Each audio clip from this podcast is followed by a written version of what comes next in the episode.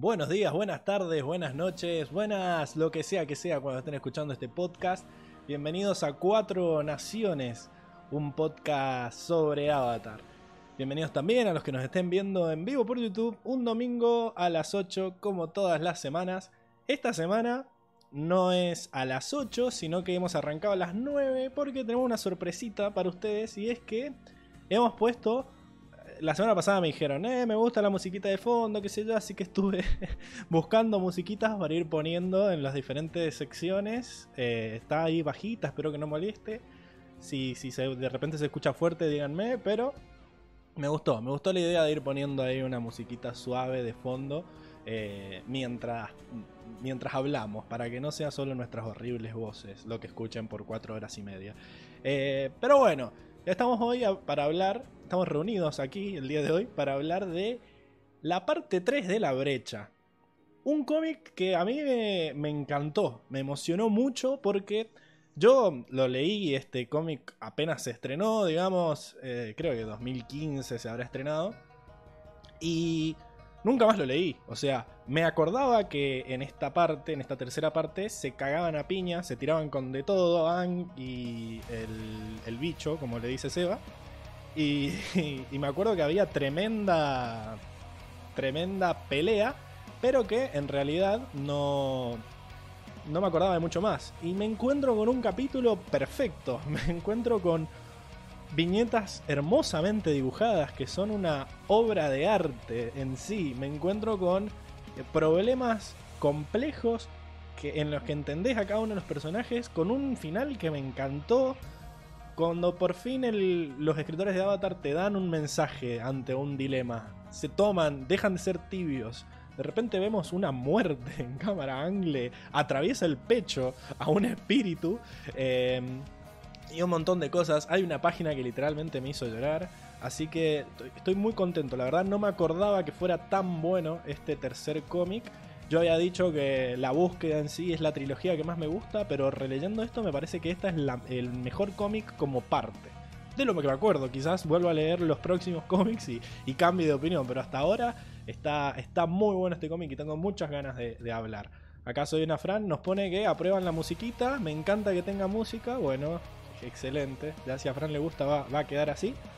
Pero bueno, siento que va a haber una discusión muy grande, así que quiero pasar rápido a presentarlos a ellos, a mis fieles compañeros, como por ejemplo Seba. ¿Cómo estás, Seba? este no Hola, Pablo. Es Diego. Diego, quédate callado mientras me presento. Sí, sí, pará, pará. Diego, apaga la cámara. Eso tiene que arreglar todo. Apaga la cámara, Diego. Ahí está. Y ahora sos Seba. ¿Cómo estás? Menos mal, menos mal que no estaba Diego, no sé, entrándole una hamburguesa y haciendo que no estaba otra cosa, mujeres. al frente. ¿Sabes por qué? Porque alguien, mientras yo laburaba como negro esta hora, se fue y apagó la cámara y nos desordenó todo. Porque estaba todo ordenadito. Uh. no sé quién, no sé quién. habrá sido? Pero seguro fue Diego. Bueno, se va. Podemos, podemos hacer una votación ahí para personaje Sanel a ver quién fue el que apagó la cámara. Una encuesta. Em, ¿Quién crees que arruinó todo? bueno. que vote la gente, que lo decía la gente, sí, sí, el, pueblo. Diego, eh, bueno, yo muy bien, por suerte. ¿Te, gustó? Bien, bien, bien. Tranquilo, eh, la verdad, debo decir que me encantó. Eh, la, parte anterior estaba como medio ahí, mm, no sé, tenía como bajas expectativas respecto al final. Pero me sorprendió, me gusta, me gusta el final que tuvo este cómic, me gusta porque no han sido eh, tibios en, lo que tenían que hacer, en elegir un bando. No, no es que quisieron quedar bien con todos los, los, los lados de este enfrentamiento, todos los, los perfiles. Eh, como que es, exacto, exacto, exacto. Acá eligieron un lugar y fueron con todo ahí, así que la terminó comiendo el espíritu. Así que está bien, está bien, me gusta. me gusta que, elijan un... me gustó la expresión. el bicho, el bicho. Bueno, entonces. Pero bien, bien, bien, por suerte. Estamos de acuerdo, ¿no? Siento que todos vamos a estar muy de acuerdo con que estamos de acuerdo. Muy bien capítulo. Siento que todas las personas que aparezcan a partir de ahora van a decir es una obra maestra este cómic y, se va a repetir como esa tendencia. ¿Vos no veo, sí, sí, sí. No creo que haya ninguno que no le haya gustado. Espero. Bueno, y ya Porque que si no se va a pudrir. tantas ganas de aparecer Diego, llamémoslo a él. ¿Cómo estás, Diego? A ver si aparece Diego. ¡No! ¡No! ¡Se arruinó No. la sorpresa! No. Apaga la cámara, Emi. Lo hemos arruinado. No, Pablo. sea. Odio, odio al que apagó la cámara cuando se fue. Pero bueno. Eh, ¿Cómo estás, Diego? Hola, Hola, Diego. ¿Todo ¿Cómo bien? estamos? La Cedita, hola Pablo, no sé si me escuchan, ¿se escucha? Sí, Sí, se escucha joda. Vamos a No, hacer no, cuenta no, porque que no este pasó siempre. Ah, eh, así que bien, eh, re- respecto, respecto a lo que están diciendo de que eh, no puede haber alguien al que no le haya gustado, a mí no me terminó de convencer. Uh, no, se va a pudrir todo. Ruidito de mate. No, no, no, no puedo, no puedo negar muy buen cómic. Genial. Tiene batallas. pero pero que hay, hay, hay, hay, hay algo que pa- pasa algo pasa algo que no me no me gusta no me gusta que haya, que haya terminado así ¿Qué cosa? ¿Qué- Y- Pero deja de hacer- poner tanto suspenso, maldita sea. no no, no puedo Ya, yo no puedo creer no puedo creer que el espíritu haya terminado como haya terminado y, y, y- no no puede ser que hayan matado al espíritu ¿No te gustó? No. puede ser no puede ser que que An que An que, que es un, un- un ser pacífico ahí le metió el Kamehameha el pecho ahí metió en Iron Man no no me gustó no me gustó que te Pero no fue sin que querer. un espíritu termine así Entendemos ¿Desde, cu- que- desde cuándo los espíritus se pueden morir en Avatar? No, amigo, no puede ser esto. Uh, Bueno, a ver. ok. Se matar los espíritus siendo espíritu. ¿Cómo es esto? A ver, no se muere, al final descubrimos que no se murió, solo como que reencarnó en unos bichos raros para la sección de animales. Sí, como en-. Pero yo entiendo que lo que hizo Ang fue dejar de ser tan tibio, como diría Seba, dejar de ser el puente y jugársela por uno de los dos lados. Porque, a ver, este espíritu Sí, pero iba, ahí, ahí, iba a está el- matar a ahí está todos. el tema y donde yo ahí le, ahí le doy ahí le doy la derecha al, al espíritu Ah. donde dice que el Avatar es un humano y siempre va a estar del lado de los humanos y es verdad. Yo creo que en ese lado Se está haciendo la es víctima. verdad. Yo creo que en ese sentido es verdad. Porque eh, na- nadie, nadie, hasta ahora nunca, nunca se pone en- en- del lado de los espíritus y le da la espalda a los humanos. Siempre trata de mediar para, para que todos queden bien parados. Así, viejo. Yo siento No es que... así, no, no me gusta, no me gusta eso porque me, me mostró una- la verdad. Este espíritu viejo hierro me mostró la verdad. No, no, no, creo que no entendiste nada del cómic, eh, te lo vamos a tener que explicar más adelante. Eh, lo dejamos para la No, no, discusión no. De, de- del mundo, del resumen, de donde sea. Eh, porque No, ya no, no. cagamos la sorpresa, o sea, vos estás esperando y a nadie le importa lo que estás diciendo vos, porque ya, ya revelamos, acá como está diciendo Soy una Fran, desordena todo y más encima no le gusta el capítulo. Así que, bueno, No, no, Fran. No, no, me echen la culpa de todo a mí. A nadie le interesa lo que estás diciendo vos esta porque vez no fui yo. volvió ella, volvió la reina del podcast, la que todos pedían. La y- diva. Y, le vamos a poner el aplauso que se merece. ¿Cómo estás, Emi?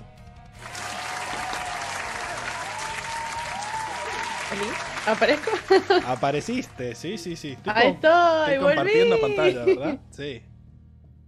¿Se ve? ¿Se No ve sé. ¿Cómo no sé? Sí, sí, No sé. No sé, yo estoy. Dale. No, no lo sé, tú dime.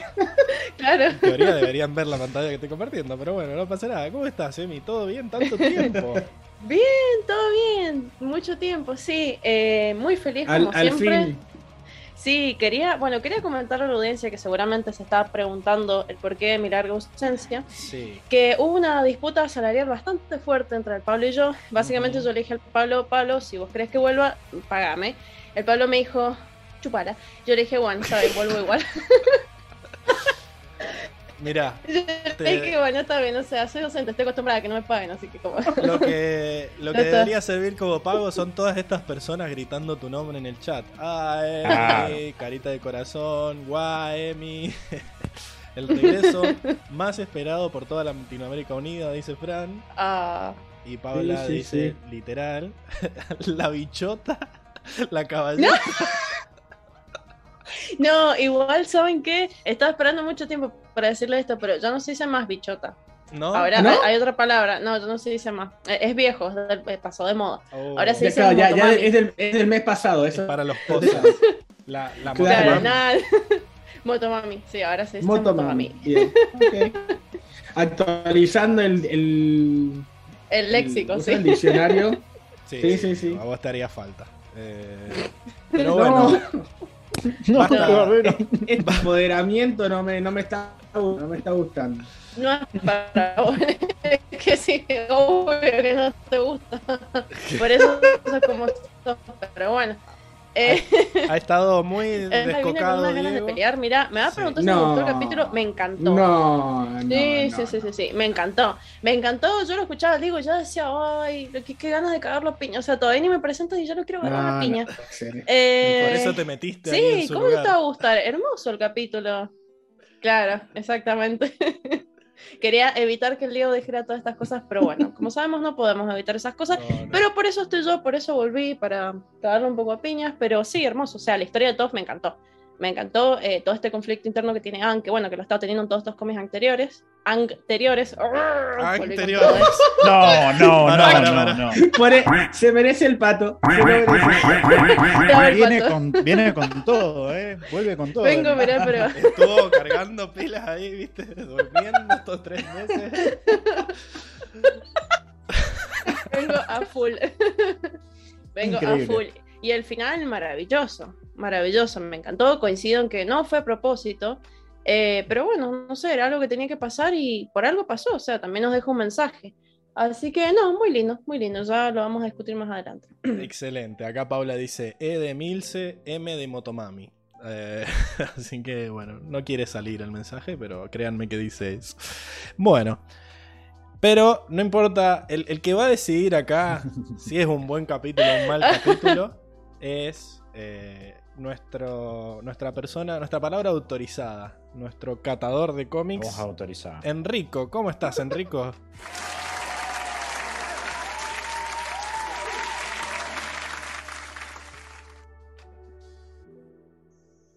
¿Todo bien, Enrico? ¿Me escuchás?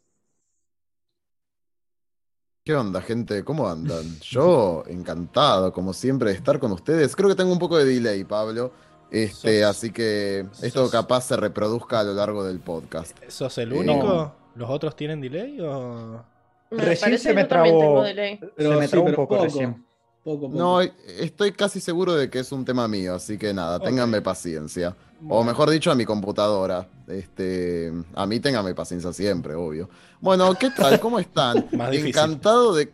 encan- eh, hoy más encantado que otras veces, porque volvió Emilce, ¿no? Y volvió la Increíble. armonía. Volvió la armonía al podcast, porque como todos hablamos de grises, todos necesitamos la controversia, ¿no? Pablo, yo te ubico a vos, vos a veces me ubicas a mí. ¿Quién Ah, bueno. ubica a Diego? Bueno, necesitábamos a Emilce, ¿no? Y a Alguien lo Seba, tiene que poner en su lugar. Seba es el... No, yo estoy en el medio, Pablo, acordate. Yo estoy en el medio. Ya es ahí. gris desde que nació. Seba. No- Sí, Pablo. sí, Soy Se- uno Seba con ya- el gris, con el gris verde. Soy uno con el gris. Seba, Seba es muy gris, es cierto. Igual, uh, tú, como hubo esta falta de armonía porque no estuvo Emilce, la verdad es que en estos podcasts hemos visto un Seba que a veces se ha tirado más por los extremos. Fue medio raro. Pero no importa. Uh, qué Este, raro eso, che. Fue raro. muy raro. Pero bueno, espero No, que tu, no, tu- no, tu está bien. vuelta. Espero que tu vuelta equilibre el mundo. Emi. bueno, este, hablemos del capítulo, ¿no? Capitulazo, increíble. ¿Cómo me gustó este cómic? Es un cómic que tiene tela para cortar, porque para mí ha resuelto muchas cosas de este, de este mundo en algún punto. Eh, muy profundo, es un, es un cómic que me pareció muy profundo, tiene lindos chistes. eh, encuentro muy pocos momentos, eh, así que digamos, bueno, para robar. O sea, son todos momentos magníficos. Me encantó. También hay un, ya lo vamos a hablar, ¿no? Pero hay un par de momentos que para mí justifican teorías mías que he estado desarrollando en estos cómics que hemos analizado. Qué pero bueno, ya nos iremos a las A manos mí me con parece Pablo. que justifican las mías más que las tuyas, pero bueno. Mm, y Uh. bueno, vere- veremos, veremos qué pasa. Veramos, veremos qué pasa ahí. Pero más allá de eso, es un cómic magnífico que no, no me puedo detener a, a decir todo lo magnífico que me parece porque te iría a la mierda esta sección. Así que simplemente voy a reducir que esto es un inesperado, para mí al menos, Mega 10. Vamos. Ok. Sí, No. Llega, No, no, No, 10. no, no. Acá estaba preparando Paula. ¿Será que esta parte del cómic sí obtendrá el Mega 10? Y lo logramos. Lo logramos. Es que no, no tiene. No tiene parangón este cómic. O sea, estamos. ¿Qué? ¿No, no la sabías a esa? Cuando algo ¿Qué es eso? no tiene comparación, es esa. Sabelo.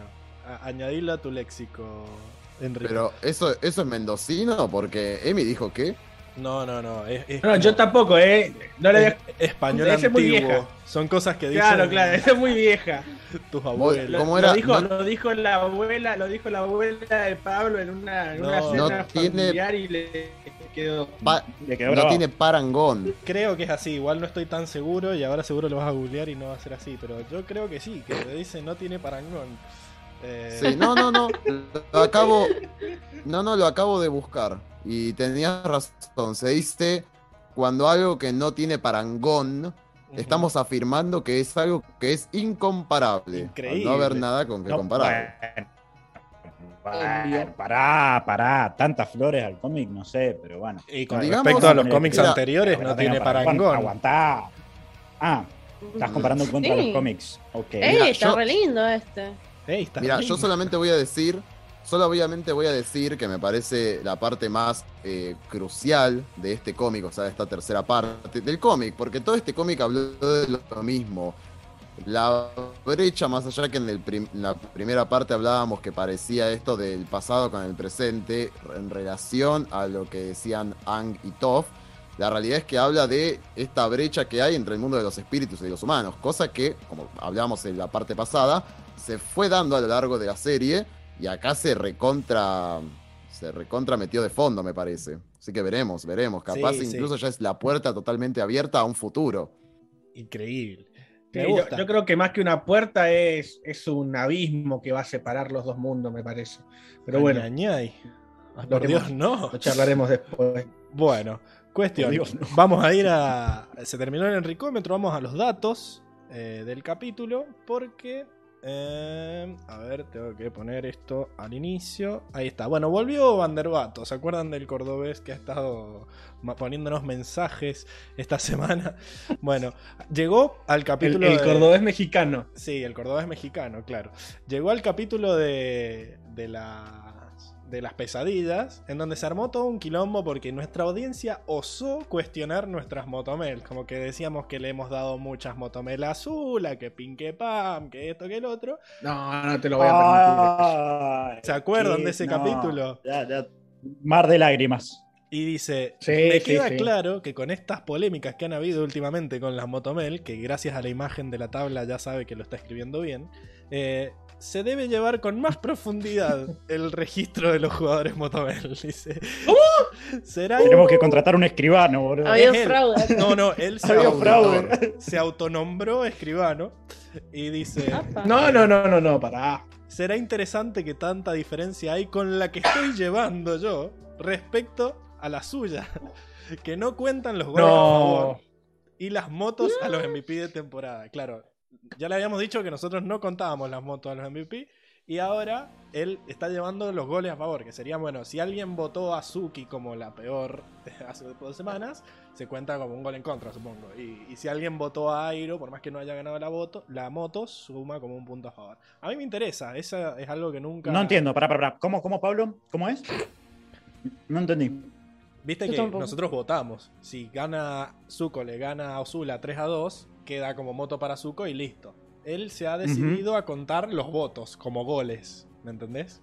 No. Eh, Ah, ah, ah. No. Perdón, perdón, pero así parece, no- me no- parece que parece que Me se parece está se está Eh, pasando de claro. rosca. yo Sí, creo, me parece un poco atrevido. Atrevido. él lo De está haciendo. no. Que, que, que- que pregunte. Que no te pará. Que consulte. Pero, eh, ¿Qué dice?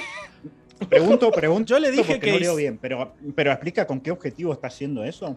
Está Porque una, tabla de goles, hace la tabla como viste como hacen en, en los torneos, que tenés la tabla de los go- tenés puntaje, partidos ganados, partidos perdidos, que pin que pam y Eh, Mm, ok. no es que va a anular las motos, sino que es como una, un añadido. ¿Me entendés? Es como que. o sea, también lo que notábamos es que Aero, por ejemplo, había perdido muchas finales. Entonces, quizá ahora con estos datos Eh, queda más arriba, ¿me entendés? puede ayudar para definir empates. ¿O no? Claro. Si, si sigue la misma lógica de los Claro, porque vieron que habían algunos que tenían la Si misma empatan en puntos, tenemos, tenemos algunos empates ahí. El tema con Claro. o sea, yo no digo que su sistema, eh, o sea, lo que veo es que el sistema que él está usando es correcto, pero es ilegítimo, porque no veníamos usando esa lógica No. En el podcast, así Bueno, que de última que lo dejen en la cajita de sugerencias para, para Se picó Enrico con su, con su ricómetro ahí. ¿Qué Con la eso? Tabla, no se Nos vamos, nos vamos a poner legales, yo quiero la ley, como corresponde. Bueno, pero si Va a ca- va a recordamos, caer del cielo la, la ley tabla. soy yo, el Estado soy yo. Entonces, si de última. No, Pablito, Pa- Pablo, ese, la ley, en ese sentido fuiste vos siempre, entonces no des vuelta a las cosas ahora. Ahora sí, a mí, como soy un, un dictador benévolo, si me presentan un sistema mejor, lo vamos a, lo vamos a, a tomar como válido, qué sé yo, veremos. Acá No Paula digo que- dice, yo quiero que No, llegue sí, al presente. sí, o sea, Causará más controversia en el en vivo. Está tibio, Pablo, ¿eh? Sí, sí, sí. Estoy más gris. no sé, Enrico, qué decía. Te escuchamos. Yo, yo lo, que, lo que estaba diciendo es que no digo que no, es lo que dije antes, pero apliquémoslo a futuro, pero no Sí, podemos obvio. modificar el pasado. ah, Bueno, no, parte no. de lo que estamos hablando en tenés este cómic es que el pasado no se puede modificar. Yo tenía miedo que le saquemos la, la, la motomel de oro a Zuko y quédate tranquilo que no, sí. Para mí, sí, para mí, No para mí también. Zuko ya es- que ya está es tratando de, de- de Ya, no se modificar el resultado. Este chabón no, sabe no se el va a poder cambiar. no ya la tiene, ya te- la, grabó. Pero bueno. No, no, pero ya vemos sus intenciones, Pablo. Yo ya ve, ya estoy leyendo tus intenciones. Le quieres actuar su Bueno, no, no hablemos antes de que cuando él pueda llegar a los vivos, que se defienda, que muestre su, su verdadero rostro. Por Claro. ahora tenemos que especular, son puras especulaciones. Lo último es que dice, por ciento, fan de Emilce siempre. Ojalá siga vivo el club de fan de ella en el barco de Emilce Nah, nah, siempre. nah, nah, nah, nah, nah. Hoy fue un robo la moto de su No, no, no. Ese capítulo era el capítulo en el que Ang tiene pesadillas y Emilce Cancelado. habían, había querido votar por Ang y todos le dijimos, no, no, Ang no hace nada, votemos a Zuko. Bonito, pobre. Sí, el capítulo de la salud mental. Exacto. Y bueno, Que todos ustedes desestimaron. Son Sí, unos sí. asquerosos. se sumó a. Yo no lo desestimé. Me voy. Me voy de Yo no lo desestimé, yo le puse un 9 al capítulo. Para, para el capítulo que, que estaba con las ovejas. Ajá, ese. Sí. ese mismo. Ah, Pero bueno. Que aparezca, que aparezca, que dé la cara Vanderbato y que, que ahí vamos a poder discutir todas sus Ahora. Qué, lo- qué loco vivir en el pasado, ¿no? Porque él dice, no sé, ojalá Emilce nunca muera, después aparece, o sea, cuando ¿quién? O sea, es muy loco eso, ¿no? Es como, es como si nosotros hoy dijéramos, ay, ojalá el planeta siempre esté bien y capaz de acá a 20 años estamos todos con cámaras No. de, de oxígeno. Igual él se, re- él se refería al club de fans. Bueno, pero Ojalá siga vivo el club es de que fans. vuelo. Claro, no a Emilce en particular. No es que tenía miedo de que le agarrara el sicario ni nada. Pero bueno, me causó gracia que justo que volvió. no llegó a, lo- a los capítulos del sicario todavía. su- No, el sicario está desde antes que vos, Diego, no te hagas drama. Eh, Ah, sí, la mierda. sí, sí. Che, qué viejo. El Es un sicario. veterano. Sí, ya lo contrató, lo contrató. Lucas en el inicio. Apenas entró Emilce, ya lo contrató. Mierda. Pero bueno, parece que después se cambió de bando y terminó matando a Lucas. Eh, bueno, cuestión. El escritor de este cómic es Jin Yang. Como vamos a tener mucha, mucha discusión, no busqué cómics de él. Y. O porque me olvidé, no sé. Y las dibujantes son eh, Guri Hiru. Así No. que. Vamos. Esos son los datos de, O- de o interés del capítulo. Como siempre, mismo dibujante, mi- mismas dibujantes, mismo escritor. Eh, así que vamos a pasar rapidísimo a la siguiente sección. ¿Les parece? Vamos, vamos. Vamos.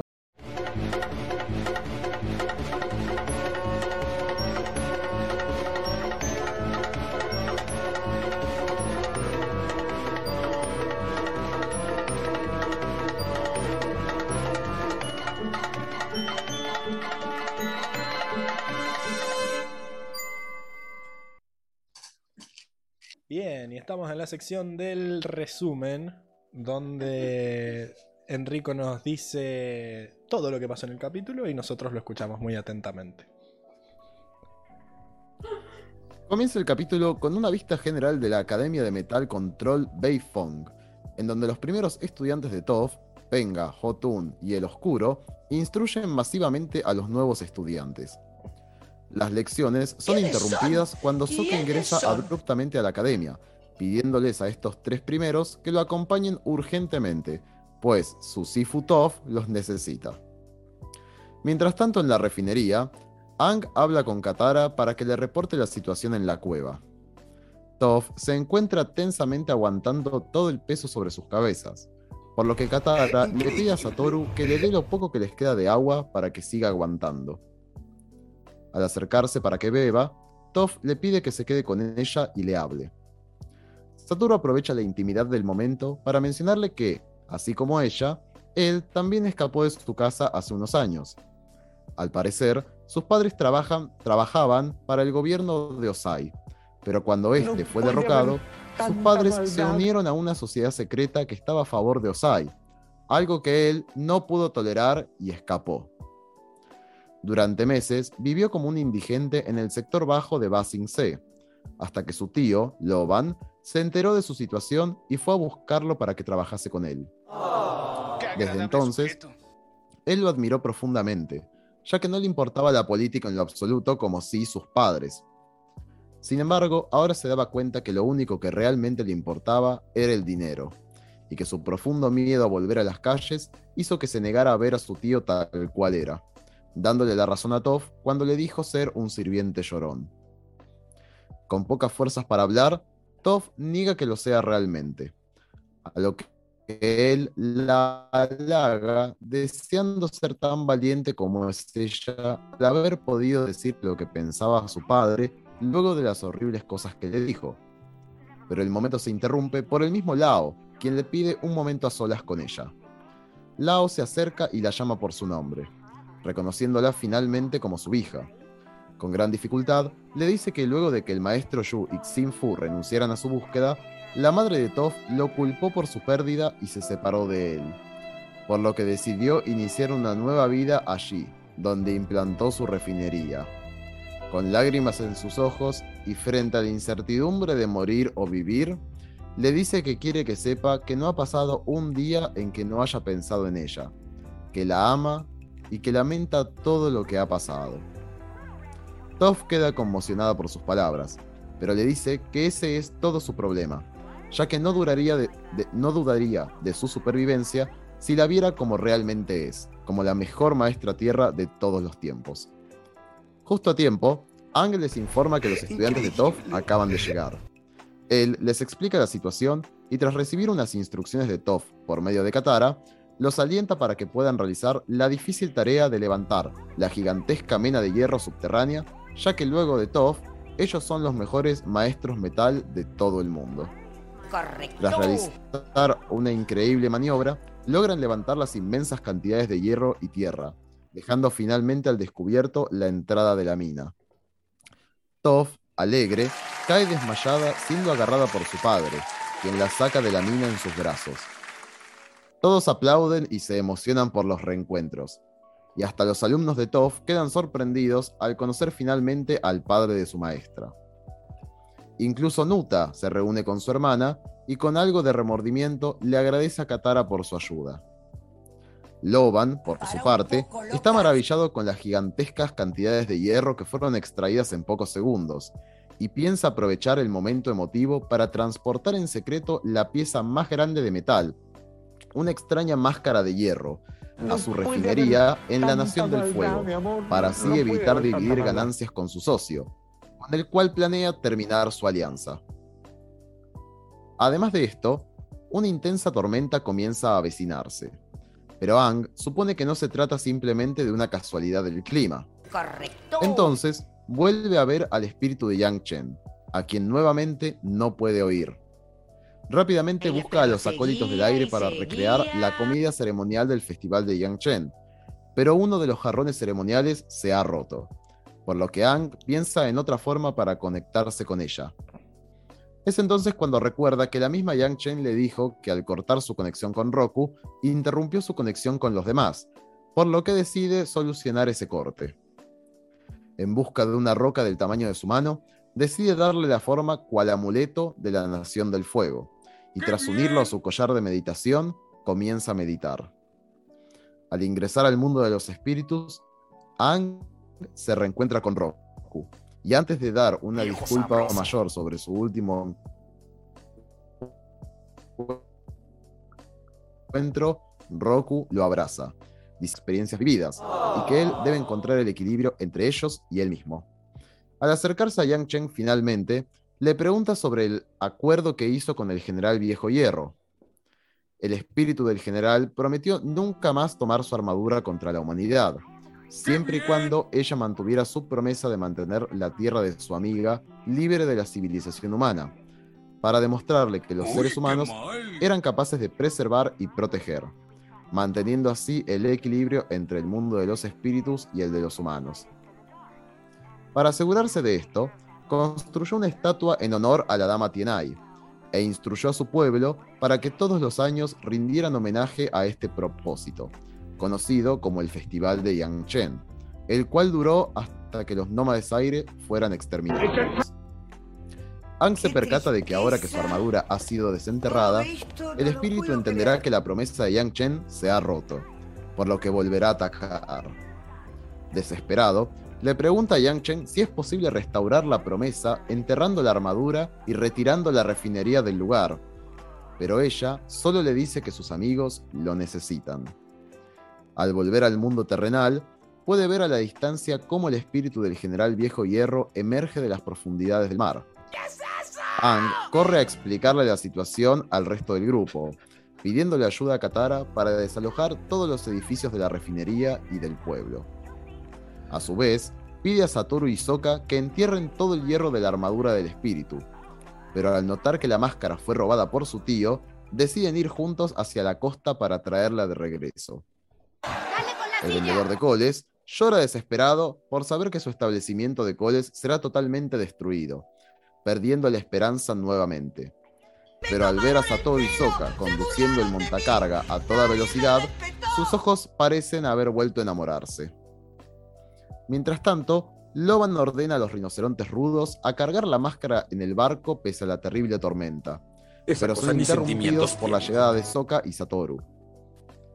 Este busca detener al tío de su sediente codicia, pero este último dice que lo ha decepcionado, ya que claramente no tiene lo que hace falta para ser su sucesor, dando la orden a sus guardias para que los ataquen. Tras esto, Sokka le da su garrote a Satoru para que se defienda, pero este termina huyendo de la guardia, del guardia, alegando que no sabe luchar. Sokka le grita que solo debe utilizar su astucia frente a un oponente más fuerte, por lo que aprovecha el garrote para romper el motor del montacarga para que le explote en la al guardia. Pero a pesar de derrotar a los guardias, quien hace levitar su máscara hasta su rostro. Loban, quien se encontraba tirando de una cuerda de la misma para subir al bote, queda levitando en el aire, por lo que Sokka y Satoru deciden agarrarse de él como contrapeso, aunque esto no funciona en lo absoluto. Por otro lado, Katara le informa a Aang que ya no queda nadie dentro de los edificios, y que no podrá esperar a que Sokka y Satoru vuelvan con la máscara para poder arrasar con la fábrica. Esto llega a los oídos de una de las trabajadoras, por lo que corre a contarle esto a su jefe Lao. El mismo se encuentra en una carpa atendiendo a su hija, pero al enterarse de la noticia queda sumamente angustiado. Toph despierta en ese momento y le pregunta al padre qué sucede, pero este prefiere ocultarlo y apaciguar el momento para ella. Esta le dice directamente que deje de tratarla como una flor de invernadero, a lo que su padre le da la razón y le pide perdón, informándole que el avatar va a destruir la refinería. Toph se sobresalta y le pregunta el motivo, y aunque su padre no lo sabe, sí sabe que esto lo arruinaría, no solo económicamente, sino porque el motivo de esto era para la paz de las naciones, algo que Toph puede entender análogamente como su academia de Metal Control. Luego de esto, rindiéndole homenaje a su hija, le pide por favor que lo ayude a proteger la refinería. Con un impulso de energía, Toph se levanta corriendo convocando a sus alumnos para que la ayuden. Justo antes de que Ang destruya la refinería con inmensas bolas de fuego, todos levantan una gigantesca muralla de tierra deteniendo el ataque. Increíble. Ang vuelve en sí y decide explicarles rápidamente el motivo por el cual quiere destruir la refinería. Pero lejos de convencerse, Toph le dice que no Deje le permitirá nadie le cree. destruir algo que la gente está construyendo.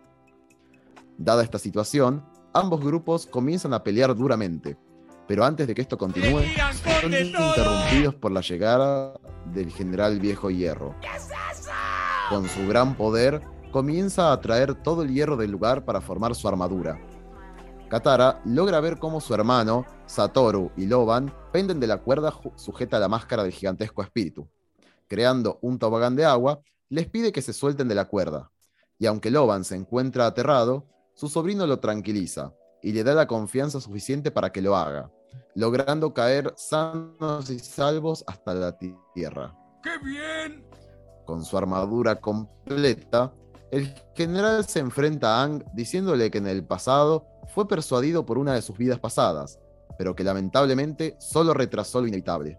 Y dado el incumplimiento de su promesa, llegó la hora de arrasar con la existencia de su especie. Tras lanzar un ataque sobre la gente, Katara los protege con una gran masa de agua. Yang, recreando un monstruo de tierra tan grande como el espíritu, comienza a luchar contra él. Toph, al sentir las vibraciones de esta pelea, no duda en salir corriendo convocando a sus alumnos para ayudar a Ang. Utilizando otra de las tácticas que han entrenado, comienzan a desmantelar la armadura del general pieza por pieza. Increíble. Este queda totalmente choqueado por la situación y con gran indignación se propone a destruir a los osados humanos. Ang se resiste a darle un golpe crítico al espíritu pese a los gritos de Toph, pero cuando ve que su amiga corre peligro, lanza un poderoso ataque al pecho del espíritu, dejándolo postrado en el suelo. Con una enorme herida en su pecho y lágrimas en sus ojos, el espíritu se lamenta frente a Ang, humillado por haber sido derrotado por esta especie tan insignificante en su momento y tan poderosa ahora. Deje de actuar, Ang nadie le le cree. recuerda que esto no debe ser así, que él es el puente entre ambos mundos. Pero el espíritu se mofa de él, ya que repite esto como si fuera un lema, pero en realidad solo se engaña a sí mismo, ya que en la brecha existente entre ambos mundos, el avatar siempre se pone del lado de los humanos, algo seguramente inevitable al ser uno de ellos. Yo la veo que ella se está Al la retirarse hacia las profundidades del mar, le ofrece sus respetos y le dice que la voluntad del ser humano radica en dominar, y es por este motivo por el cual jamás habrá un equilibrio entre los espíritus y los humanos. Frente a esta situación, se le acerca Toph, quien tímidamente le dice que no debe haber sido fácil para él atacar al espíritu considerando el equilibrio entre ambos mundos, optando por defenderla a ella y a sus alumnos. Y tras darle las gracias, se abrazan en la costa. A la mañana siguiente, el padre de Toph da un discurso frente a sus trabajadores, pidiéndoles que pese a los duros momentos que han atravesado, decidan quedarse junto a él, ya que todos pueden ayudar a reconstruir lo que han planeado, el cual no solo traerá beneficios económicos, sino un mejor futuro. ¡Qué bien! Mientras tanto, Katara ríe junto a sus amigas de la tribu Agua del Sur, mientras desayunan y recuerdan viejos tiempos. Al notar que Aang se encuentra algo solitario a la distancia, decide despedirse para ir a hablar con él. Pero antes, Nuta le pide perdón por haberse comportado como un idiota, y le confiesa que se encuentran orgullosos de ser parte de la misma tribu Deje que de ella actuar, le cree.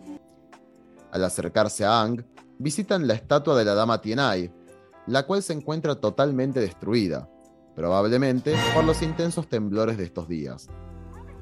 Ang se encuentra sumamente desesperanzado, pensando en las palabras del general Viejo Hierro, ya que considera que capaz los espíritus sí son reliquias del pasado, sin lugar en el mundo del futuro. ¡Qué tristeza! Sin embargo, Katara le dice que mientras el avatar exista, siempre habrá un lugar para los espíritus en este mundo, y que hablar con sus vidas pasadas sobre ello no implica separarse del futuro, ya que ambos tiempos se encuentran unidos por el presente, que lo lideran ellos mismos en la actualidad. Luego de esto, decide darle un tiempo a solas, pidiéndole que la busque si la necesita. Al quedarse solo con las grullas del lugar, nota que si bien las mismas ya no tienen una estatua para posarse, actúan de una forma un tanto extraña. Tras comenzar a brillar intensamente, todas se desmaterializan para formar el espíritu de la mismísima Dama Tienai. Esta le explica a Ang que en el pasado ella fue la protectora de ese lugar, y aunque la costa era preciosa, también era obsoleta, sin carácter e inmutable, hasta que el pequeño grupo de humanos llegó a ella. Luego de que su amigo, el general Viejo Hierro, la abandonara por su cariño hacia los humanos, tomó la tradición de transformarse en humana una vez al año y recorrer los mercados. Ella quedó maravillada por todo lo que los humanos habían creado, y un día conoció al príncipe de la ciudad, el cual había creado las cosas más hermosas que sus ojos habían visto, Es un papucho. enamorándose de ella permanentemente, aún sabiendo que su cuerpo tendría una muerte humana. Tras casarse y ser feliz por muchos años junto a su amado, murió finalmente. Y él, entonces rey, sintió una terrible culpa por haber sido la causa de que ella abandonara su inmortalidad. Qué tristeza. A pesar de su inteligencia, no su amado no sabía que los espíritus no mueren, solo adquieren nuevas formas. Para ella, el general Viejo Hierro también se equivocó sobre los humanos. No prima en su naturaleza la voluntad de dominar, sino la de crear. Ang se lamenta porque cree que fracasaron en la misión de preservar y proteger el lugar donde viven. Pero ella le dice que si bien los humanos fallan, también aprenden del pasado. Y eso les permite arreglar sus errores y reconstruir el futuro, permitiéndoles Correcto. ser una civilización que conserva y protege mientras crece. Adoptando nuevamente la forma de, las- de sus grullas, le dice a Ang que los espíritus siempre tendrán un lugar en este mundo, mientras existan humanos como él. Y aunque ella no tiene la seguridad de que así será siempre, solo tiene la esperanza de que así será, partiendo en vuelo del lugar. Ya tres meses después, se lleva a cabo una nueva celebración en el pueblo y la refinería. Las calles están llenas de alegría, música fuerte, venta de carne y cometas de grulla. Katara se sorprende frente a Ang, ya que le dice que esto no era lo que se esperaba cuando pretendía preservar el festival de Yangchen. Ang le dice que decidió rebautizarlo como el Festival de la Amistad de los Espíritus, y que si bien no es igual al anterior, sigue siendo la misma tradición, solo que con una nueva forma. ¡Qué bien! Increíble, o sea, cómo te das cuenta de que eh, no puedes, o sea, que el, que el bicho estaba mal, el general. El bicho. No, no, no, no, no, no. voy a permitir. Pobrecito. Uy, tiene una gana de pelear. Diego. Uy, a ver qué. No lo voy a permitir. A ver con qué va a pelear. Tenía, a ver, es que sí, el cómic se pone totalmente en contra de él. Al final es como Pero, que... la Eh, que deja termina- de ser gris el cómic. El cómic deja de ser gris. Ponen a, al- a Exacto, viejo es lo que como el villano, como el Godzilla que viene a destruir la ciudad. elige, queda elige el héroe Está bien. protector de la ciudad que mató al malo. No, viejo, no es así. Porque yo creo que el, el viejo hierro tiene razón, viejo. Pero ¿qué iba a Siempre hacer? pasa lo mismo. La, la, la, la humanidad iba a matar a cae, todos. recae, recae. Igual, para, para, para, para, para, Limpia para, la para. zona. Igual para. Limpia la zona. No, Ta- ¿Qué pará, le pasa? Una- ¿Qué una- en pasa? ¿De qué asesino. Genocidio. loco! Lado genocidio. No, no, no. Vuelvan los militares. Igual, sí, está re así, ¿eh? Está re que vuelvan los milicos. No puede ser esto. No, no, Sí, no. Pero a no, ver, no, Esto- vos te pones en contra de Ang porque estos lo humanos no estén todos de acuerdo. No puedo creer que estén todos de acuerdo en que. en- en- en- no, no puede ser. No. Igual, Bueno, Diego, para, una cosa es que vos estés, una cosa es que vos estés de acuerdo con la posición del general y otra cosa es que digas que el cómic es malo. Son dos cosas No distintas. digo que el cómic es malo. Yo digo que el cómic deja de ser gris. Deja de ser gris y lo pone a Viejo Hierro como el villano, como el Godzilla que viene, que, que- que es el malo porque viene a No destruir la ciudad. ¿Cómo que no? Lo pone llorando. O sea, es re triste cuando se muere el viejo general de hierro. Por todo es como cuando Godzilla lo ves, lo ves agonizando ahí, pero lo mataron igual. Bueno, O sea, sí, todo. pero porque va a destruir triste, la puta primero- ciudad, Godzilla. Lo tenés que matar, boludo. ¿Qué vas a hacer? Adaptarte, adaptarte. ¿Qué, qué hace- qué Adaptarte a hacen los animales cuando, qué hacen los animales y la naturaleza cuando el hombre llega y destruye todo? No Se dice, mueren. ay, no, Se pobre. ¿Dónde, ¿Dónde dicen pobre naturaleza que el hombre? No. Igual, Esto pará, era una pradera todo verde y vinieron y le pusieron del lado de los animales y en nos matan, medio, boludo. todo. Ya lo hablábamos esto, que el, que el, que el- el hombre llega y destruyó todo. Y, y la naturaleza le pasó por el centro de los de allá abajo. Yo, o sea, si nos vamos a poner así subjetivos, yo tengo otra opinión al respecto. Y que tiene que ver encima con el desarrollo de Ang y el desarrollo de este espíritu y el- incluso el de la dama Tienai. Es Como que, que, siento... siento. que es para la próxima sección la pelea, ¿no? Eso o... Sí, vamos, Sí. vamos, vamos. vamos, vamos. Pará, pará, porque no, no estaba listo el botón. Ahora hagan... Les estaba preguntando si sentían. Ahora vamos a la siguiente sección.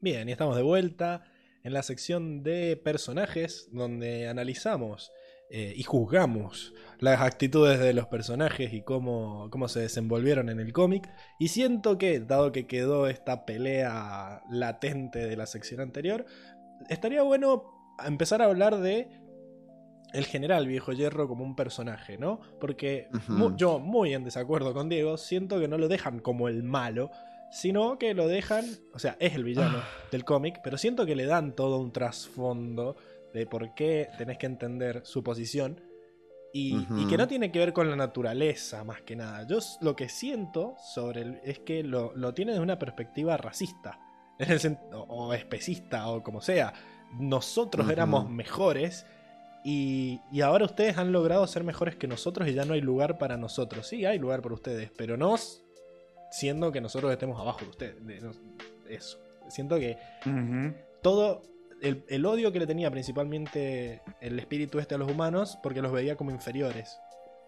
Y en el momento en el que ve que lo pueden derrotar, ahí dice, bueno, listo, me voy. No, no hay lugar para mí en este mundo como ser dominante. No sé qué viste vos, Sí. Enrico. Eh, me alegra que me hayas dado este personaje Ah, mira vos. con la dama Tienai, porque me parece que este capítulo, más que nada, demanda grises a gritos. Demanda grises. Exige. Porque acá tiene, exige, exige, demanda, es terrible. Porque tenemos, a- acá para mí no hay ni malos ni buenos. Hay que entender posturas, ¿sí? Y me parece que la figura de Ang eh, es como que está parada en el medio. Justamente, a ver, él es el avatar, el supuesto, el supuesto puente en una brecha que existe y es inevitable, ¿no? Entre los humanos y entre los espíritus. Es un peso, o sea, él, él es el- él tiene todo el poder de los grises. Necesita dominar los grises, sí o sí. Eh, vamos a hablar un poco del general, ¿no? Eh, yo en, primera instancia estoy en desacuerdo con... Voy a tener que hablar sí o sí un poco de los tres, me echar un poquito de los tres porque me parece fundamental. Eh, me quedo mucho, hablando de esta temática, con una de las últimas cosas que dice Ang. Voy a, ir, voy a dar saltos de principio a fin. Porque Ang en un momento eh, empieza a decir esto Bueno, de- mamita, haz lo que se te cante, sos bueno, muy él se vueltera. sintió mal porque él siente que su deber como humano, que su deber como humano falló, ¿no? Él dice, no logramos preservar, no logramos mantener, digamos, eh, ese equilibrio. Un equilibrio que en realidad, si nos ponemos a pensar, se lo impuso ese espíritu. Claro. ¿sí? Eh, no nos olvidemos, o sea, no digo que lo que el, objetivamente lo que dice el espíritu de que el ser humano es una, es, digamos, una especie dominante y demás, bueno, es una parte, en parte es verdadera, ¿no? El ser humano se reproduce mucho y acapara parte de la naturaleza donde antes existían los espíritus. Ahora, la manera en la que él analiza esta situación es totalmente peyorativa, bien, Sí. es muy amarillenta, porque si nos ponemos a pensar, la dama Tienai estaba muy feliz con la existencia de los humanos y ella miraba a los humanos de otra manera, no la miraba desde esta manera peyorativa, como, como una especie maligna. De alguna forma u otra, hasta me animo a decir que en realidad todo, toda esta construcción objetiva, ponele, que hizo, todo este análisis que hizo el, el general Viejo Hierro, fue en base a los celos que él tenía de los humanos, porque captaron más la atención de su amiga que la que su amiga tenía por él. Porque me ¿Vos animo a decir... vos decís que lo, lo habían fren- frenzoneado y por eso tenía recelo contra los humanos. No, No, eso yo no creo pongamos- que sumó, no- pero él ya los Sí, odiaba no- desde antes. Sí, no nos pongamos tan, eh, ponerle sexuales, como esto del frenzoneo, cosas. Vamos a hablar de el amor libre sin necesidad de caer en Se parejas o cosas así. Que, que igual no existe la friendzone, pero bueno, es para, para otro. Exacto. Eh, sí, es Para para, otro otro, para otro análisis. El podcast de Este, Mills. pero- eh, Emi, te No, no invito existe, a. no existe la friendzone, dice. bueno, para, Emi, Emi, tenés que no venir sí o existe, sí. papi, no existe. Orde- ordenanos, Pablo. acomodemos Emi, las tenés que venir cámaras. sí o sí yo al, he al visto, yo he podcast de visto los ese grises. video también, yo he visto ese video. Eh, Podcast de los grises. Seba, perdón. eh, apaga tu cámara, Diego. No, no, Seba, vos déjala. Diego, apaga tu cámara. Emilce, vos también. A ver. Ahora prende Diego. Y por último. ¿Seguro? Sí, sí, Diego, sí, sí. ¿Prendo yo? Y por último, Emilce. Excelente, listo. Sí, que Emilce ahora puede apagar su cámara sin problema, ya que ella a veces enfoca el techo, tiene ahora Ah. la, la facultad de apagar. Qué buen poder. la- Qué bien. Increíble. Qué Fue una de las poder, cosas gracias, que Pablo. hubo que negociar ahí en, en su Claro, vuelta. viste, no me van a pagar, pero puedo vuelta. apagar la cámara, eso está bueno. Increíble. Ah, Sí, sí, sí. Bueno, Enrico, eh, mira, acá Estaba hablando. sí, Fran sí, dice, que tengan- pucha, creo que el general viejo hierro tenía razón. El avatar siempre se pondrá del lado de los humanos por ser uno de ellos. ¿Viste? ¿Viste? Su manera de hacer Está las bien. cosas es tan mal, pero tiene razón en eso. Yo siento que ahí se está haciendo la víctima. El, No. el espíritu. A ver, No, no, No, no. pero para mí Sí, tienen parte, sí, tienen parte de sí. razón y está No sé, bien yo no- yo no sé si- sí es verdad. Él desde un principio supo que lo que eh, o, o dijo que no, no, no podía existir un mundo entre con humanos y espíritus. Y que él ya ¿Por había qué? escuchado historias donde los humanos, donde los humanos expulsaban a los espíritus de Pero, su a mundo. ver, Fue lo, espera, lo dijo eh, por allá, por el, no sé si el libro o el, el primer, la primera parte, la La segunda, primera Pido, parte. pido. cuando, eh, cuando, cuando aparece el- la primera ciudad. Bueno, pero desde ahí él dice, no... Estás medio como en- tildado, Enrico, o es que te has quedado quieto así. No, no, me, me quedé quieto así. Igual, igual, te- tenga- tenga- por un lado, téngame paciencia, porque como digo, me parece que tengo delay. Así que, eh, eh, y por otro lado, paren que está- estaba desarrollando la idea todavía. bueno, sí, sí. porque tiene que ver con todo esto que estamos diciendo. Sí. Este, volvamos al tema del amor, ¿no? Yo pienso, a ver, vamos, vamos a poner bases claras. A ver. Como estaba diciendo antes, el general, viejo hierro, el, el general viejo hierro tiene razón en ese punto. El ser humano es expansivo, le- eh, digamos, se reproduce y conquista nuevas zonas. Tiene totalmente razón. También para mí tiene razón en algún punto. En algún punto, chicos, por eso les digo, por favor, pensemos lo más gris posible Bueno, hoy. bueno, sí, porque sí. Hay, hay que pensar con mucha grisedad. Bueno, Bueno. este, Griselda. Griselda. Sí. Grisela, Hoy- Grisela. Hoy, Guac, todos eh, tenemos- Eso merece un pato. Modo Griselda. hoy todos somos Griselda, por favor. Hashtag todos somos Griselda. Sí, sí, sí. Bueno, eh, también tiene razón en que el avatar es probable que siempre se ponga más del lado de los humanos antes que de los espíritus. Pero eso lo vamos a analizar después. Primero analicemos eh, el motivo de lo que dice. Para mí, lo que pasaba acá era que el general Viejo Hierro tenía celos de su amiga. ¿Sí? ¿Por qué? Porque en algún punto él se autoproclamó su amigo y, y cuando ella le empieza a dar bola a los humanos, cuando se empieza a concentrar mucho en los humanos, una especie que él veía débil, ¿sí? Hay que ver si él ya le estaba viendo débil a los humanos por los celos o por los rumores, un poco y un poco, ¿sí? Porque es cierto lo que decía Diego, de que ya habían rumores de otros espíritus que veían a los humanos como esta raza dominante. Pero a su vez, es cierto de que podríamos pensar de que él tenía celos porque su amiga no le estaba dando bola. De hecho, nosotros antes, de- eh, en el cómic pasado, él le dijo a Ang que ella, que eh, como que, digamos que cortaron relación, como que ella le cortó la relación. Y en esta historia, la dama Tienai le dice que él la abandonó.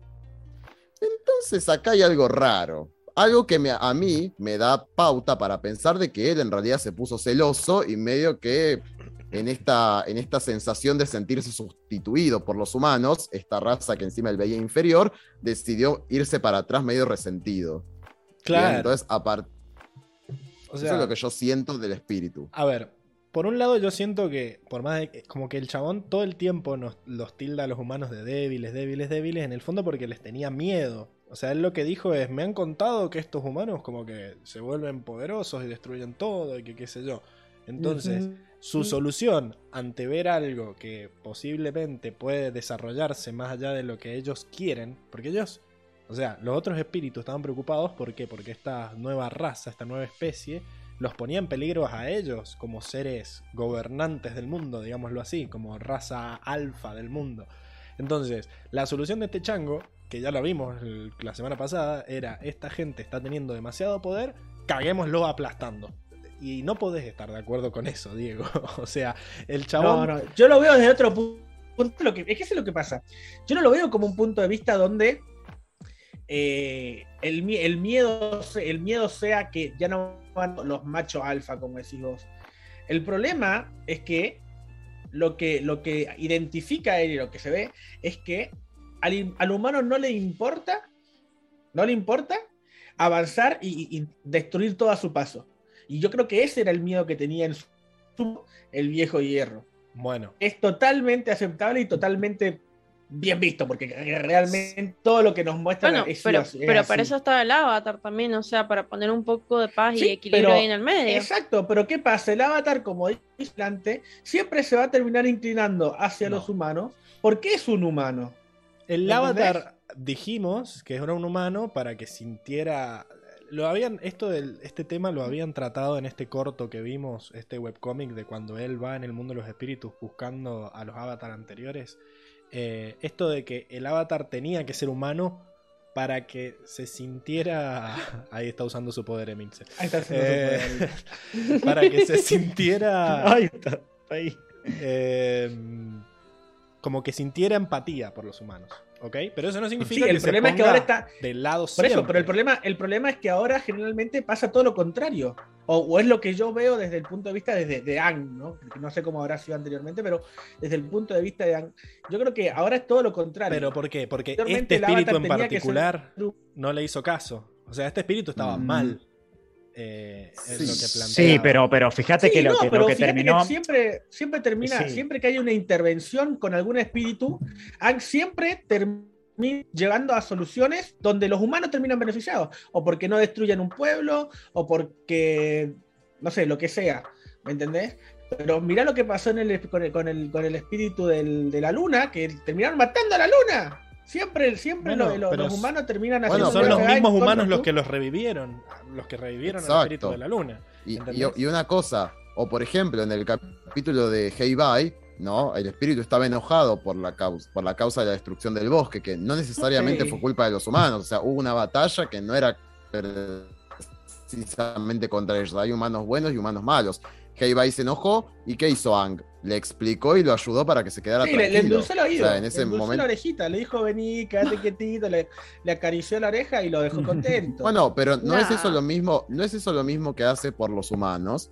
O sea, si nos tenemos que poner eh, también a analizar a los espíritus, los espíritus no, nos- no nos los pintan como estos dioses impolutos. La realidad es que, y es más, en este cómic se ve incluso muchísimo más que los cómics pasados, perdón Emil, se tapate los oídos, este, en el cómic pasado, por ejemplo, vemos cómo la madre de los rostros tuvo sus diferencias con su hijo, por ejemplo, ¿no? Y analizamos estos aspectos medio psicológicos de "Mm, qué pasó con el hijo que se fue y empezó a actuar en consecuencia de su madre.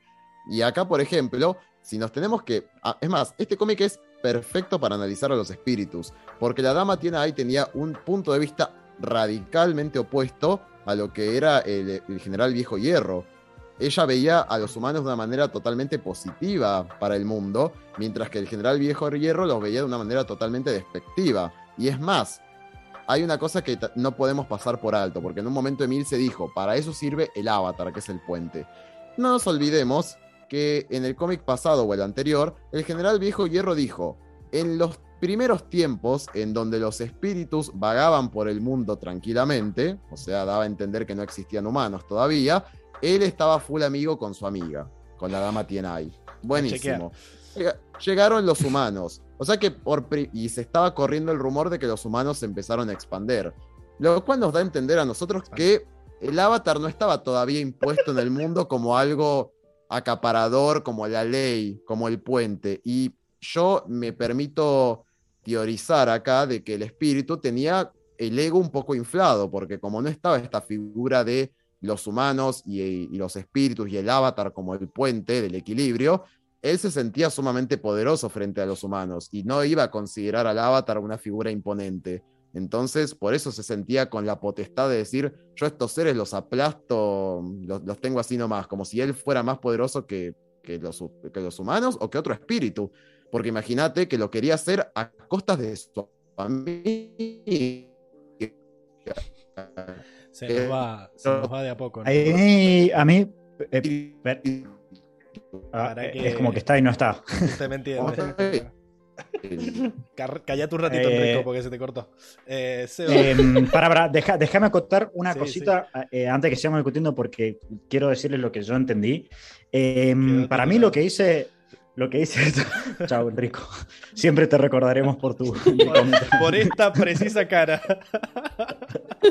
Para voy a hacer una captura de pantalla. Dale. No, Ahí está. no, a ver. Em, para mí lo que dice el espíritu tiene razón, tiene razón porque el avatar es humano y establece lazos humanos. Yo lo que entendí acá dije, me, me permití imaginarme unas escenas de decir, ¿qué pasaría si en un futuro aparece un espíritu que tiene toda la razón y el avatar le tiene que dar la razón, pero involucra un peligro para Katara, ponele? ¿Qué harían en ese O para, caso? ¿Vos o te pensás que- en este que caso. realmente, claro, en este caso, yo creo Toph- que, que la- la- el, el- el cómic te enseña que el avatar es humano, tiene, tiene un trabajo, pero es humano y establece lazos humanos. Y para mí no es perfecto. Y por eso también me gusta el que- cómic, porque elige un lugar y no me parece mal que Aang diga, no, ¿sabes qué? Te voy a meter una piña y, y te vas. Por más que el espíritu quieras decir, tiene un poco de razón, no tiene un poco de razón, elige un bando y no me parece mal, porque es humano y tiene lazos humanos, ¿entendés? Y, y yo realmente, por lo que nos han mostrado de Aang, yo creo que si viene un espíritu que tiene razón y pone en peligro a Katara, va a elegir a Katara. No, no creo que diga, está bien Katara, ¿sabes qué? Tengo que mantener el equilibrio. Chao, nos vemos. El tema es que. Perdón. no- el chiste es no poner en peligro a nadie, ¿me entendés? O sea, yo siento que Aang va a terminar eligiendo a Katara sobre el espíritu, pero si Katara se vuelve loca y quiere empezar a matar espíritus, no sé si se va a poner del lado de Katara y va a tratar de salvar a los espíritus. O sea, es un tema de que este espíritu en particular no se podía dialogar con él y en realidad el diálogo que estaba poniendo este espíritu para mí estaba, estaba tergiversando las cosas. Porque recordemos por qué vuelve el chabón. Volvió porque. Porque mataron a su amiga. Y, y- pero, y- pero claro, seguían contaminando. O sea, como que de repente cambió el discurso de ah, estos tipos le hacen mal al mundo, le hacen mal a la ecología, al planeta, aguante Greenpeace, a mataron a mi amiga. Lo que hizo que realmente se enojara fue el tema de que habían matado a la amiga, que después descubrimos que no la habían matado, pero él No. ya estaba. Yo creo, yo creo, lo que pasa es que yo creo que esa es la cosa. O sea, es, es el hecho de decir, te quemaste. Yo te dije que te ibas a quemar. Voy y apago el fuego. ¿Me Pero no, no tenía razón Ese- el chabón. Ahora descubrimos que la mina no había muerto. Él no dejó que escucharan. Él no dijo, no dijo, él asumió que le habían matado a los humanos. Punto. Y fue y destruyó toda una ciudad, ¿me entendés? Entonces, y ahora él, el, el acuerdo para, para frenar todo era, bueno, le van a hacer el altar a mi amiga. Se van a ir de acá, o sea, Yang Cheng le prometió que nadie iba a tocar y ese lugar iba a quedar sagrado en honor a su amiga. Eso era lo que quería él, que no se ponga ahora la camiseta de Greenpeace y de la madre en coche, porque él lo que quería era mantener su nivel de nosotros los espíritus somos los copados, ustedes son hormiguitas ahí, quédense ahí y no, no nos toquen a nosotros, no, no nos, ma- nos cambien la vida. Que Lady tiene ahí les decía lo contrario, le decía, eh, mirá, La verdad que es un embole el mundo en el que vivimos. Muy bonita, muy bonita la, la vista, la costa, pero yo hace 80 mil millones de años que estoy acá y esto está siempre igual. Un embole. Llegan estos chabones y me construyen. Mirá la casita que construyeron, tremenda. Mirá, uh, maquinitas, joya. O sea, hay un tema también en el que eh, El se ego. puede crear sin, eh, sin destruir, sin... No, me encanta la frase que le dice ella de los humanos no quieren dominar, los humanos quieren crear. Eso es lo que podés decir a nivel general. Mm, Hay mm. humanos que destruyen, hay humanos y, y que te hacen puedo, y te puedo decir pero el que chiste es no 50 generalizar. Claro. No generalicemos. El Exacto. chabón este no era gris, eh, acá como Luis. Es evidente que el viejo hierro no es muy flexible. Eh, no, el chabón dijo, si se murió esta, seguro fueron los humanos. Y los humanos son todos unos hijos de puta y hay que matarlos. No puedes defender esa postura, boludo. Cada cosa que demuestre inteligencia la vas a matar por las dudas. No se puede hacer así, ¿entendés? Antes de, No, no, no. que Yo coincido. algo, O sea, para mí. volvamos a acomodar las eh, cámaras, por favor. no está está, está mal el espejo. Tiene, tiene, tiene, tiene buena- tiene buenas razones, pero ej- ej- ejecutó, ejecutó demasiado mal, ¿no? A eso, a eso tenemos, vamos a llegar seguramente, ¿no? Bueno, Tenía sus buenos motivos, pero. Pero eh, es que sus sus buenos no motivos de qué? buenos. O sea, pero sus buenos motivos de qué? O sea, la- lo que desató su furia eh, fue, el, el que terminó de derramar el vaso, fue el hecho de que supuestamente mataron a la amiga, pero en realidad no le habían hecho nada. O sea, ella eligió vivir su vida feliz al lado de los humanos y él Sí, nunca. bueno, que ella no lo, él no lo sabía.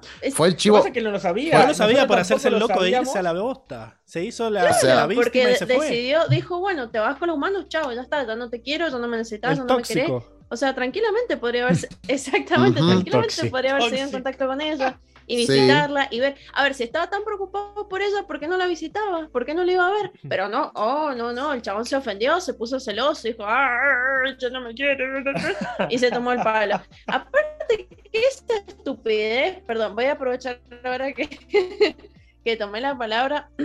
¿Vieron eso que dice, ay, el avatar al final siempre va a estar al lado de los humanos? Es lo mismo que tu hermano. Tu hermano es el que te caga a piña y después tu mamá obviamente le caga a piña a tu hermano y te dice, ay, mamá, vos siempre estás al lado del otro. De o sea, Traumas ¿qué son infancia. ¿qué son esos planteos No, ojo, estúpidos? A ver, para mí- No, no, no son. Acá, no aplica. Para mí, gigante y acá, acá se está todo, haciendo, es se está haciendo la víctima, se está haciendo la víctima, pero tiene razón para mí. Para mí, en parte, es imposible que sea totalmente balanceado el avatar, siendo que tiene lazos humanos. Algo de sesgo va a tener. Yo creo, que- yo es creo que eso, no yo tenga. creo que Bueno. eso lo, lo- lo va, a pasar, va a pasar No siempre. dejar es que aplaste que en este a una persona caso, inocente en tal el vez- proceso. Sí, Sí, lógico. bueno, pero yo creo, yo creo que si bien Claro, o sea, él le dijo, tranquilo, pibe, mirá, soy el avatar, acordate que yo es el que pongo el, el equilibrio, el chabón dijo, ¿qué equilibrio ni qué equilibrio? Ya sé. ya Claro, yo contado hablé con yo hablé ya me es lo que le dije, yo antes". hablé, yo hablé con Hablé antepasado y, me prome- y y hice una promesa que no se cumplió una mierda. Ahora yo quiero mi promesa. Eso es lo que dice él, pero ya está. Pero está bien. Vamos, voy a, voy a darte la derecha en que es un poco radical sus métodos. Y sí, pa- y sí, Die, es- es Un poco de radical, hijo de puta. Exacto, O sea, voy a darte la, voy a darte la derecha. Lo que, lo que Es yo quería verdad. decir es que, a ver, claramente Soy era yo- total, pero además, soy bien, yo el del delay, a ver, él creo. puede tener su postura que es correcta, pero, o sea, parte de su postura es correcta. Sí, no me parece sé, que yo sí. también... Ah, ah, Sí, yo sí. ahora te veo trabado. Igual, igual mi conexión Pablo. también dice, tu internet connection is unstable. Ah, estamos todos para el Así otro. que no sé si será Oh, Dios general. Entonces están, son todos Ay, menos yo. Diego. porque Tu la trans- internet connection. A ver, la transmisión está andando bien. Diego. Es No, la- pues, es ¿no será el servidor de Zoom es también? la que charla del Zoom lo que está con delay. eh, porque la transmisión me dice que anda excelente. Eh, Nos tiró claro, en un servidor para- de. Para mí, de para mí el, Taiwán, ser- el servidor, el servidor está medio, medio flojo ahí. Pero de, Bueno, de pero Zoom. aprovechemos que se cortó la charla un segundo porque quiero acomodar las cámaras, por favor. Eh, todos menos Enrico apaguen su ¿Qué cámara. pasó? Quiero acomodar. Oh. Oh, mirá, soy Seba ahora. Listo. Ahora prende Seba. Prende Diego. Y Tuki. prende, y prende Emil. Oh, Tengo una bronca porque cuando se me cortó a mí yo estaba re en una, re en una explicando algo. Estaba re, la estaba Estaba re, estaba re prendido ahí. Cosas Tengo- que no saben la bronca que tengo. Estoy, estoy metiendo el poder de los grises a full para no mostrar Para mi no- calentura. Mira interior. A ver, Sí, sí, para no, para no tornarme como el general viejo hierro. vamos a leer un poco los comentarios. Acá dice Paula, ¿no será que Sí, el general. Viejo hierro, al sentir ese abandono o los celos, pudo corromperse su esencia y por eso se puso así de loquito? Acá dice, o sea, el espíritu tenía mil y un razones buenas, pero su motivo principal era lo de su amiga. Ahí yo me permito discernir y decir que el motivo principal era el miedo que le tenían los humanos esto. Y le daba la vena gigante el hecho de que la amiga apoyara a los humanos en vez de, darle la razón a él. Eh, eso. Exacto. Bien. Acá Luis sí, dice... sí, totalmente. Por eso digo que eh, Continúa Enrico, continúa hablando. Te escucho. ¿Qué dice? ¿Qué dice? No, ¿Qué dice? bueno, perdón. Te- te- téngame paciencia. Mm. Uh, está todo roto. ¿eh? No, no. Zoom, Zoom me parece que, que tengo el se... delay. Este, Estamos Maradona. Pero no sé, es el Zoom, ¿eh? Porque acá el OBS está funcionando todo bien. Creo que la transmisión anda bien. Así que es la charla. A ver. F. Está picada la charla, está picado Zoom. Pero Sí, bueno, sí, ahí, ahí se arregló, ¿verdad? Digan rápido. Pareciera. 8. Ocho. Ocho. Ocho. Increíble, chao. Increíble. Sí, no, ahí, ahí mejoró cosa de magia. Eh, más o menos, pero Acá bueno, sí. Luis me dice disentir. Y es algo que ya nos había. Claro, discernir es otra cosa. entender. Disentir era, sí. Sí. Que disentir es estar en desacuerdo. Claro, yo Discernir quería entender lo que dijo Paula, quería discernirlo para poder disentir. Eh, Apa. además ya tengo el punto a favor del parangón, boludo. Eh, ya, El está. parangón. Ya con eso me puedo retirar y equivocar en cinco palabras. Eh, me gustaría retomar la charla capaz hablando de esto de que el avatar siempre se va a poner del lado de los humanos en vez del lado de los espíritus. Hay una realidad que es que este mundo es el terrenal, no es el mundo de los espíritus. Hay espíritus que están en el mundo terrenal, hasta donde sabemos no hay humanos que estén en el mundo de los espíritus, el avatar es el único que tiene este privilegio. Entonces es esperable de que el avatar intente negociar siempre en el A mundo favor de los humanos. a favor de los humanos. Negociar, en el mejor de los casos, como lo hizo Yang Chen, que en el cómic pasado le tiré 40 flores por haber eh, hecho este pacto que en, en teoría era totalmente injusto, porque como decía hace un rato antes de morir, yo, este, me, pare- me parecía que al final era un capricho lo del general Viejo Hierro. ¿Sí? Porque a él no le correspondía el poder de esta costa, era sobre su amiga, la dama Tienai, era la que era la guardiana de la costa. Él se autoproclamó casi un avatar en decir yo vengo a imponer justicia. yo soy la Es justicia. totalmente arbitrario cuando es el avatar el único que puede decidir la negociación. Y me parece que Yang Chen fue permitido decir, bueno, voy a remover estos humanos de esta costa que en realidad no te pertenece y voy a rendir culto a un pacto que estoy como para... ¿Vos pensás que los humanos no sabemos preservar? Bueno, te voy a demostrar que sí. Entonces, a mí me parece que el avatar, o sea, Yang Chen en ese sentido fue sumamente moderada y sí obró pensando en los espíritus, en este espíritu chiflado, desde mi punto de vista, este, eh, porque no le correspondía para mí. Sí. Aparte, o sea, ¿qué es como siempre dar a favor de los humanos? ¿Qué evitar que los maten? O sea, no es que los humanos tengan Claro. super mega privilegio. O sea, cu- ¿cuál sería el uh, siempre da a favor de los humanos?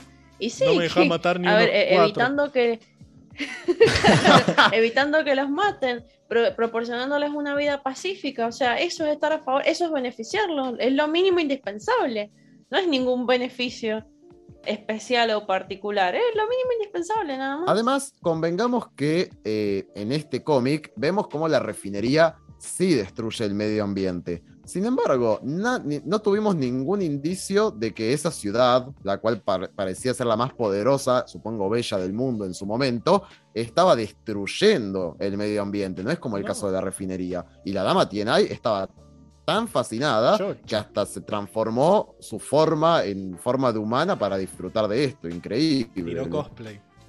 Eh, pero sí.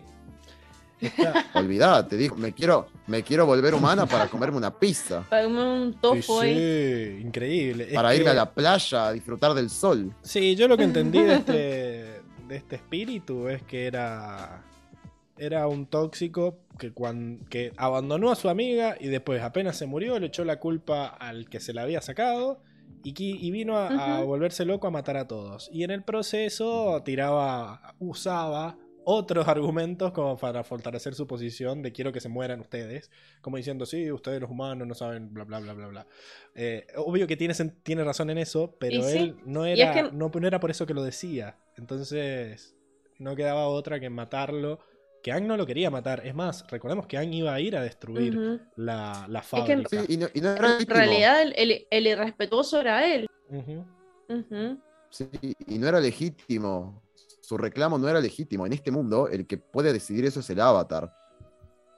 Entonces, ahí falló. Excelente. Eh. Más puntos para Yang Chen, que la verdad sola- me parece que manejó bastante bien la Les voy a dar la derecha por el hecho.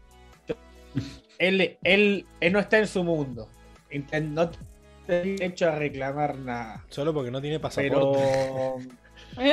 Exacto. Exacto. O si no tiene green card. eh, pero sí. Porque no se adaptó. porque esto.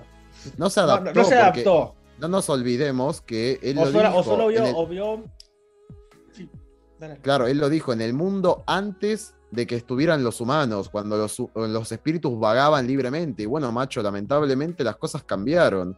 ¿sí?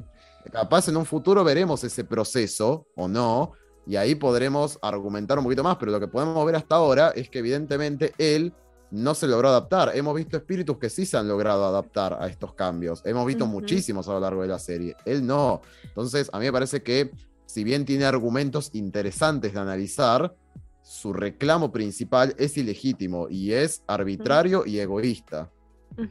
Sí, porque aparte es como está pisoteando la memoria de la amiga, porque a ver, o sea, supuestamente a tu amiga la mataron los humanos. Y bueno, ¿dónde estabas vos cuando la mataron? ¿Por qué no la protegiste vos?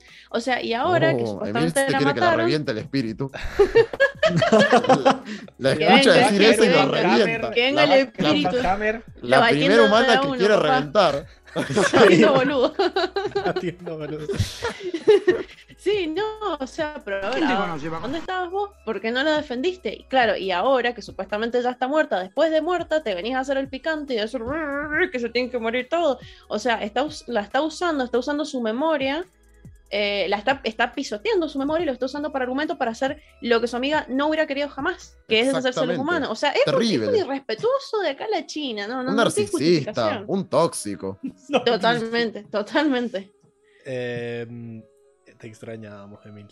Eh, bueno, entiendo que sí, que, que es eso. Eh, y además, digo, a mí me hace mucho ruido que te moleste. Sí, que- yo- igual yo creo que yo creo que no ya hemos visto ya hemos visto otros espíritus que Ah, Uy. Uy. No, no, me da mucho más, me, me hace mucho ruido que te moleste más, eh, o sea, como que nos des la derecha porque no tiene pasaporte en vez de porque su, su solución para todo es aplastar a, a una ciudad, o sea, eso debería decirte no. no, yo, yo- mal. yo te, te di la derecha más temprano de eso de que, Ah, ok. de que sus métodos eran radicales Sí, sí. Eh, Bien, le sacó el poco. Sí, no, me- me duele, me duele. el- Eh, no se adaptó a, a esta nueva raza. porque como no se quería ya hemos visto muchos espíritus que, bueno, pero Washington tampoco, tampoco se adaptó. Y bueno, él directamente Pero no jodía. se separó, se separó del mundo, claro, directamente se, separó de los, de Pero los no humanos. él ahí en su biblioteca. No dijo voy a matar a todos los Claro. humanos para proteger a mi biblioteca. Bueno, biblioteca, me llevo la biblioteca. Dijo, pues me voy. Chao. Igual Mirá nada, es, es- que- sí, es- es muy interesante volver a traer el caso de Washington porque, bueno, él tenía una mayor implicancia con los humanos. Él veía a los humanos destructivos y como sentía que sus conocimientos, que su biblioteca propiciaba esto, prefirió llevársela al mundo de los espíritus para que, bueno, dejar de propiciarlo. Es en algún punto negociar, ¿no? O sea, Sí. Ang en su Sí, momento no, no era el conflicto, Ang en su momento quería acabar la guerra y bueno, quería utilizar justamente parte de esta información para ello, pero sí. Para mí, si se ponía a pensar un minuto, Ang iba a decir, eh, sí, llévatela mejor. Exacto. Pero déjame salir primero, yo creo que ya he dicho eso. Claro. Pero Eh, déjame salir. El problema, el problema con Washington fue que los quiso enterrar con su biblioteca. O sea, yo me voy, pero te venís conmigo, les dijo. y y que los fue- atacó. Bueno, todo un tema. Ya Bueno, hablamos En, de- en otro capítulo. Aguante Washington, está- viejo. está bueno Aguante esto, Washington. Y para, para cerrar, yo creo que también el, el hecho de ver la- la- las, dos, las dos caras de- del, del ser humano, ¿no? Porque eh, vemos que, tía, ya, ya, ya, ya me van a, voy a hacer meme porque siempre le pifio. Eh, a la Tienay. Tianen, Tiagen, eh, vio el lado bueno de los humanos y este solamente ve el, el lado malo, ¿no? Y, y- y saber esto, ¿no? De que los humanos tienen, tienen estas dos, ¿no? Y, y bueno, eso nomás, Bueno, para cerrar. Y Sí. que sigo, sigo Sí. pensando, sigo pensando que, que no eran que, que pobrecito el viejo hierro. Le quitaron Sí, su- era- él, la él- solamente encima ni sesgó su siquiera se mirada. murió. Sesgó su mirada. Exacto. Sesgó su mirada sobre los humanos. Se transformó. Eh, Ahí debe estar en forma de col por algún lado. No. En terrible, forma de galleta de col. Para terrible lo del espíritu, la verdad. F, F por él. No. Suponemos nosotros de que no va a volver. además, fue terrible para Ang también todo este proceso de tengo que Chabón. Sí, sí, sí, sí. evitar. No sé, Enrico, qué viste vos ahí de, de cómo Ang, porque Bueno. Aang no estuvo firme en una decisión todo el capítulo. No, fue variando no. y adaptándose a lo que pasaba también, ¿no? Es que eh, es una situación muy tensa para. Eh, como digo, tiene que manejar el poder de los grises a full. Porque realmente, ¿cómo equilibra este mundo? De intentar, de intentar mantener el puente, ¿no? De negociar. Es muy difícil su situación de mediador. Y más cuando una de las partes es tan radical. Bien, eh, de hecho, ambas partes son radicales. Ambas mantienen sus posturas muy firmes. Porque el Toff le hizo frente y no quería que la refinería fuera destruida bajo ningún concepto. Entonces, me parece que lo que terminó inclinando la balanza por el lado de los humanos fue que el otro quería destruir a toda costa a su especie. Eh, no estaba en posición de negociar ni en pedo, era más de ataque. Para Aang fue muy difícil, de hecho es interesante cómo él ni siquiera quería atacar al espíritu, a pesar de que tenía el flanco descubierto que Toph y sus estudiantes le habían sacado la armadura. Eh, y no fue hasta ver que justamente podían llegar a atacar a Toph que ahí primó sus sentimientos, ¿no? Que me parece el- que su lazo- sus lazos, que es lo interesante de- del humano, que esto creo que lo habíamos analizado en el pasado también. El avatar tiene la particularidad de que es un ser humano y de que tiene sentimientos. Eh, y al verse amenazado una de sus amigas, bueno, primó esto por arriba del espíritu. Que bueno, que igual no estaba en condiciones tampoco. O sea, Ang mantuvo siempre su posición de diálogo en todo momento, que eso yo lo- me parece muy valorable. Sí, y aun cuando lo atacó, no es que lo atacó porque lo quiso matar. O sea, después de hecho vemos que Ang dijo como, uy, como que se dio cuenta que se le pasó la mano, o sea, pero no era la intención de él en realidad, solo lo quería detener. Lo Que quiso volvemos sanar, a- de hecho. Claro, claro, exactamente, que vamos a, a lo mismo que decíamos en la temporada 1, que, el, que Lucas nos, nos atacaba a muerte con estos, que Ang en realidad, o sea, nunca quiere hacer daño, él solamente quiere como detener, ya sea a humanos o espíritus, él, él siempre trata de evadir y, y sacárselos de encima, que es lo que quiso hacer con este espíritu. Nunca tuvo Exacto. intenciones reales de, de matarlo. Exacto. Me gusta igual porque él queda conflictuado ante esto. Eh, le quedan resonando mucho estas palabras porque pongámonos en los zapatos de Ang. El espíritu le dijo algo que nosotros nos lo estamos cuestionando como un dilema. Imagínate Ang, que es el puente, él es el mediador. Y él queda pensando como, che, ¿y ¿tendrá razón el espíritu? ¿Será que los, los espíritus ya no tienen lugar en este mundo realmente? ¿Y cómo se pone él? Porque él también es en parte, o sea, como un espíritu. Él es el puente entre ambos mundos. Entonces, aparte, me, me gusta mucho porque le pega esto que, estaba, que veníamos hablando en este cómic sobre las reliquias del pasado. Lo vimos incluso en. La Promesa, que él ya se Sí, cuestionaba como, sí, sí. bueno, ¿cómo, cómo negociar entre el pasado y las tradiciones con el progreso en lo nuevo? ¿Lo abandonamos? ¿Qué hacemos con el pasado? ¿Cómo lo retransformamos? Y me parece que él tiene mucho desarrollo en este cómic.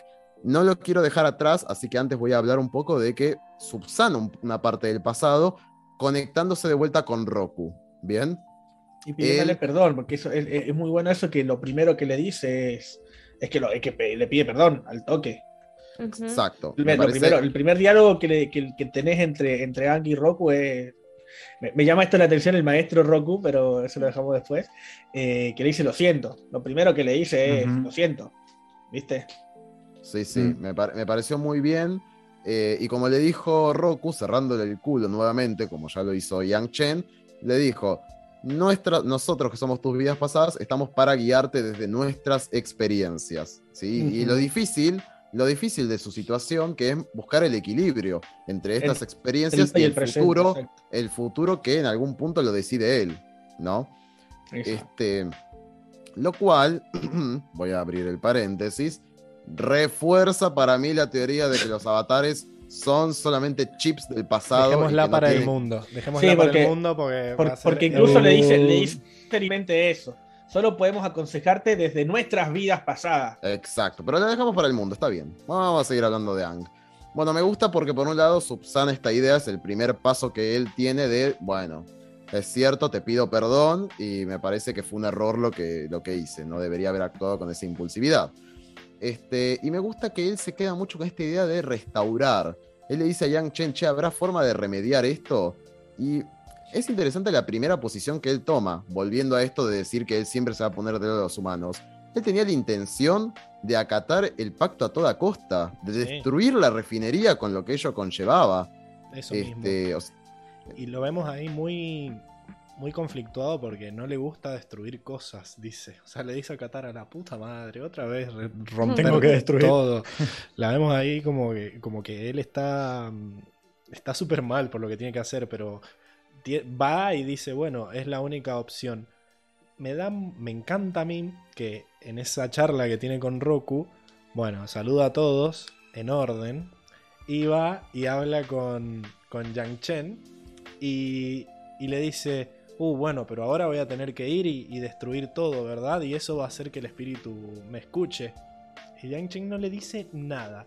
Yang Chen lo mira nomás, lo mira como diciendo, Poor Summer Child, ¿no? Pobre niño del verano. Claro, es que sí, yo, yo lo sentí así también como diciendo, posta, pensás que el espíritu va a decir, uy, destruiste todo. Y va y le Genial. dice, "Andá- Gracias. Anda que tus amigos te necesitan, le dice. O sea, ya fue. Claro. Cagate en todo, cagate en el espíritu, andá y protegelos.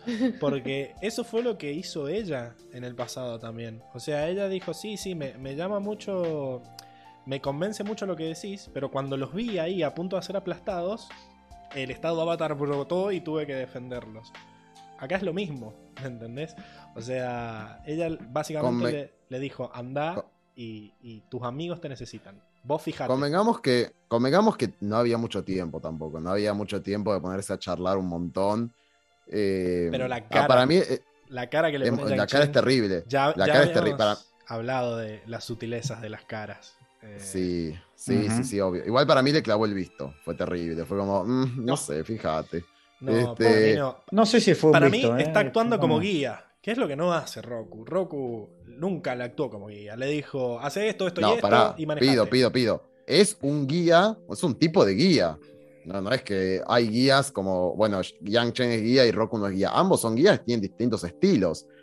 Eh, es lo que decíamos la vez pasada de los líderes. Hay líderes, como lo es eh, Loban, que es un líder autoritario y sumamente represivo, y hay otro tipo de líderes que son más democráticos. Bueno, pero siguen siendo líderes al final del día.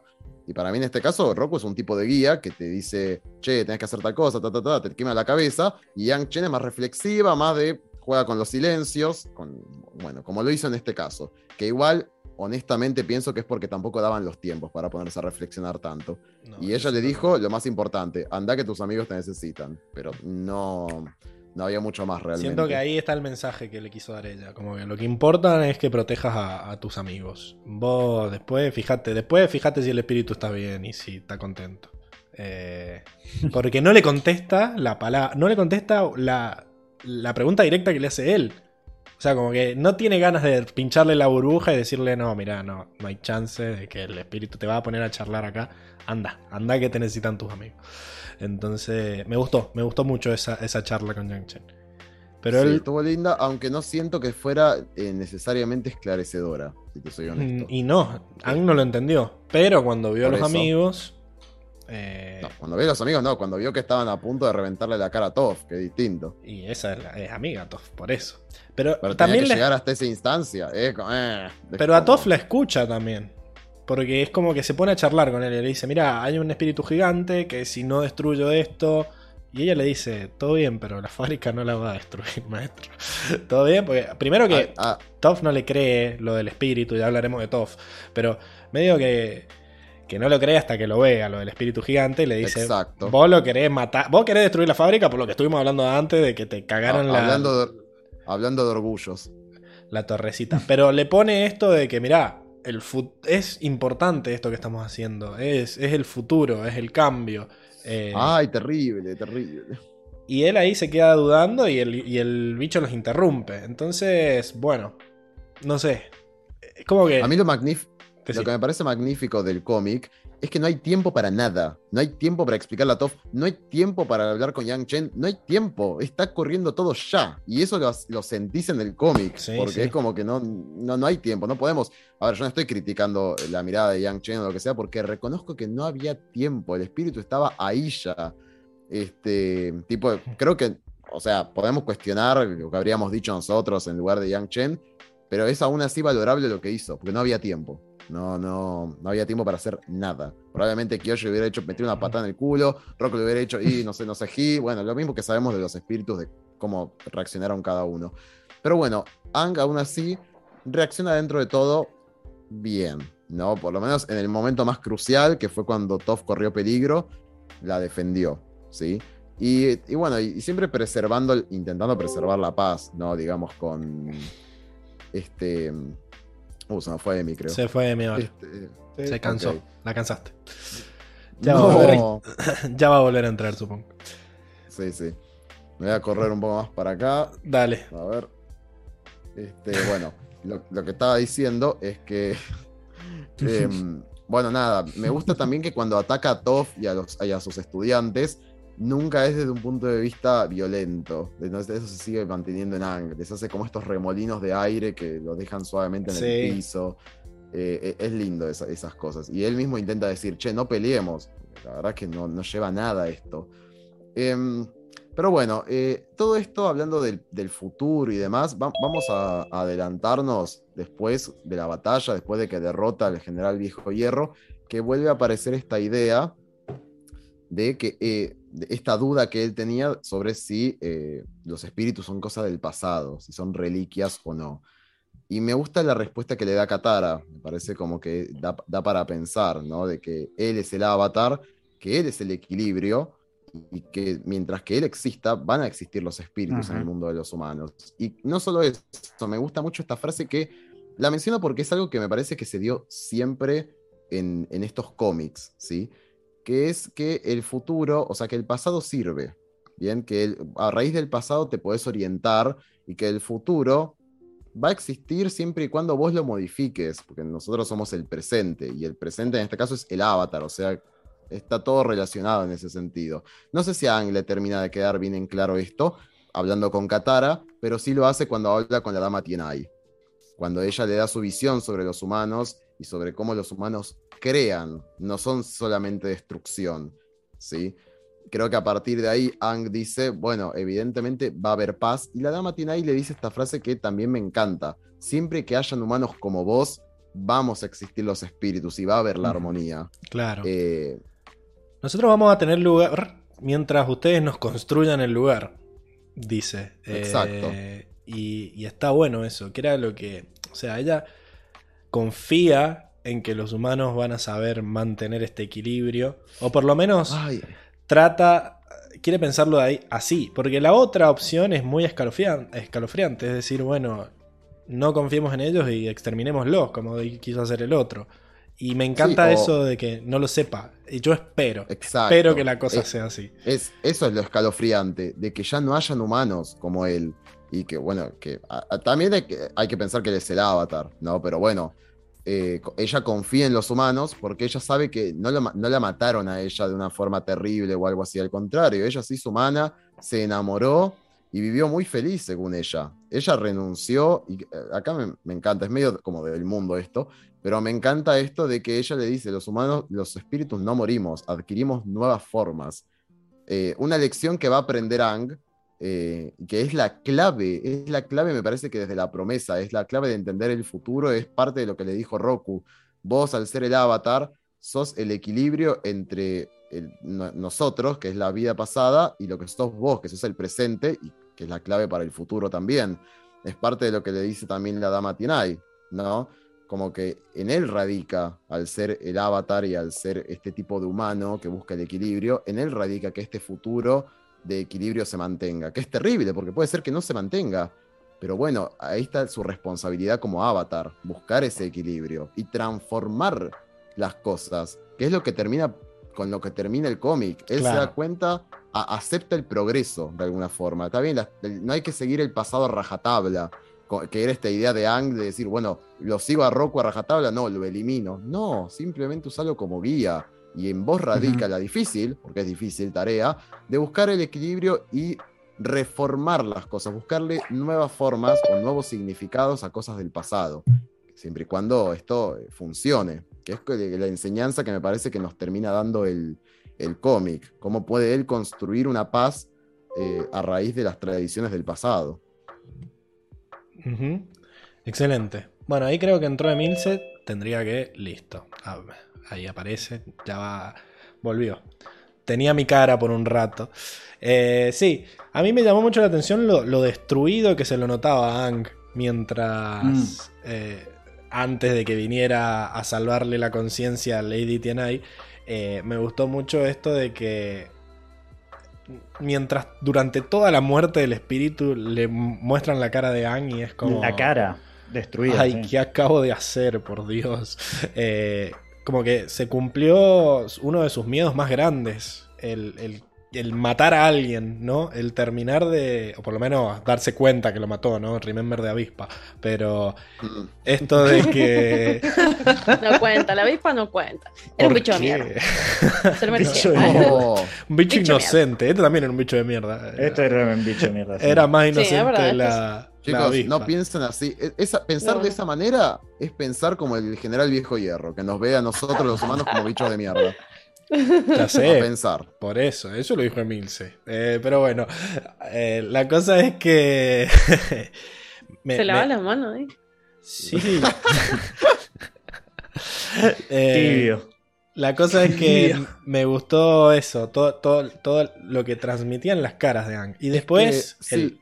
Se transformó en un nuevo miedo, en miedo de que, che, eh, no va a haber forma de Sí. mantener el equilibrio. Eh, van a No seguir terrible, desapareciendo Es espíritus. que, no- no, si nos ponemos a pensar, no es terrible porque creo que todos nosotros, o a mí me pasa, tenemos la idea del, del equilibrio como la estabilidad, que está relacionado con esto de mantener, de preservar. Y muchas veces el equilibrio no se puede mantener desde mantengamos el pasado, ¿no? Esto de. Dejemos todo igual. que era- Claro. dejemos todo igual, que era lo que Ang tenía. A ver, no, sabíamos que Ang es el avatar. las y cosas él tiene- cambian. él tiene re en la mente equilibrio, equilibrio, equilibrio. Y todos relacionamos el equilibrio con, bueno, si antes estábamos bien, hay que mantener todo tal cual estaba antes. Y eso es un sesgo que tenemos, porque muchas veces el contexto cambia y para mantener el equilibrio hay que probar cosas nuevas. Y lo nuevo nos puede dar a entender que pueden fallar. Y eso es terrible para el ser humano, el futuro del incierto, que era esto de la dama Tienai. que Es lo último que le dice. ¿Cómo, puedes estar, ¿Cómo puedo estar seguro de que esto funcione? Y ella dice, no lo sé, pero espero que así sea. No podés, básicamente. No podés estar seguro. Eh, y, y era lo que quería el bicho también, que quedara todo igual. Eh, no quería el cambio. Ante el mínima duda de cambio, aplastarlo. Eh, y era. Lady Tianai siento que la tenía re clara en eso. O sea, ustedes son el cambio. No, Full, full deconstruida. no necesariamente son algo malo. O sea, ustedes están creando algo. Por lo menos están intentando crear. Eh, bueno, veamos Bueno, qué pasa. Es lo, es lo que le dice ella. Eh, fallan. Los seres humanos fallan y está bien, pero a par- lo que tienen los humanos, y acá palazo para Ang también, este, es que aprenden de sus errores. O sea, que aprenden a ver el pasado para construir un futuro mejor, donde no solamente se preserven las cosas, sino que crezcan, que me parece que es parte de la idea del progreso, ¿no? del desarrollo.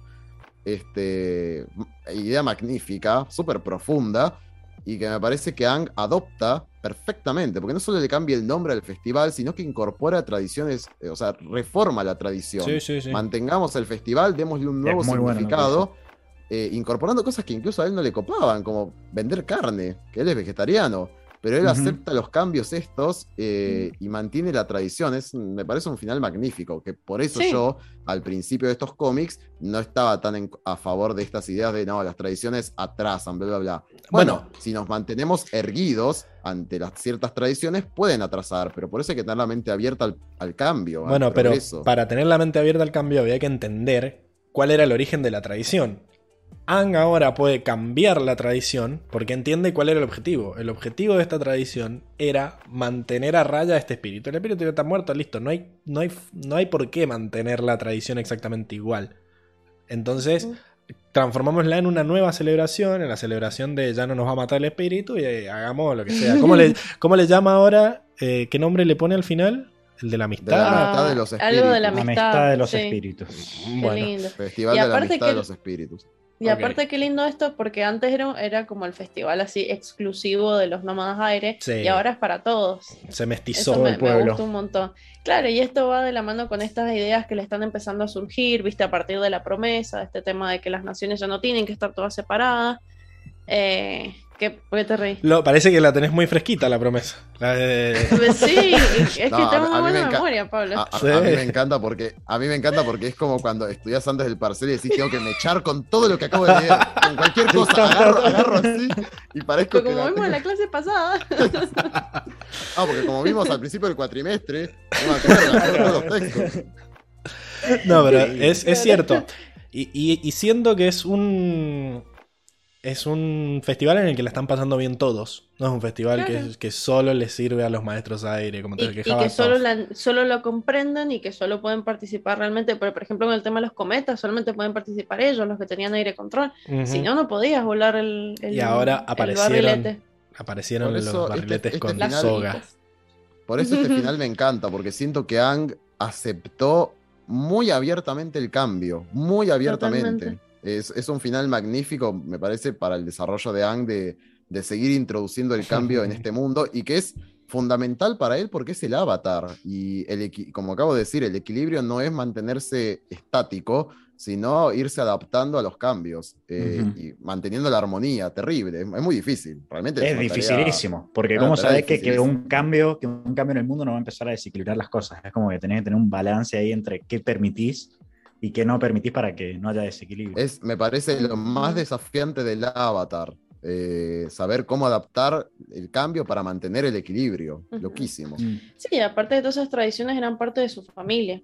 O sea, de repente tener que cambiarlo, es, es lo último que le queda vivo, digamos, por así decirlo, de su familia, y ahora de repente tiene que cambiarlas para incluir a gente que no tiene relación con su familia, entonces es un proceso muy duro. Pero es lindo, eh, es, un, eh, eh, es lindo y habla mucho de, este crecimiento personal de, de Anne que estuvimos mencionando a lo largo del capítulo. Qué agradable sujeto. Ahí volvió Diego, que, que Ay, no, es hermoso, Anne, lo amo. que no entendió que solo Emil se podía apagar su cámara. Eh, creyó que ahora todos Uy. podían acabarla, apagar ¿No era así? No, no, no. Le dije a Emilce que ahora ella era la última, así que por favor apaga tu cámara, Emi, así vuelve Diego a su lugar. Y vuelve a aprender y estás en tu lugar. Bien. Ahí está. Eh, bueno, listo, muy hermoso todo. El pasado, el paseo de Ang por este. por esta montaña rusa de emociones. Pero también tenemos el final de Lao contra Toff, ¿verdad, Seba? Uf, Eh, uf, Sí, terrible. sí, sí, sí. Lindas cosas pasan. Eh, Toff, creo que, que estaría bueno conversar dos puntos. Creo que uno va a ser más corto que el otro. El primero es eso que yo esperaba de esta trilogía y, y me gusta, que es qué onda la relación con el padre, ¿no? Eh, arranca, bueno, eh, finalmente Lao se, se redime, se aleja un poco de la zanela, de que lo voten para la zanela, porque, bueno, tenemos el pedido de, de perdón, ¿no? Me, me gustó que mostrar, habíamos hablado ya bastante de Lao y cómo tratábamos de Costó, ¿eh? justificar o entender, digamos, decir, bueno, ¿qué, qué onda? ¿Qué piensa este tipo? ¿Por qué piensa así? Y la verdad que me, me gusta este giro donde finalmente se da cuenta de, y, y acepta a la hija. Tengo una crítica para decir que, bueno, medio que estaba, esperó hasta que estuvieran al borde de la muerte, ¿no? Medio que le dice, che, por si nos cagamos muriendo, en realidad te quiero, perdón por todo lo que hice, dale, lao, hijo de puta. sí, la, sí, la- la- realmente la era- respuesta, la respuesta de Toff es genial. Si realmente me conocieras, no estarías No estarías debatiendo entre la preocupado vida por tu vida. Igual, Exacto. igual, Pero igual- me gusta. Durísimo. Me gusta porque desde el punto de vista de Toff, o al menos yo lo entendí así, me gusta la expresión que le hacen en la cara como que está, necesitaba eso el personaje, Sí. ¿no? Necesitaba escuchar eso Toff porque se le ve una sonrisa y es como, yo creo que es el empujón de fuerza que necesitaba para seguir sosteniendo todo ese hierro. Totalmente. De hecho, igual, eh, para, para no, o sea, es entendible igual, creo, Seba. O sea, si estuviéramos todos en nuestra, en esa situación, al borde de la muerte, Sí, obvio, obvio. me parece que cualquiera se pondría sensible y se entrega, ¿no? Como que ya Salen los sentimientos más de golpe el orgullo y todo eso es algo que, que queda de menos. Porque Ujú. es algo que No, y además, ojo, eh, desarrollando un poco más lado, traté de hacer un poco de empatía también y, y- y de- por- confirman qué fue lo que pasó con la esposa y, y creo que el personaje, bueno, claramente venía con un sentimiento de culpa y estaba medio que eh, exteriorizando esa culpa hacia la hija, ¿no? Como no queriendo a- asumir cuál había sido su error. Y creo que en parte la culpaba a, a Toff, ¿no? Por, por todo lo que había pasado, siendo que en realidad él era el origen de todo, ¿no? Entonces, La madre eh, le echó la culpa a él. Claro. Exacto. la madre le echó la culpa a él. Raro Pero yo me imagino. Se lavó las manos a lo Pablito esa también. Porque No, pasa que para, para mí, para mí lo que flasheó es que, viste que, y acá vienen un montón de cosas que habíamos mencionado en el, en el podcast pasado. Mencionaron al maestro Yu y a Xin Fu. Y es Claro. interesante porque él dice, una también. vez que ellos abandonaron la búsqueda, estos se cagaron muriendo. Sí, sí. Están adentro más- de la cárcel. Yo tenía miedo que ahora me vinieran a decir que habían vuelto y habían renunciado. No, no, abandonaron su búsqueda y nunca más aparecieron. Eh, Claro, o sea, él, él-. Él intuyó que abandonaron, pero en realidad murieron, No, no, sí, murieron cagados dentro de esa para mí, para mí la madre, para mí la madre eh, no, no estuvo a favor de eso. Para mí debe haber sido una jugada por detrás del padre de mandar a estos medios Para mí sicarios. también, sí. Ah, vos decís. Y para mí ella, Es al enterarse de esto, dijo, sos un hijo de puta, por haber hecho Claro. esto, nuestra hija no va a volver nunca más. Ok. No lo sé. O sea no que-. Para, para, para, para. Puede No ser, entonces está con el jardinero, como dijo Paula, porque dijo que lo dejó. Lo Está con el jardinero. No, Claro, igual, Paula era una visionaria. No sabemos, No sabemos si se suicidó, como decía Enrico. Hay, hay que Para ver. mí se suicidó, pero bueno. Igual, Mm. eh, una cosa, no nos olvidemos que cuando en el capítulo de la bandida ciega es el padre el que va con el maestro Yu y después vuelve con Tofa a la casa. Anda a saber lo que le dijo a la esposa. Capaz le retergiversó la escena y la madre se comió una película distinta y después le contaron realmente cómo era su hija. Y ahí la mina se la agarró contra el padre y dijo, no puedo creer que me hayas tergiversado la verdad así. Este, y así perdimos a nuestra hija.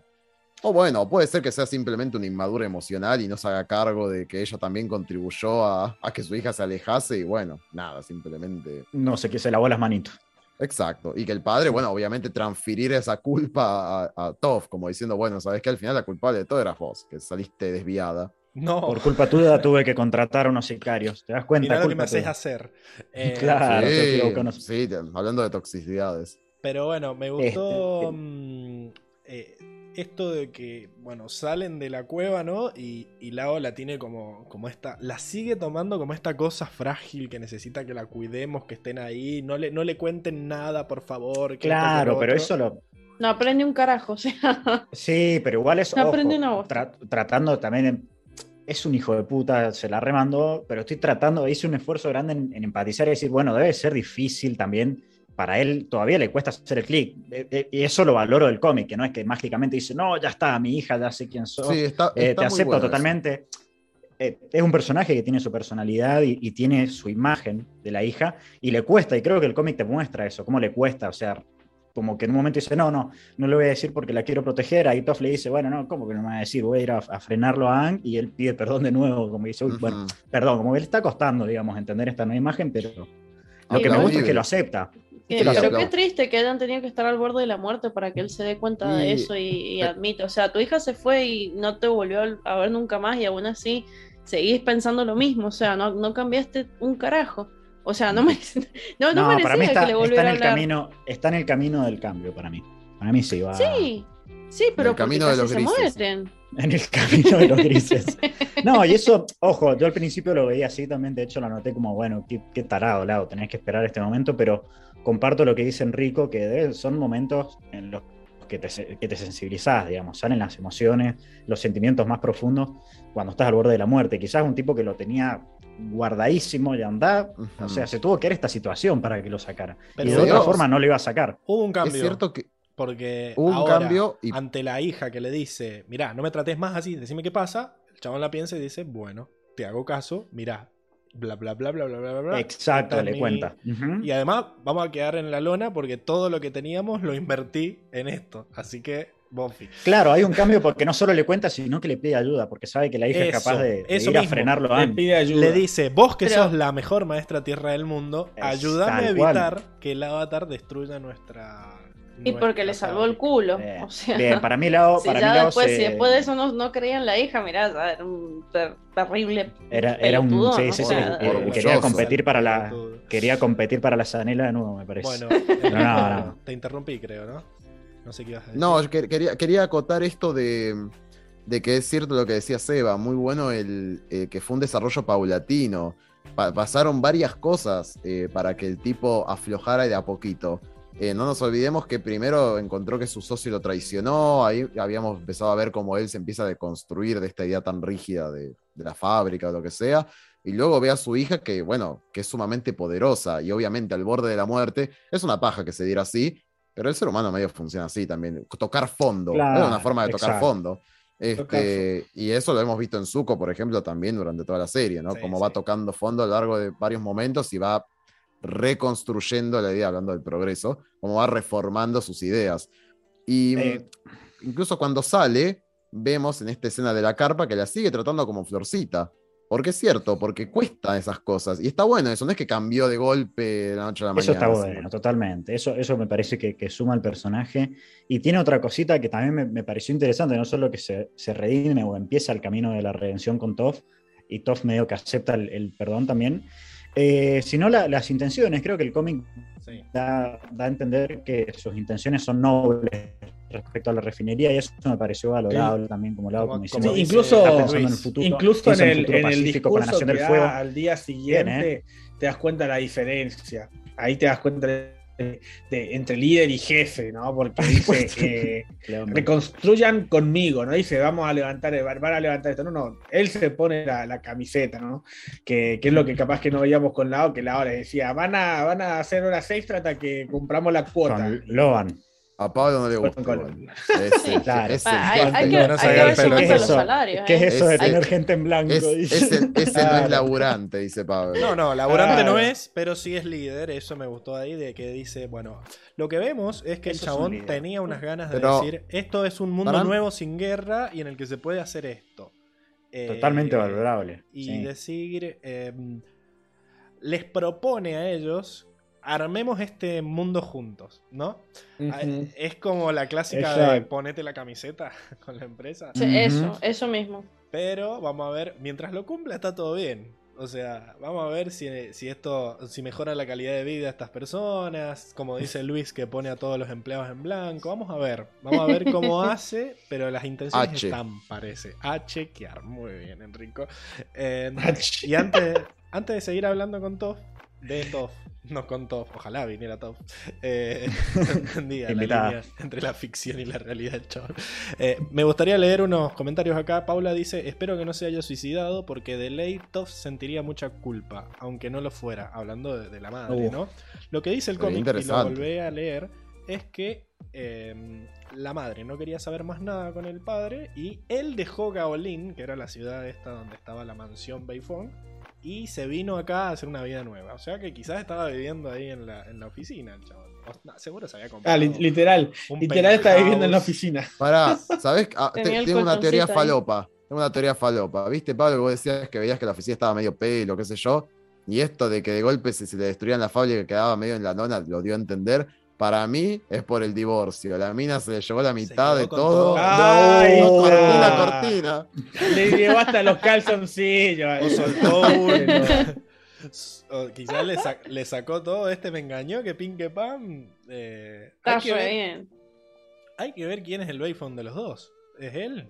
Claro, eso, eso. Ah, Ajá, ¿quién es el Bayfon? Claro. No, porque- Uh, Mm, Tiene pinta de ser ella. Porque Si él no se le echaron de la no- mansión, digamos. Onda, no le mencionó que él era. No mencionó que él era Lao Beifong.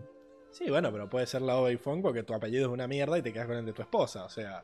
eh, además, no, Hay que- acá, hay que ver acá las no leyes. dejó de usar el, el apellido también. Es como Ah, que. sí. No sé. Mm, hay que ver. cómo son las leyes en este mundo. Tipo, capaz es medio matriarcal todo. No, no, no es matriarcal, pero qué sé yo, si vos te casás con Sansa, de repente vas a ser, si sos un pichi, vas a ser Stark, no te vas a quedar con tu nombre de tu casa. eh. Y no, pero eso, eso depende de las leyes. No importa que, no importa que tal que quieras, vos Además, a ver, renunciás. disculpame. Me hago Bayfon. Disculpame, si, no- si nos vamos a meter en.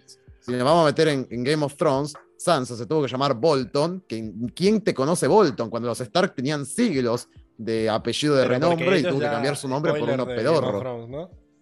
Ellos habían tomado el palacio, ahí estaban todos muertos. Está bien, pero no Claro. importa. o sea, no im- o- la- lo que En ese, es cómo momento, rigen. en ese momento los Bolton eran más que los Stark. En ese momento. Lo, lo que importa es cómo rigen las leyes, si son patriarcales o matriarcales o un, un mix de los dos, eso depende del país. Y creo que, lo, creo que hay algunos países más orientales, porque occidentales sabemos que fueron siempre full patriarcales, eh, que, tenía pri- Acá- eh, que a veces la- el lado de la mujer tenía primacía. Acá Luis dicen, eh, con una fuente distinta a la de la plaza, en la cultura japonesa es muy común eso, por ejemplo, dice. Ahí va, ¿ves? Por eso digo. Epa. Bueno, y también quiero... Sí, no, o, eso de que se mantiene el, ape- el- el apellido con más renombre pasa siempre. Ya Sí. sea hombre o mujer, se, se mantiene el apellido. El que tenga más herencia es el que más vale, chicos. A ver, acá Exacto. El día más pesado. Julio... Puede ser, puede ser ahí. Mira, si, es lo que dice. Si, si la mujer tiene mejor posición social, el marido adopta el apellido de ella. Increíble. Exacto, Al final era un crack el Beifong. No lo hacía por la plata. Repito, no por la plata. Acá. Bueno, pero al fin- o sea, al final se divorció, se quedó con la mitad de los Beifong, pero sin el apellido. Eso explicaría Claro. por qué no relacionaron que él era Lao Beifong con Toph Beifong. Puede ser, por eso. Eh, esa era mi teoría, de que nadie sabía que era Beifong porque el chabón no anduvo diciendo que era Beifong, porque quizás ya no lo es. eh, después, después que lo sacó cagando Por y se quedó con el jardinero. Eh, bueno, acá está O Julio. Llega Julio que nos tira un, un comentario también, ya lo leí entero, no, no tiene chistes. Eh, dice, hola a todos, saludos desde Perú, vengo por mi cuota del poder de los grises, catolicismo, contexto para los memes de Hoxan y obviamente la pablitocracia para que nos diga qué está bien y mal en el universo de Avatar y en el universo en general. Postdata, bienvenida de Milce.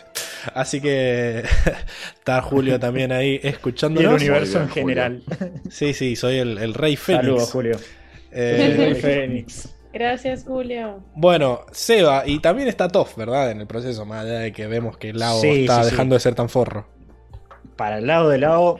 Creo El que- lado lado. No sé si, si vamos a, a- Para el lado lado. eh, no sé si vamos a, a profundizar mucho más que me, me gustó también. Y, y tenía expectativas respecto a, a- a qué es lo que iba a pasar eh, con el perdón de lado, cómo lo iba a tomar Toff, si lo iba a mandar a la mierda o no. Y me gusta este lado que muestran de Toff, que ya lo mostraron el, el capítulo anterior cuando tiene esa escena con Lao, que es un- un- una parte sentimental de Toff, ¿no? no una piedra ahí sin sentimientos.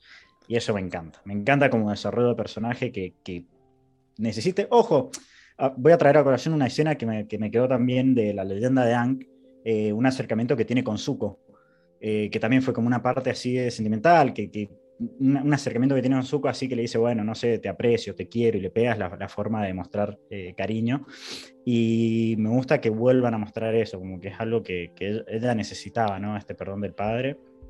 Así que Y es como que le da fuerzas, ¿no? Como que estaba ahí como "Ah", tratando de- y cuando le dice Exacto, esa viñeta se, se ve clarito. ajá, lo- Cuando le- Interpreté exactamente lo mismo. La, la cara que pone como necesitaba escuchar esto en este momento. Es más, yo apenas se acerca al padre, eh, pensé lo contrario. Dije, no, salí de ahí, boludo, porque vas a hacer que se enoje, se caiga toda salí la de ahí, mierda". boludo.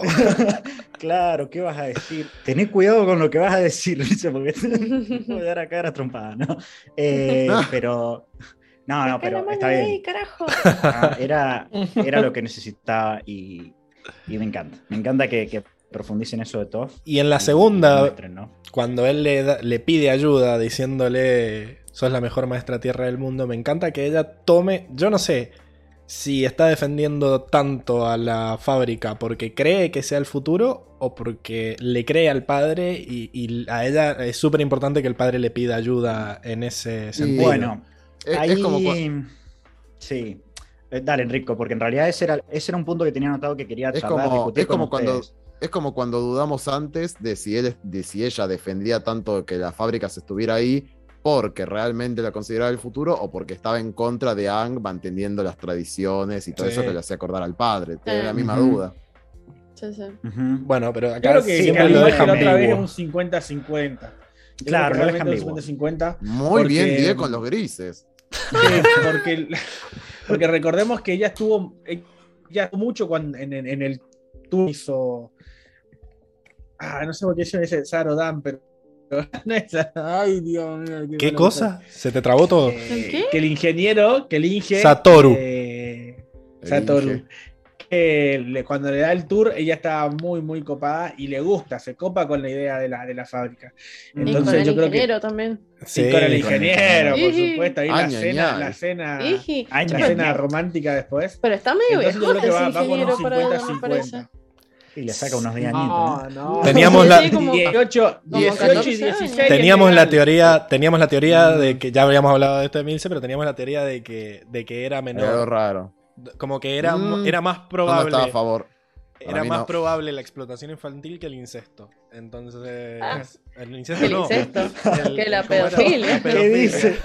Incesto, o sea, todo Era un primo, bueno. era un primo lejano. Sí, es que me está juntando mucho con. Paula. Eh, pero. No, no, no. como esto, claro. Para, para mí es menor de edad y, Para mí no. Y lo está Es que Para mí es el- cara de Para, para mí es el ¿no? clásico clas, para mí es el No. clásico caso polémico de que el chabón debe tener 18, 19 y anda con una de 15. Para mí tiene como 22 el chavo. No, Pero no tiene pero de puso 18. carita de. Cuando la conoció, puso carita de. Igual. Pero sí, qué Qué kawaii, pero esto no se puede. No, lo ver, de lo 22 dice la- buitres. No, pero La- no no, puso carita no. de buitre, puso carita de. Igual en "Ah, este mundo, Seth". en este mundo no hay ninguna ley para los 18 años, seguramente. a ver si el Avatar Wiki- así. Dice cuántos años tiene Saturno, no creo, ¿no? porque no lo Mm, aclaran. No, Tené cuidado con los tremendo. spoilers Mm. nomás. Pero. Te- una cara de viejo el chabón. No, no, A ver, no entré tiene así rápido y no- 17. No lo dice. Yo, yo me quise de convencer a 28, mí mentalidad misma. de 12, dice Paula. Ay, qué asco. Yo lo vi y yo dije, quiero creer que este chabón tiene 18, pero la verdad es que la cara no, no lo acompaña.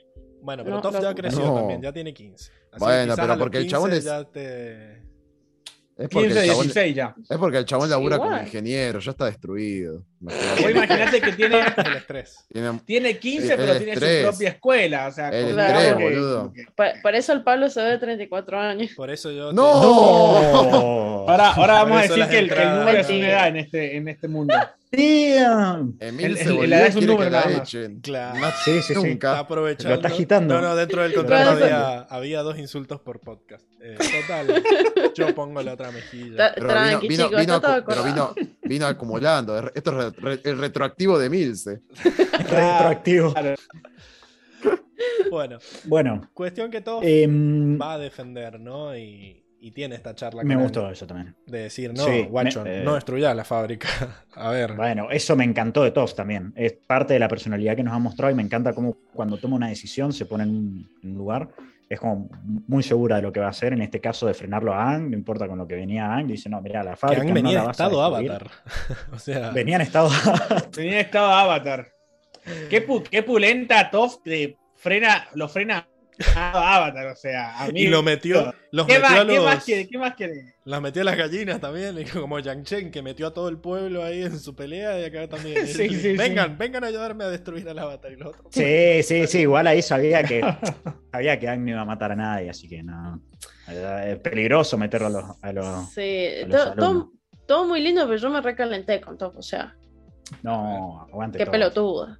Sí. No, no. No, aguante Perdón, todo. pero-. Solo Pero en qué, esta o sea, parte.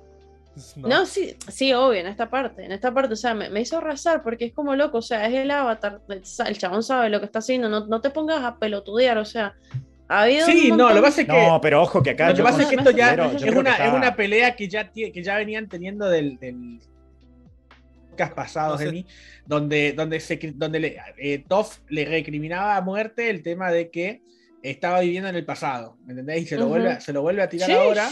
Y, sí, lo sé. y como que estaba, como que lo tildaba de, de- de- de evitar el progreso y de vivir en el pasado. Yo Y siento yo No creo que ahora le, le da lo mismo, como diciendo otra vez con Van va a querer tirar otra vez la, Yo siento que no está pelotudeando. la, la fábrica.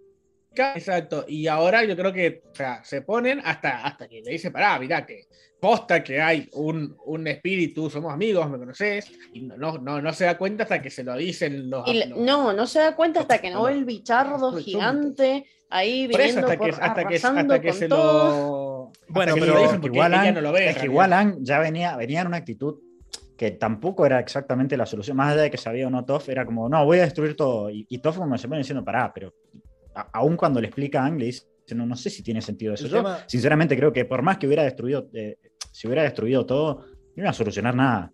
El otro ya venía unas ganas de pelear. Sí. El tema es que. Bueno, Bueno, eh, pero ella, ella también estuvo bastante pelotudita en los episodios anteriores. Sí, ¿eh? sí, eso "Uy, no quiero de acuerdo. participar de este. Es que ahora, yo lo que siento de Toff es que. mm, Ponele, ella cuando vio el espíritu, no es que cambió de opinión. O sea, dijo. Yo siento que ella realmente creía que estaba mal destruir la fábrica. Y que no porque venga cualquier espíritu pelotudo totalmente. va a haber que destruir la fábrica. Eh, primero no le creía que sea por el espíritu, sino que es como, bueno, vos igual querés destruir la fábrica, no te haga el pelotudo.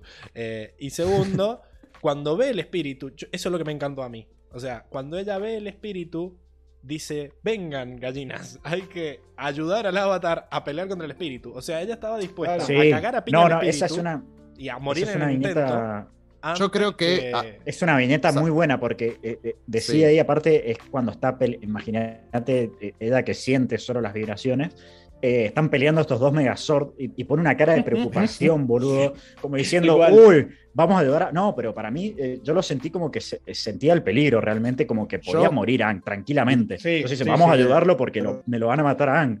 También interpreté otra cosa yo eh, ahí, o sea, medio de preocupación y medio de ver que Ang no estaba, porque como dice Pablo, eh, No estaba eh, equivocado, como decimos razón. todos, arre, no, que, que- que, a ver, en algún punto Toff estaba medio sesgada, ¿no? Estaba medio terca con decir, no, bueno, vos querés destruir la fábrica igual, no me importa, para mí son todas excusas.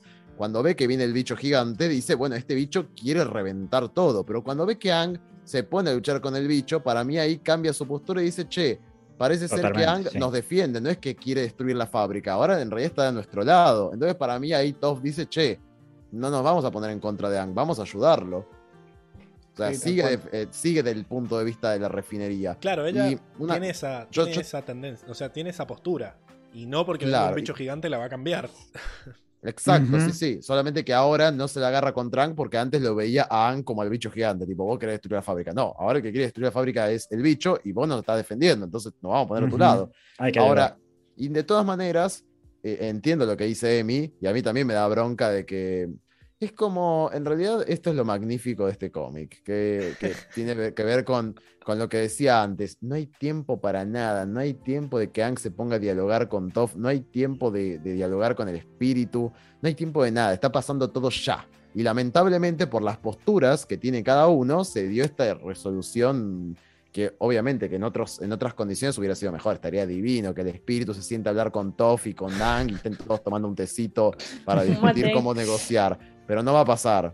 Entonces, eh, es como que se dio así. Pero ante esa, ante esta situación, hay que reconocerle a Toff que supo en el momento en el cual cambiar de, de opinión y, y decir, bueno. de postura. eh, sí. Y, si no que- se daba cuenta, mirá, está media pelotuda. Date cuenta, Porque encima mala, le dijo, sos él le dijo, mala. Mala. le dijo, loca, por favor, o sea, date cuenta, somos amigos, o sea, vos sabés que yo no estaría haciendo esto si no fuera absolutamente necesario. Y la chabona como, Ah, "Eh". A chequear. Igual, sí, igual una cosa de mí, porque a- acá hay un punto eh, a favor de Toff. Que, o sea, a favor de Toff, en realidad nosotros que lo estamos analizando desde afuera. Graben esto. Dale, dale. Este, nosotros que lo estamos analizando desde afuera. Porque Ang, por ser el avatar, a pesar de eso, y justamente porque es humano y falla, no tiene siempre la razón. En este caso, por ejemplo, él, por intentar mantener esta idea de hay que preservar todo el pasado, hay que restaurar, digamos, el pacto, él creía que era lo mejor y sin embargo después termina tomando otra decisión porque, como digo, no había tiempo para reflexionar. Su decisión rápida fue atenerse a ese pensamiento que no necesariamente era el correcto. Es el que le surgió en el momento. Eh, Y estuvo bueno entonces, que nada. ella ah, se plantara frente al estado avatar a evitar que pasara esto, porque al final es lo que quería Lady Tiana y esto de que, a ver, ustedes son capaces de crear. Y bueno, han creado armonía a partir del dinero, pero han creado una forma, una, una especie de armonía entre las naciones para crear algo nuevo, para lograr un objetivo. Era negociar. Eh, eh, es negociar porque realmente, así como Toph tenía su punto y estaba replantada, el espíritu también tenía su punto y estaba replantado. Y bueno, Ang tiene la difícil tarea de buscar el negociar entre estas dos posturas. Solamente que cuando una de esas posturas abarca eliminar a la otra, y está un poco difícil la negociación. Increíble. Bueno, eh, ¿algo más para decir de Toff, Seba? Eh, Increíble. No, no tengo nada más anotado. eh, ella es la que le saca. O sea, Che, pará. se iba a sacrificar. Ah, un- La banco. Una, La una banco. cosa buena, una cosa a resaltar de Toph. Después de todo esto, ella reconoce sí. el punto Sí. también de Ang. Se le acerca y dice, debe haber sido difícil para vos, En que la el escena avatar, el equilibrio, ponerte en contra de este espíritu. Con tipo, reconoce, digamos, que El momento de Sí. revelar que esa fue la escena que me hizo llorar. o sea, la parte en donde. Che, qué flojito que estaban, yo no lloré. Porque lo leíste. Porque lo leíste todo en en 15 minutos, Bills. A ver, el sensible. No lo sentiste. Hoy, hoy Nosotros hemos Hoy venido hablando. trapitos al sol. Hemos venido hablando hace 7 horas ya. Claro, Emi, claro, Emi, como, así como le pasó a los chicos acá, que tenía poco tiempo para negociar, vos también, rapidito, así no hubo tiempo para No emociones. tiempo para Había que actuar. Siempre hay Nosotros tiempo para emociones. hace, hace seis horas, hace Sí, seis sí, horas en, en la cronología de- del mexicano que estamos hablando de esto, ¿no? De, de la, de la pelea y de lo irreconciliable que son las partes y que Toff es una es una bolvorita y le hemos ido visto como avanzar en esto. Yo sentí ¿Una qué? Una Sí, yo también. pol- polvorita o chispita. Ah. Yo escuché Volvorita y dije, ¿what? polvorita. Como las Ah, galletas. ¿No? ¿Existen las Claro, polvoritas sí, en, sí. en- en- en Buenos En Aires? Buenos Aires. No, no, no lleg- no se expandieron tanto. Ok. ¿Cómo que no? Ah. Ah, si llegan No, acá al sur. que- no, es no, que no son, son galletas muy Y- para pobres, ah, esas me Pa- parece. pare- parece Claro. que acá hay Capaz otras que hay en que Buenos Aires, pero, Muy tercera marca. En, en la, en las Sí. fiestas de El Recoleta come no las Oreos. encontrás. Eh, Las Oreos, claro. claro. La- las Oreos sabor matcha. Oreos rellenos de, de matcha. Tan Bueno. cheto era. Cuestión Era que el Recoleta con las, las fiestas de té. Pero lo que yo quería decir es que, que me emocionó la forma tan rústica de pedir perdón de Toff. O sea, como que vio que la habían salvado y fue y le dijo, che, mirá, siento que, que debe haber sido difícil para vos eh, el hecho de matar al, al espíritu y todo eso, pero bueno, nos salvaste y gracias. Eh, Gracias. Como que le, le recostó todo, como que tardó cinco viñetas en pedir perdón. Bajó su orgullo. Hermoso. Y Ang la va, como que no dice nada No, solo la abraza. Cara de Ang. Simplemente No, la es tremenda. sí, para, sí. para, para, para. La Igual abraza no vemos y sale el sol de fondo. Es tremenda Eh, esa igual- viñeta. Increíble. No sabemos quién abraza a quién. ¿Mm? Claro, no, no, no nos muestran quién da el primer paso al Abrazo. abrazo. Así que. Elipsis abrazo, de busco.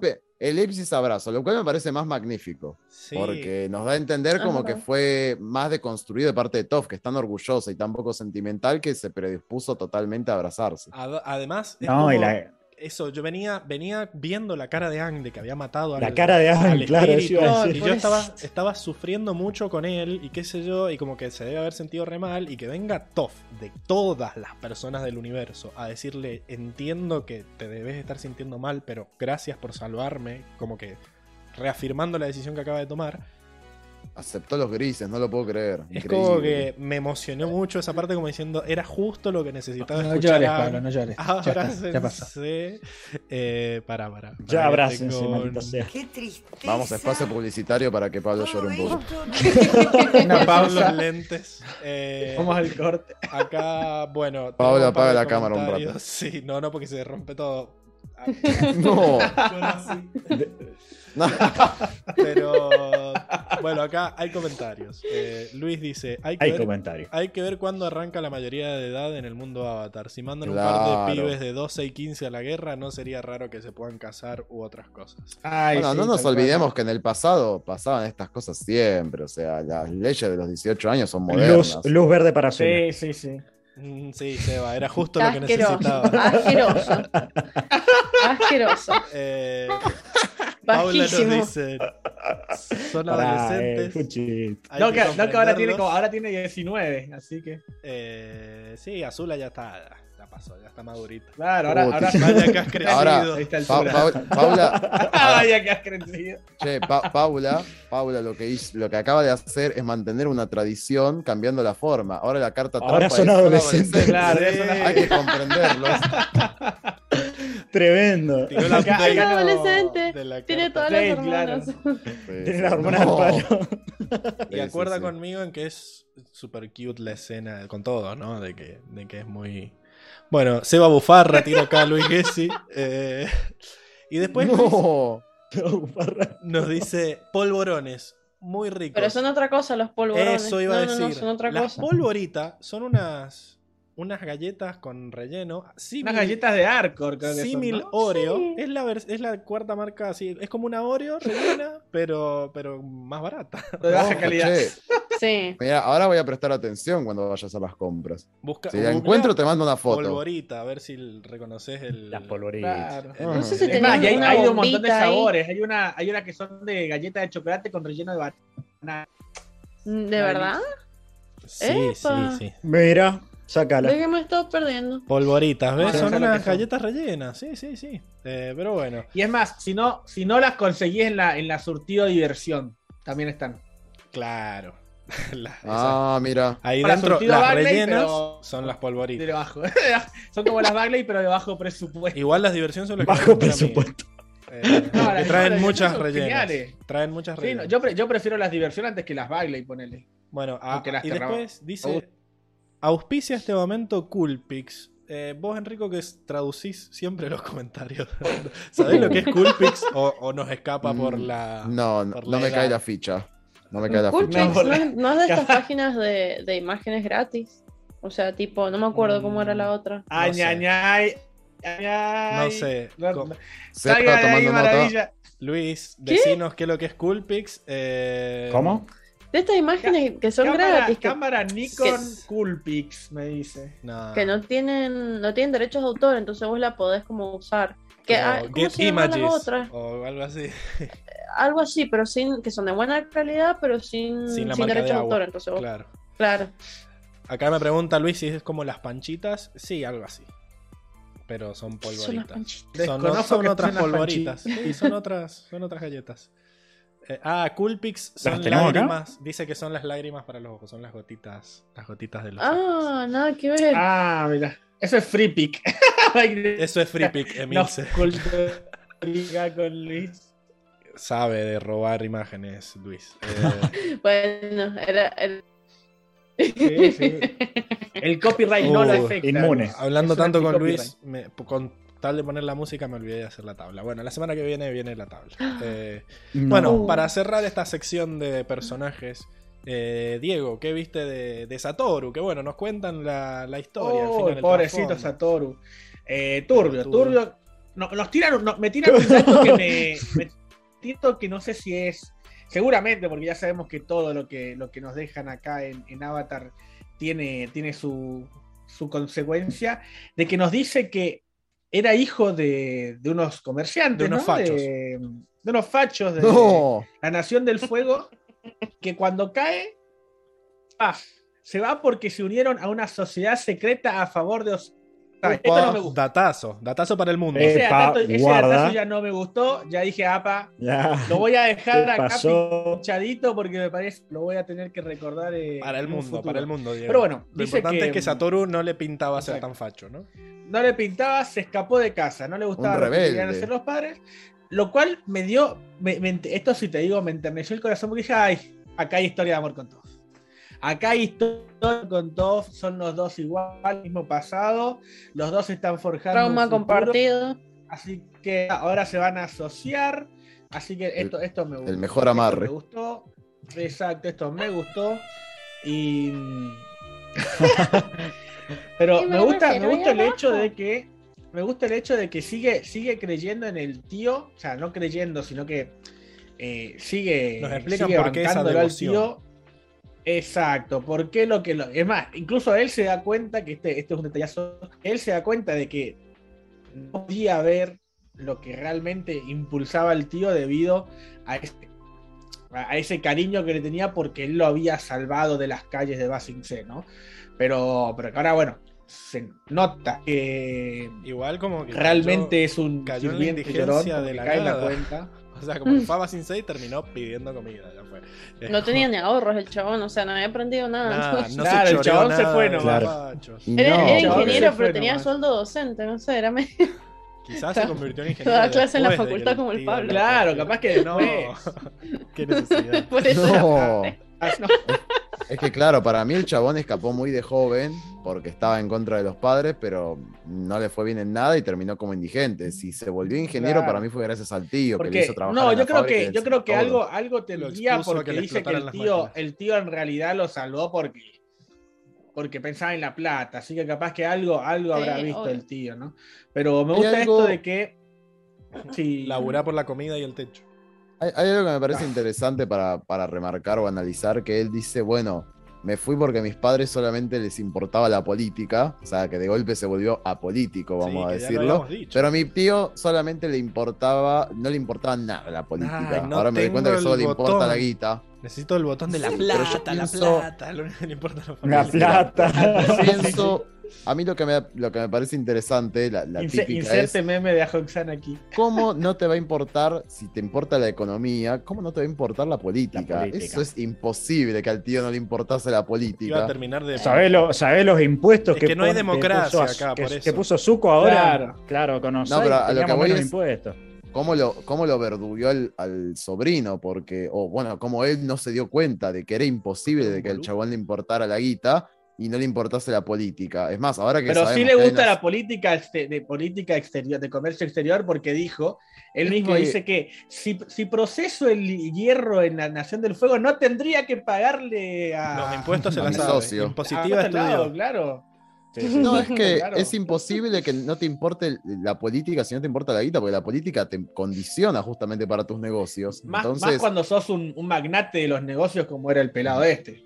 es más, ahora que sabemos que hay una sociedad secreta a favor de Osai, qué sé yo, y hay que ver ahí cómo se van manejando Mm, los, los puede decir nuevos. que- ¿Por qué, no, por, qué me, ¿Por qué me estoy oliendo un golpe Es- de estado con Azula como que yo, yo- me lo es- imaginé en la brecha chicos, anterior?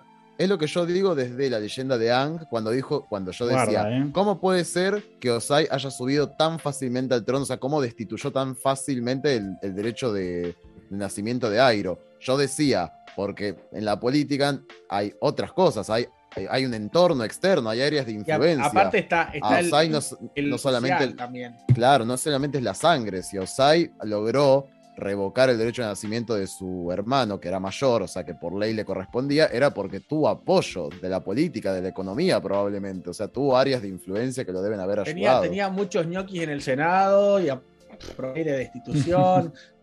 no, no fue, no fue que simplemente dijo yo voy a Bueno. hacer ahora. Cuestión que, que Satoru se da cuenta de que el tío es una verga y. Exactamente. pero, Pero, aún así pero no, de, no, no, va a no tratar de deja de ayudarlo. Claro. Primero, primero le dice, va y lo confronta porque se estaba llevando otra vez el hierro. O sea, este tipo no aprende. Este, este, No la aprende, perra ¿verdad? seguía y seguía, como Eso. solemos decir. Ese ¿no? sí lo tengo. Porque. Ah, la ponémelo, ponémelo. seguía y seguía. Exacto. Porque mm, porque vemos que incluso le dice, tu, tu, tu avaricia, tu codicia no tiene límite, o sea, a casi morir en la, en la mina por tu codicia y ahora te estás llevando una máscara que, de un espíritu que nos puede matar a todos. ¿eh? O sea, el tipo se ve que no Qué aprende. Terco. acá tarado. Logan no, no, no tiene perdón, se merece la Forro, zanela, forro. sí, lo postula. Pelotudo, va, va al la de de la leyenda de Aang. Claro, no puede ser. Y Está peor que Peor el Está bueno esto comandante que- Chao. No, es que Por no es que- pelotudo, es sumamente inteligente. Solamente que es un forro. es un forro, es, eso es- no le importa nada, es, es muy codicioso. Y me gusta esto de que aún así, esto lo, lo- lo- lo- nos habla muy bien de, de Satoru, de que aún así, y salvarlo cuando se está, por su avaricia, se está siendo elevado a los aires por la máscara, intenta salvarlo y lo convence después, lo tranquiliza de que se suelten. Ese, ese detallito me pareció medio... eh, pero bueno, me gustó el detallito de que, de que lo, lo- lo mantiene hasta incluso que el tipo de muerte está ahí. Está ahí al bueno, lado del- algo, algo lo sigue, ¿no? le sigue teniendo aprecio, a pesar de que se haya dado exacto. cuenta que era un garca. O sea, es un garca, pero no quiere que se muera. la familia es familia, ¿no?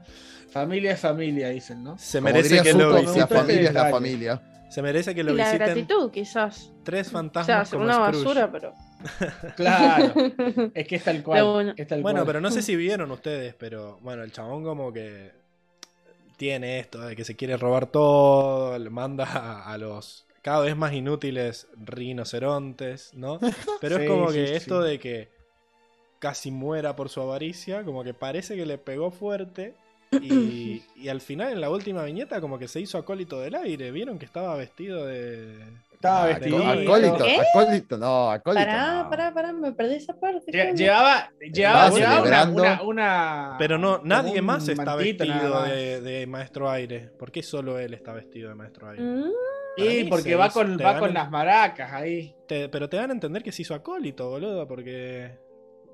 No, increíble. ¿Qué hace vestido? Yo no lo había visto vestido No, así. para, para. Sí, no Solamente, tiene vergüenza tiene, este tipo. solamente tiene una faja amarilla. No, abajo claro, tiene la misma tiene ropa. Pero mismo- porque no abajo, tenían- abajo ti- No tenían un trapo entero para darle. No, Pablo, estás rascando el frasco. buscando una taza. Está robando ahí, Pablo. Entiendo que se hizo acólito, que era lo que quería. No sé si leí incluso la- las observaciones de los, de los escritores. No sé si han logrado el cometido de que se dé a entender, pero está vestido Increíble. de acólito del aire, boludo. ¿Qué crees que haga? Para mí me dio una. Metió disfraz de Halloween, dice. No, no, no está vestido. Tiene, un- tiene la Está- misma está ropa, solamente que se puso una faja arriba. Pero no, no hay. ¿Por qué? No, no. Tiene toda la, la- Tiene la ropa abajo, no está en bolas abajo de la túnica, pero tiene una túnica. Eh, o sea, yo no Está sé. con la si- ropa no le normal. creo nada, pero está por con lo la menos- ropa normal, pero tiene una, una sábana ahí de al costado. Pero y no, tiene, pero, pero no tiene Ah. sentido. ¿Por qué se haría acólito del aire? Y porque le cambió la vida esto de estar al borde de la muerte. No, no, No. inchequeable. creo, no ¿Dónde creo que le haya cambiado. la- No, no, no. Yo no lo creo. No lo Mm, compro. Mira, Hoxan dice. Esas, re- esas redenciones, esas redenciones de, de último minuto, no. No, creo Bueno, mira, eh, estoy, estoy revisando, estoy revisando acá en el bar y hay un par de viñetas anteriores.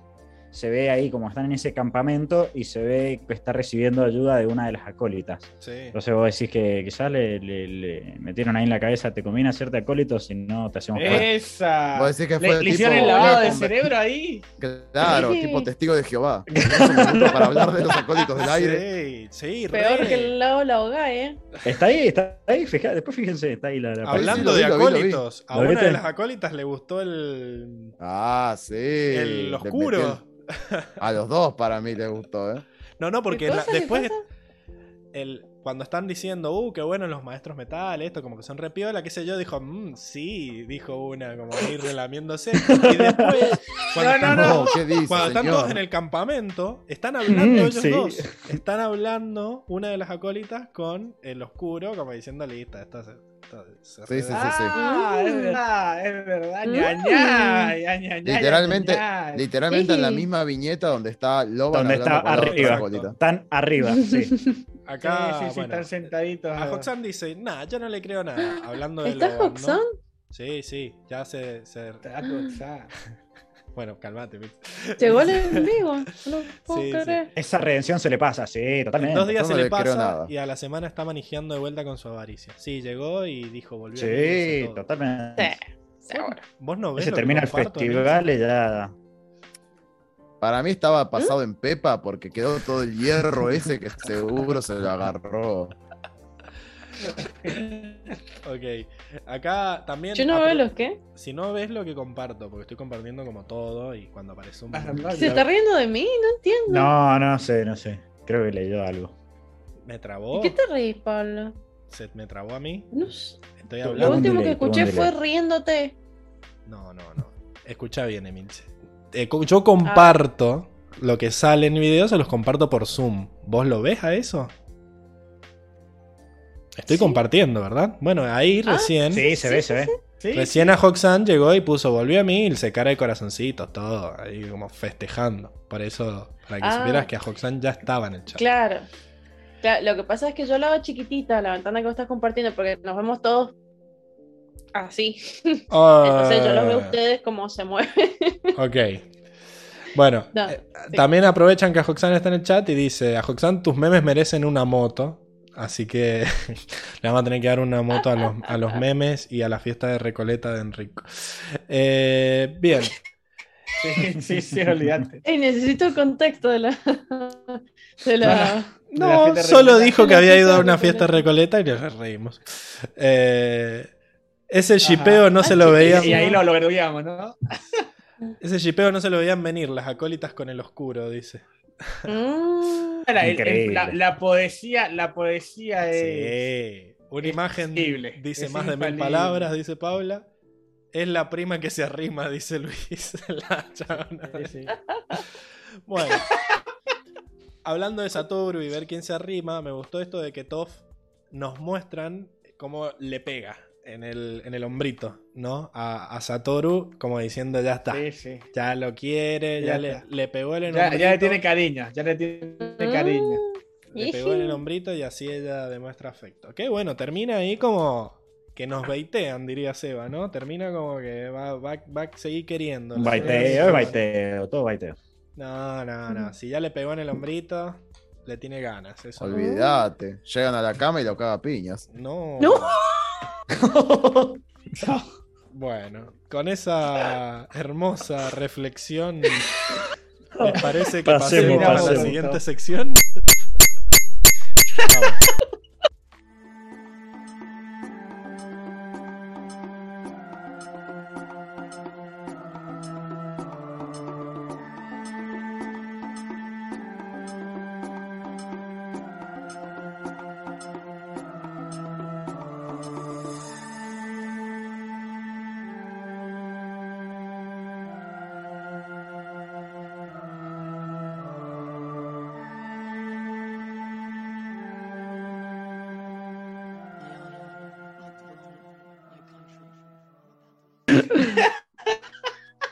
Ay, Dios.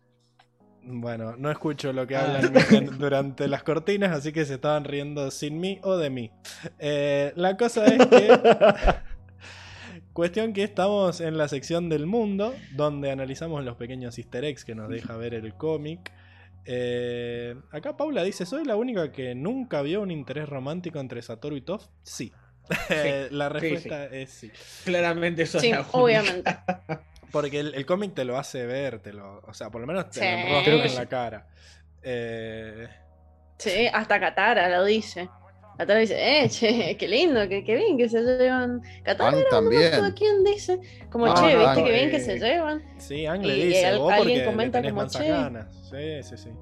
Pero alguien dice, che, qué lindo ver este lado de Toph o algo así, como que nunca he- hemos creo que- este creo lado que es. Katara. Soca, Soca creo que lo hizo, ¿no? ¿Soca? No me Para mí, acuerdo. para mí es Katara. No sé. Acá Mm, a para mí Hoxan también es dice, era más, era más sado que Yang Chen. eh. Con el hombrito te hago mimito, tiró acá Luis. Eh, Esa, esa, esa. y a Hoxan dice, uh, mundo recién, este capítulo va para las 5 horas. No, hemos Sí. arrancado una hora tarde. Más allá de que quizás sí, pero hemos arrancado a las No. 9 para que No, no, pudiera llegar. Eh, pero bueno, si no queremos hacer eso, Igual vamos sí. Puff rápidamente. le da el sado a full, como Kiyoshi. Obvio. No. ¿Para qué? Ya, cállenlo. Prepara. Sí, sí. Bueno, cuestión, que estamos en la sección del mundo, ¿no? En donde ya, como siempre, les tengo que mostrar comida para que todos me odien, porque Oh. apareció esto de que Soka al final estaba vendiendo... ¿Qué, qué dijo en español? Eh, Eh, brochetas de carne, creo que dice. brochetas de carne. Bueno, en realidad en el original en inglés dice que estaba... Es como shish No, no, kebab. Lo No, que... bro, brocheta shishi. Bueno, Eh, Katara. La hizo Diego a la traducción esa. Porque, o sea, en el original. sí, sí, no, está muy mal. La- en el original dice. No, no, que- pero sí lo dice, así. Por eso. Dice, dice brochetas de carne. Sí, sí, sí. Eh, cuestión. Foto. Es que ya sé. Lo que estoy diciendo es que te pidió ayuda a vos el traductor para, para poner la traducción.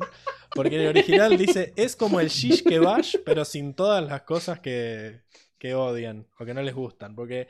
¿Qué es lo que es el shish kebab? Es esto que estamos viendo acá. Es un palito de metal o madera con pequeños bloques de varios tipos de carne o pescado, con o sin vegetales, que es asado en la parrilla.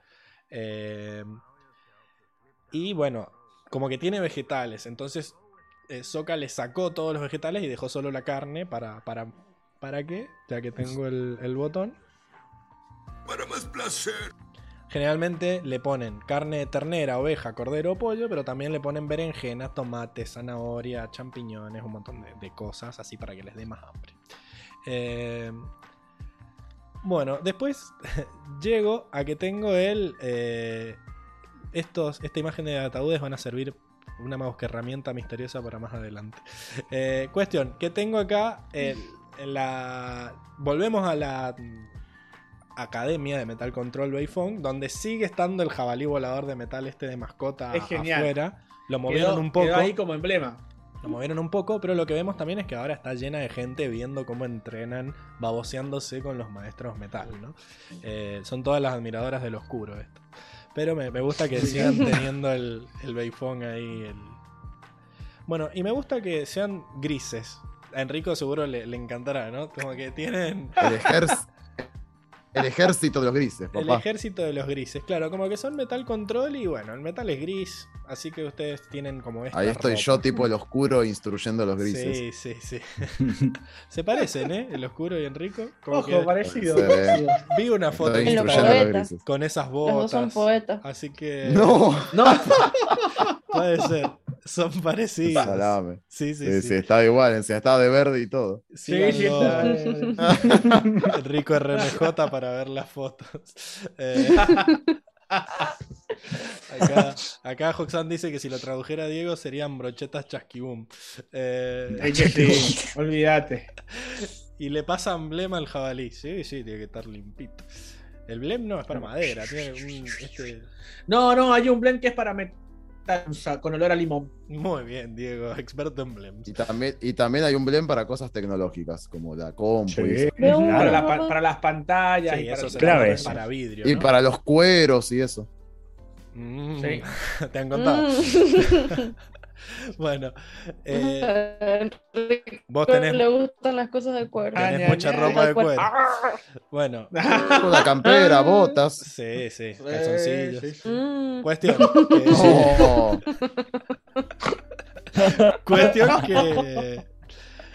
Bueno, ahora sí se arma la podrida. Porque acá vemos que los avatars están como paraditos No, se ahí. pudre todo. Están paraditos ahí en Estoy fila. listísimo.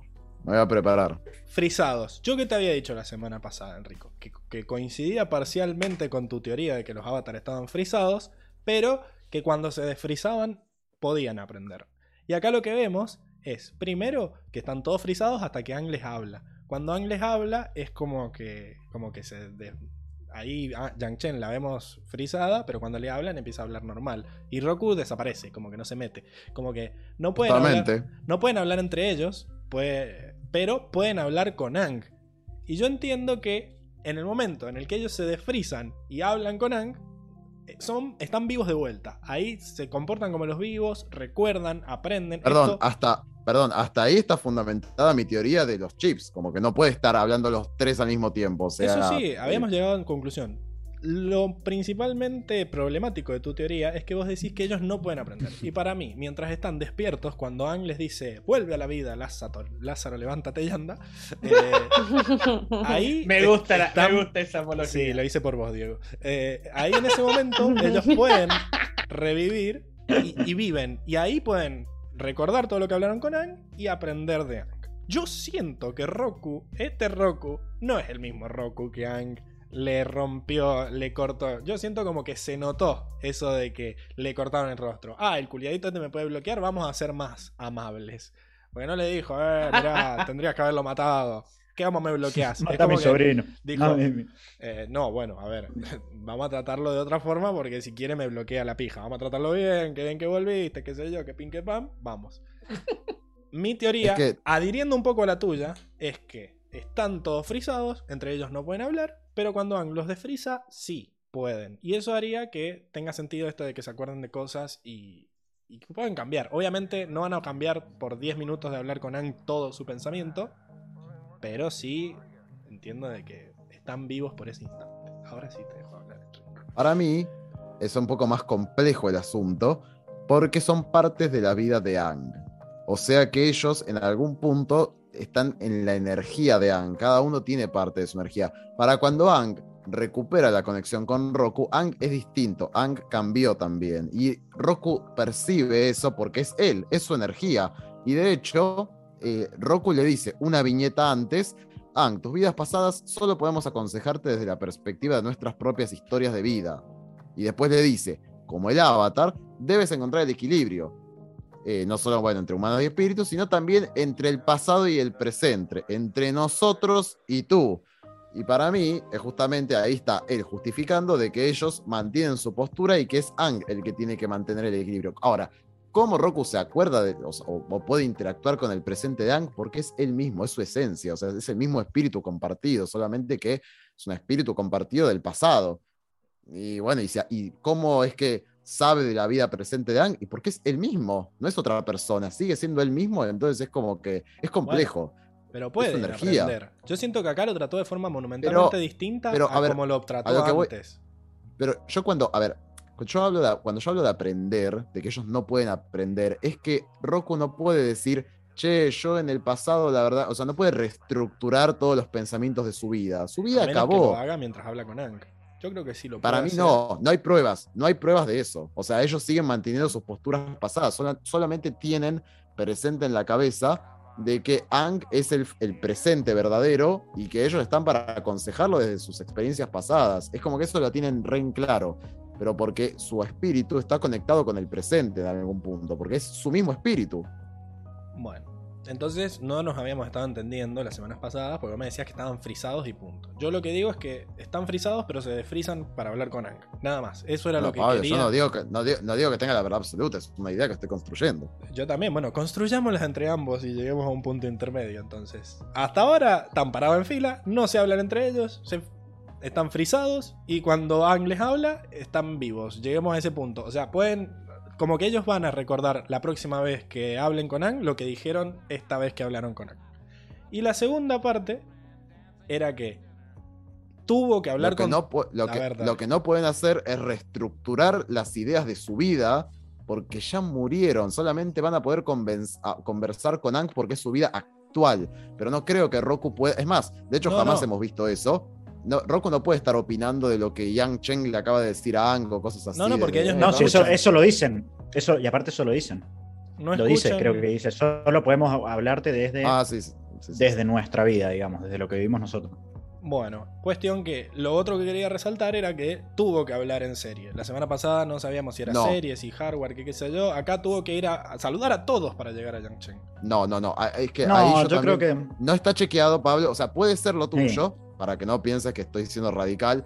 Puede ser lo tuyo, pero te pido que aceptes el gris de que no necesariamente es así. Lo vemos a él como un bobo diciendo, ay, qué oye, ay, Kuruk, porque bueno, los conocen, ni, ni se juna los demás que están fuera de Yang, después de Yang Chen. Tendría que Pero saludar como a estaban todos. parados en, Si fuera Como estaban parados en fila, claro. Imagínate, es como cuando caes a una fiesta, Sí. conoces a todos. Ya no Saludo vas a saludar a todo el mundo. No hizo saludo, saludo general. Bueno, acá no. No, acá hizo saludo saludó a general, este, porque a tampoco este. lo. Porque tampoco los conoce porque están parados en fila. Entonces, para no quedar tan hortiva, dijo, hey, Kiyoshi, hey, Kuru, que ni lo están viendo, porque están justamente en este estado de trance, esperando que él active para hablar con ellos. Mi fuente es. Yang Chen dijo. eh, esto es, lo dijo literalmente, es una cadena. Entonces, para llegar a un eslabón, tenés que pasar por los otros. No, lo que no sabíamos era que si dejaba de hablar con Roku no podía hablar con Yang Chen. Entonces, ¿por qué si deja de hablar con Roku no puede hablar con Pero él no tuvo que hablar con Kiyoshi, con Kuru. Ellos siguen en su estado. Es como que saludó estatuas él. Pero no, Sí, no, pero no podemos- les habló. que no Lo necesariamente. saludó. Pero yo creo que no tiene, no tiene que ir desbloqueando cada uno. Exacto. Poder desbloquear al otro. Sí, totalmente. Pero tiene que hacer Para este mí no. caminito que lo, lo- lo dibujan como que va caminando hasta va pasando uno por uno. Bueno, Eso yo creo que sí lo tiene que hacer. Sí, capaz que no tiene que hablar primero con Kiyoshi, después con Eso es lo que estoy diciendo. Bueno, pero acá justo lo hace. Pero sí tiene que pasar al lado. Por Sí, eso. sí Acá- tiene pero que acá no es- pasar por al lado al menos. No, Claro, pero no es que. los- bueno, porque están en fila siempre los avatares. Pero Claro, yo creo que cuando. Yo creo que Pero ahora no es que re- puede ir directamente, bueno, no, me salto los 25, me voy al número 26 de una, no. para Tiene mí que sí. caminar y pasar y ver a los avatares con anteriores. caminar y decirles hola a todos, yo estoy contento con No, para mí no. O sea, puede ser, Para mí, puede para, ser, pero no está para mí chequeado. es una serie. Sí. Bueno, Puede Ach. ser, pero no Yo creo está que no puede ir saltando. Ponele, ponele que quiere hablar con el número 35 hacia atrás y no va al 35, tiene que pasar por el 1. Les hablará, no les Mm, sí, hablará, sí. los desbloqueará, no los desbloqueará, pero tiene que pasar. Claro, Sí, tiene puede que ser, un puede- cassette, puede no ser- es un CD. Claro, o sea, pero No, necesariamente claro. tiene que establecer contacto. Puede reconocer uno por uno, que es como medio concentrarse en sus vidas pasadas, Sí, pero sí, no sí. necesariamente establecer eso, con contacto eso. con, ellas. Con Claro, eso me... Pero no puede saltar. Llegamos al punto que no medio. puede saltar Llegamos al otro. Eh, Llegaron a Gris. Con que pasemos, por, pases por delante de ellos, ya estoy contento con mi estado secuencial. Acá no importa, dice que no importa nada de lo que digamos, porque Roxanne tiene una teoría que solucionará Oh, me gustó. todo esto. Y lo va a mandar por Me audio la, próxima A la- semana. A la mierda. O sea, Ah, Igual, igual lo que, lo que dice en el, en el que en el claro, lo que dice después lo que me, me encantó porque dice ahí ponelo mientras leo dice no es necesario hablarle sino que no debe romper la conexión. Si rompe la conexión con Kuruk no va a poder hablar con Yang Chen pero sí con Roku y Kiyoshi que estaban antes. Me, gusta esa teoría. Sí, sí, me sí, gustó. compro compro A mí me compro, parece igual medio complejo, pero bueno. Bueno, pero es complejo. La vida es compleja. No, Eh, digo, digo complejo porque mirá si va, de- o sea, nunca va a poder hablar con el avatar mil antes de, porque no, no se va a acordar, va a estar cuando media hora Mm. cargando el, cargando, el Cargando. cargando uno por uno todos los. Eso no, era el problema del acceso secuencial y por el cual fue cambiado. Pero bueno, eh, Por eso yo estaba en contra. necesito de- un update. Por eso digo, para mí no es necesario, o sea, hace en un milisegundo, tipo, es algo espiritual al final. Ah, del claro día. capaz que tiene 300.000 gigas de RAM y lo hace al toque Exacto, es que para mí es, es que para mí es. Siguiendo con las metáforas tecnológicas. Bueno, a- aceleremos. Eh, acá me gustó esto de que los maestros tierra, detallazo de que los maestros tierra estaban creando carpitas para sortear la, la lluvia. Me gustó ahí como detalle al final. Se están cagando de frío los maestros agua, pero tienen un techito por lo menos. no tiene No, ti- techito no claro. tiene sentido que, que los maestros agua se caguen de frío. Se sacan el agua de es la que ropa eso no eran está. maestros agua Pueden ser los otros, Ah. los, los no Tenían maestros. ropa gris, me parece, que eran los no maestros. Sí, acá, bueno, al, al parecer tenía la imagen Sí. esta de chamoyando en el, el oscuro con la, Sí, sí, con sí. la prima.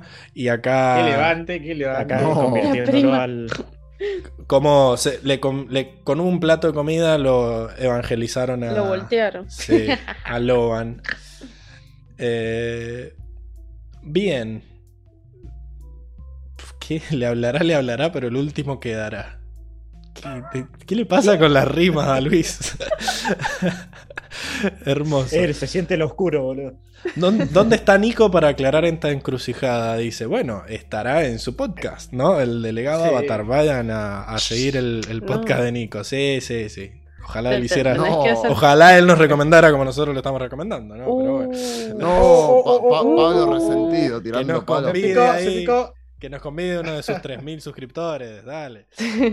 Eh, te- tenés que censurar, ¿viste? Como en la tele que no pueden decir las marcas. no, no, sí. No, Vayan, no, no puedes mencionar vayan al podcast de Nico y digan, este podcast está muy bueno. Y también este otro. Comenten, claro, dej- déjenle en los comentarios. Che, Nico. Háganlo, háganos una chivo, recomendación, ¿eh? chivo, Nico, che. volvé al de Cuatro Naciones, que te extrañamos. Claro. En directo. Se te extraña. Bueno, me gustó esto Para, de. mí, para mí tienen que tirar tipo marcas más nuestras, como por ejemplo, te faltan grises. No. Nico. Cosas así. Uh, gris. te faltan referencias a la iglesia, Nico. Claro. Claro. El, Te el faltan se- el palabras, señor, el señor es mi pastor. Vente Te conmigo. falta diversidad cultural, Nico. Bueno, cuestión que acá vemos también a Lady Tienay en su versión humana, blanca ella, blanca pura. Hizo bella. Sí, sí, no, nunca ponerse una cara simple hizo- como la de. No, se hizo. Se hizo blanca y rica. Sí. obvio. Y hegemónica. Y Obvio, hegemónica. Obviamente. obvio. Hegemónica. Bueno, eh, Nico, te falta arrimarte a una prima, dice que va a poner. eso. ¡No! Eh, Pablo, Pablo en modo tía que tira indirectas, sí, sí. Indirectas bien directas. Modo no. tía. Bueno, a Nico me, le falta hablar de signos. me llama la atención. no, no. Que hable de signos tranquilo. Me llama la atención esta- los vestuarios de la época de esta ciudad sin nombre, que claramente están como, como que tenían un gorrito para taparse el, el ¿cómo se llama esto? El, El no, me, no me sale El el rodete. Casi rodete, digo sorete. rodete. El rodete. rodete. Casi digo sorete. El rodete, claro. Es como que está bueno que tienen como. Ahí va. Es como el lugar donde va el. el. Nace, hubo, hay- hubo un- hubo una, una época, por allá por el Uh, a 1700, ver. 1800, donde los curas usaban plaza. Eh, La época de la Inquisición. de Obvio. Buscando, no, cla- no, no, no, no, eh, por el 1700, 1800, y Mm. usaban todo el... Bueno, ahora te, te lo googleo ya, mira. Dale, te por lo favor. googleo ya. Emil, ¿se tenés Ku Klux fuente Diego. coreanos? ¿No te suena este? Sí, de hecho sí te iba a decir que eh, en novelas históricas he visto que también usaban como un gorrito así para taparse el, el moñito. Increíble. Me, suena, el me suena mucho, sí. Sí, el, el rodete. Ok. Bien. Bueno, acá descubrimos que el rey. Bueno, tenía un rodete más grande. No, ahí. bueno, ese de hecho, es, ese es un atuendo de, de rey de Corea. Increíble. Bueno, porque Sí. era el, el príncipe antes de ser rey, o sea, choreando a Corea. Me llamó la Ujú. El atención. rey la tenía que, el rey la tenía que tener más grande. ¿Cuál? Ok, bueno, Sí. no como las grullas. Eh, solo ella sabrá. Nadie alrededor más- de él más de 10 podía por, centímetros algo, tiene eso. eh, por algo estuvo dispuesta a sacrificar su 10, mortalidad. 10, Dijo, mira 10, pa- que- 10. Para vos eso tiene más de 10 centímetros que el pico de la grulla. No a, haceme un no zoom, Pablo. hacer. No tanto porque es muy grande. Vos que sabes de haciendo 10 centímetros, Diego. Mira, que mira. en pantalla. Bueno, Por- Por lo menos se ve más largo por que ancho. Por dimensiones, por dimensiones de, en comparación al rostro del rey, yo calculo que unos 15 capaz que tiene. Uh, Así te digo. Vale, Te está, digo, está bien, mira. Mejor que el promedio. ¿eh? Mejor Mira, que el acá promedio, La dama tiene ahí para mí está mirando para arriba. Sí, sí. Marche placa para Henry, dice. Te va a poner una de esas placas negras con tu frase, así que esperala. Bueno, que me, El rey la tiene más larga. Ese, excelente. Me gustó mucho el, el- el choreo del dibujito de atrás. Como que era una especie de Da Vinci este, este rey. ¿no? No, mirá. no. Ro- robaron el, el hombre de Vitruvio, ¿no? Que es este. El hombre de Vitruvio. Las Bueno, proporciones. ella dijo que él era inteligentísimo y que creó un montón de cosas. Sí, sí, sí. Eh, Era, era por la inteligencia.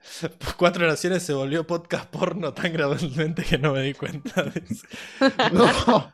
Cuestión, que el hombre de Vitruvio, en algún lugar va, va a aparecer la imagen, eh, o estudio de las proporciones ideales del cuerpo humano, es un dibujo del 1490 hecho por Da Vinci, donde representa a una figura masculina desnuda en dos posiciones eh, de brazos.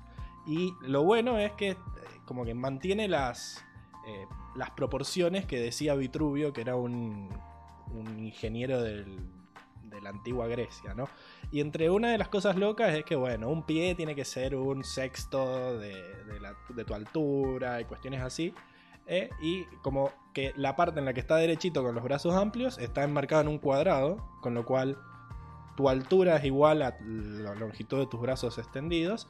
Y que eh, si abrís tanto los brazos como piernas, el centro de ese se forma un círculo que el centro está precisamente en el, en el ombligo, ¿no? Datazos de, de anatomía. Así que ya, ya va a aparecer la imagen. Me, me dio la, la gran Diego que dejé todo desordenado. Eh, Uh, bueno, y Ah, ahora acá- soy yo el culpable. y eh, me contagiaste. No. Eh, ha habido antecedentes. Bueno, acá Lady Diana la pusieron en una caja bastante pedorra. Las cuatro posiciones, dice Luis. Parece Toy Story. Acá Diego Es te tipo pregunta Jessie. que No. Ah, la caja donde guardan a Jesse. Sí. Sí. Cuando, cuando alguien me amaba. ¿no? Me amaba. esa. No. Sí. Es el, sue- el sueño del, del general viejo hierro, que cante No. esa canción. No. Acá Hoxan pregunta cuánto le medía a Vitruvio, Diego. ¡No!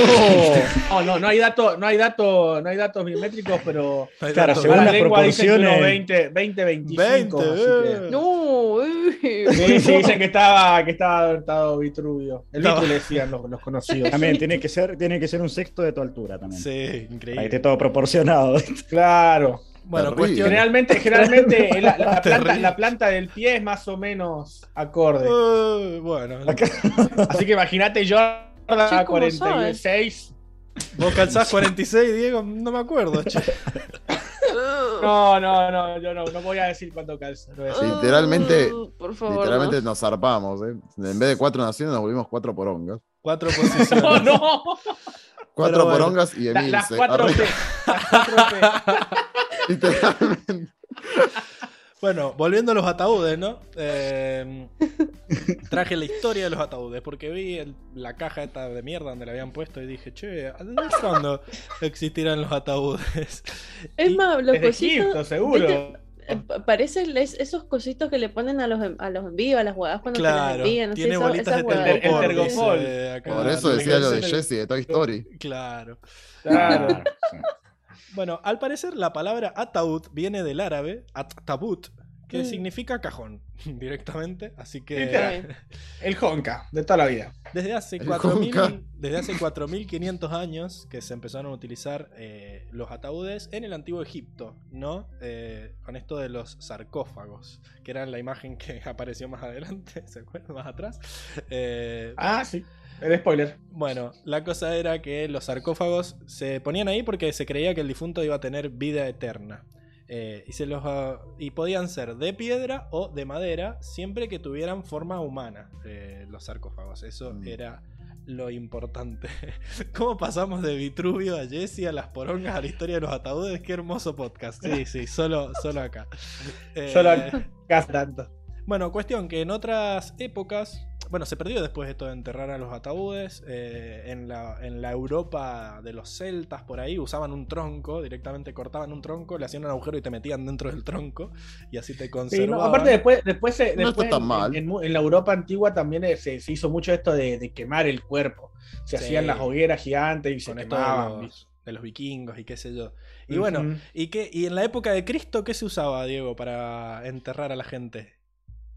No, en la época de Cristo fosas, fosas comunes, o Sí, si sí, pero ¿lo envolvían en qué al cuerpo? se, envolvía, se envolvían en trapos un, eh, ¿Cómo se mojados en ungüentos, en aceites. Muy bien. No, no me acuerdo. un no me acuerdo. sudario, ¿no? El santo sudario sí. de Cristo. El sudario, Que bueno. supuestamente encontraron Eh. uno que tenía la cara, que no está inchequeado, pero... No, no, eso está chequeadísimo. Hay un documental No. sobre el santo sudario Supuestamente, que no te lo voy a supuestamente permitir. la prueba de carbono que 14 dudes. dice que es de hace 500 años el sudario que no dan la Diego tiene el VHS. Sí, Ah, está mal.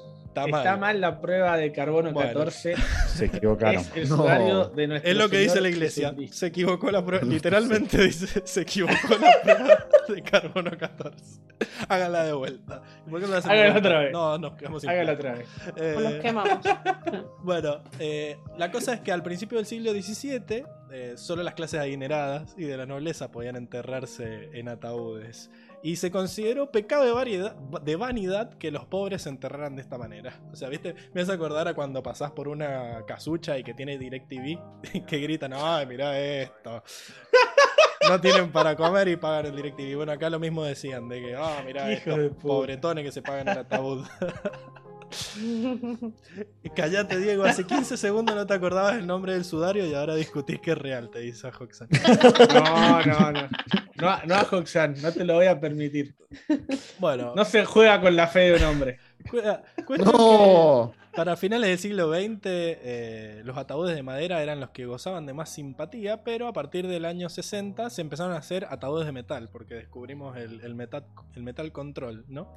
Ajá. Eh, y actualmente pueden ser de diferentes materiales, madera rústica de buena calidad, barnizada, acolchado en su interior, puede llevar un vidrio, increíble, o pueden ser semiabiertos con grabados, detalles. Esto lo auspicia eh, la cochería Ramón de acá a la vuelta. Eh, ya saben. Bueno, cuestión que me encanta. Hace 4.500 años que existen los ataúdes, así que tremendo. Y bueno, No, no- no hemos visto ataúdes en la antigua China. Ah, no habían chinos, sí, me faltó esa. No estaba en la wiki de los ataúdes. Sí, Parece sí. que los quemaban a la Detalle, detalle. Y- igual que los vikingos. Bueno, traía esto a colación porque se veía que se había transformado en acólito y que empezó a, a dedicarse a- a la to- al toque de maracas. El, Sí, sí. Uh. Baila, baila la. Macarena. Baila la Macarena. sí. Me gustó. Se varios- empezó, se empezó a dedicar a la fe como Diego. sí, Claro. Uh, varios detalles. Volvieron Se las se convirtió la fe. Consiguieron más No. flautas de maestro aire. Eh, Ojota, eh. Ahí atrás también está el arquero. el arquero El Yuyan. arquero Yuyan. No, el ¿qué hace? Mira, no lo Bueno, veo. arquero Yuyan con un cuerno zungi ahí Le seguro. tiene que seguir el. No, zungi no. le tiene que seguir el apunte al, al patrón. Vemos esto de que. Y no, pasa. Para mí, porque ya fracasó, boludo. Tipo, en este cómic se demostró que es un fracaso total. que es un pinche. Este sí te creo que. Este sí te creo que cambió su vida. El arquero Yuyan, sí, el arquero sí. Cuestión que también se ve que los barriletes ahora tienen soga para que no sea algo puramente de maestro aire. Pero me encanta esto de que el oscuro toca los platillos con metal control. como- Con Metal Control. Porque tiene Pero la, a- tiene la. atenti, a- a la Jauro atenti que tiene a su no, tiene Claro. Por eso. Ojo, tiene que hacer. por eso Tiene tiene que que hacer. figurita ahí. Sí, mirá. Se está, haciendo- figurita se está, ahí. está canchereando. Para, para mostrar deltoides, ¿no? Claro. Sí. Hacia arriba. Para levantar uno hace cualquier gansada, hasta tocar platillos. sí. Aparte Acá, la está mirando, ¿eh? La está La mirando. está mirando, la está La mirando. está mirando. Mira estos Sí, brazos. Están mirando vamos. ahí entre los dos. Y ella Ahí también con la está mirando, pero la mirada Sí, sí, más sí. abajo. Están, están No. conectando Sí. miradas. Le- No. Van tratando- a, los pectorales, a los pectorales. Le está tratando de descifrar el, el calzado. ¿Cuánto? Sí, ¿cuánto ¿Cuánto calza este? Oh. ¿Cuánto calzas? ¿Cuánto calzas? Bueno, acá dice Paula que le, que le recuerda al Pride. Por eso le, le- parece muy lindo. Eh, y el arquero Yuyang tiene más cameos que Stan Lee, dice Luis. Sí, sí, ha Sí, olvídate. todos Ha lados. salido en mal lugar. Bueno, ¿qué creen Viaja- que, que dice el cartel, eh, no? ojo. Porque aparece el cartel ahí. Que Ah, son los piqueteros pidiendo el, gremio. el de- gremio gremio de los camioneros. Sí. Dice Dios o Espíritu de Dios. Lo escribió Diego al Diego. Así que. Claramente, claramente. Sí, sí, sí. ¿Pudiste conseguir que importáramos el cómic del Rosario, Diego? O- No, no, no. Eh, ya estuve hablando con el, con ¿Qué? el Vaticano para que me lo habilite porque eh, como es importante, así que hay que hacer mucho, mucho Bueno, tramiterío. no le falles Encima a Dios. ahora Albertito ahí, Beto, me está complicando la Sí, importación, bueno, así que. Beto.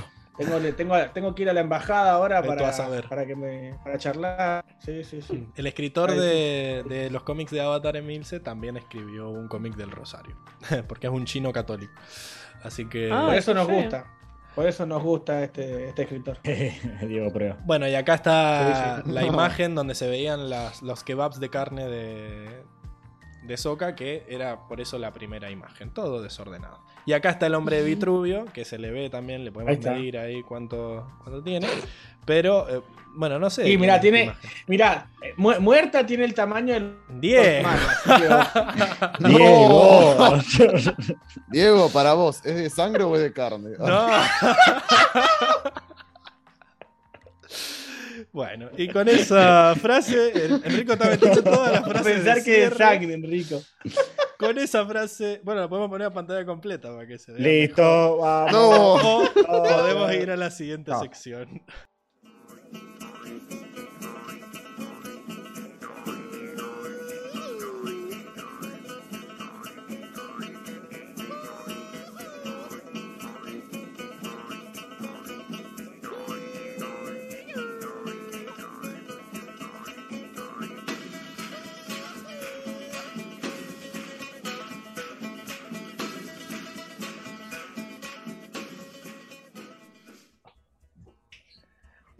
Estamos de vuelta en la sección de animales, donde vamos a. Roja directa le sacaron acá a Enrico. Eh, vamos a hablar de los. Va a ser la sección de animales espirituales, porque los animales que vimos eh, en realidad eran, eran espíritus disfrazados, ¿no? Pero bueno, no, no le dijeron el nombre, así que podemos, podemos jugar a ver qué, qué son. A ver. Lo que pasa es que los tengo que poner acá al principio. Eh, mm, a ver, aparece, maldita sea. Ahí. Bueno, mientras lloraba acá, Pupú, acá el, el espíritu este haciéndose la víctima, se transformó bellamente en estos bichos, ¿no? ¿Qué creen que serán? Y la segunda me da ideas. Langosta hay, ¿no? La langosta. Mm. Y lo, parece, un, parece un, un halcón la cara.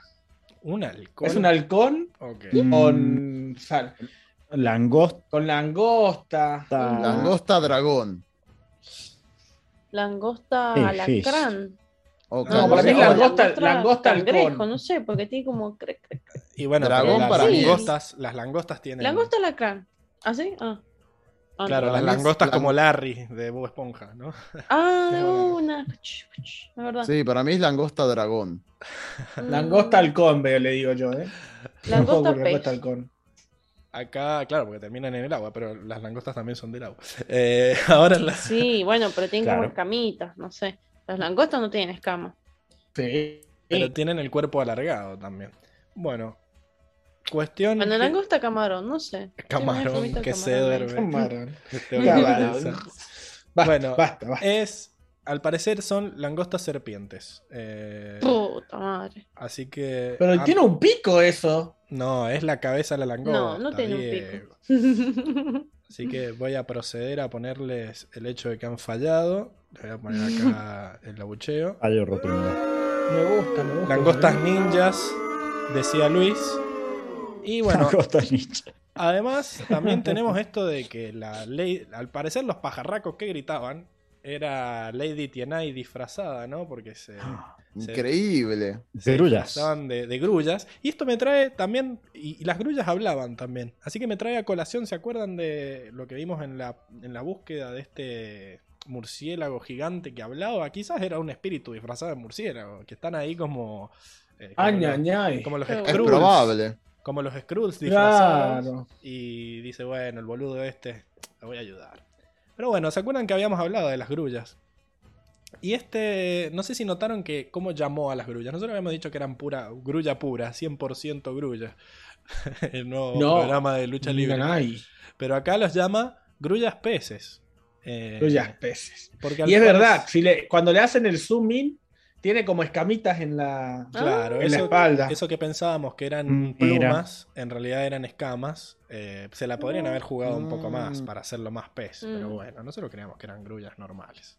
Así que bueno, eso es la sección de los animales, cortita, porque no tenemos mucho tiempo. Pero eh, bueno, en cuestión que han fracasado estrepitosamente al tratar de adivinar el animal.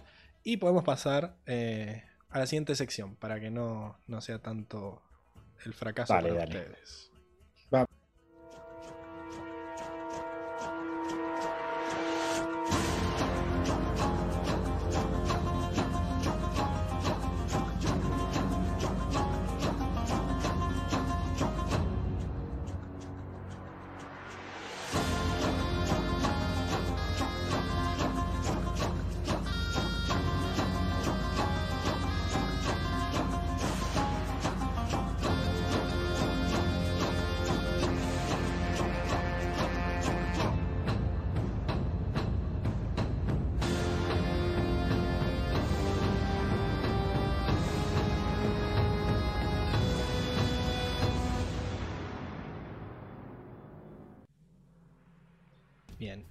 De vuelta en la sección de animales, donde Diego nos va a contar, tratando de contarlo rápido, ¿no? Cómo se cagaron a piñas en estas peleas tremendas que hubieron, ¿no?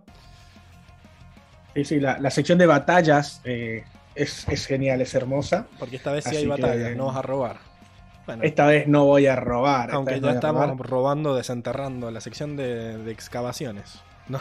Las- Sí, No, pero lo, a lo que, lo que quería, quería mostrar es las posiciones, ¿no? Porque eh, vemos que los tres están, están haciendo la misma posición. Me gusta esto de que se ponen uno de cada lado, como que para tener una. eh, como cuando levantás una fuente que agarrás de, de muchos lugares. Ok. Me gustó el, el detallito. Increíble. Después tenemos esto. ¿Este orden está hecho a propósito, Diego? Yo las pongo en el orden. eh, en el ¿El vos que, el que te di yo? Sí, sí, sí, sí. Sí, sí, sí. Bueno, contanos. Eh, Me, me armé el speech armé para, Dije para no ir animales. saltando como la otra vez Bueno, es la sección de batallas, batallas. de batallas. Muy bien, Di. Seguí con tu speech entonces. Acá vemos que Toff Muy bien. está dando de madrazos a Hank, ¿no? Cuando se ponen a pelear, vemos que. Igual que faltaba uno antes, pero no pasa nada. No, no, no. Lo de, me debo haber equivocado. Lo descomprimí. No, no, me he equivocado seguramente. Por eso, me debo haber equivocado yo. Vemos que después de que Hank quiere estar en estado avatar, le van bo- borrar resistencia la refinería, Toph genera un muro gigante para, para detenerlo. Vemos que empieza la confrontación. Y vemos a Hank que, como siempre, es, es, es sutil. Le tira cuatro anillos de aire como para no hacerles mucho. Pero. El, el ah, otro- esa- no, no, son cuatro. son cuatro, pero el otro se bloquea Solamente en, que- el, en el escudo. Exacto. Eh, Toph, como si es maestra tierra, los otros tres ya hemos dicho que no lo son, o al menos no controlan la tierra, solamente controlan metal. Vemos que la única que se hacer fue Toph.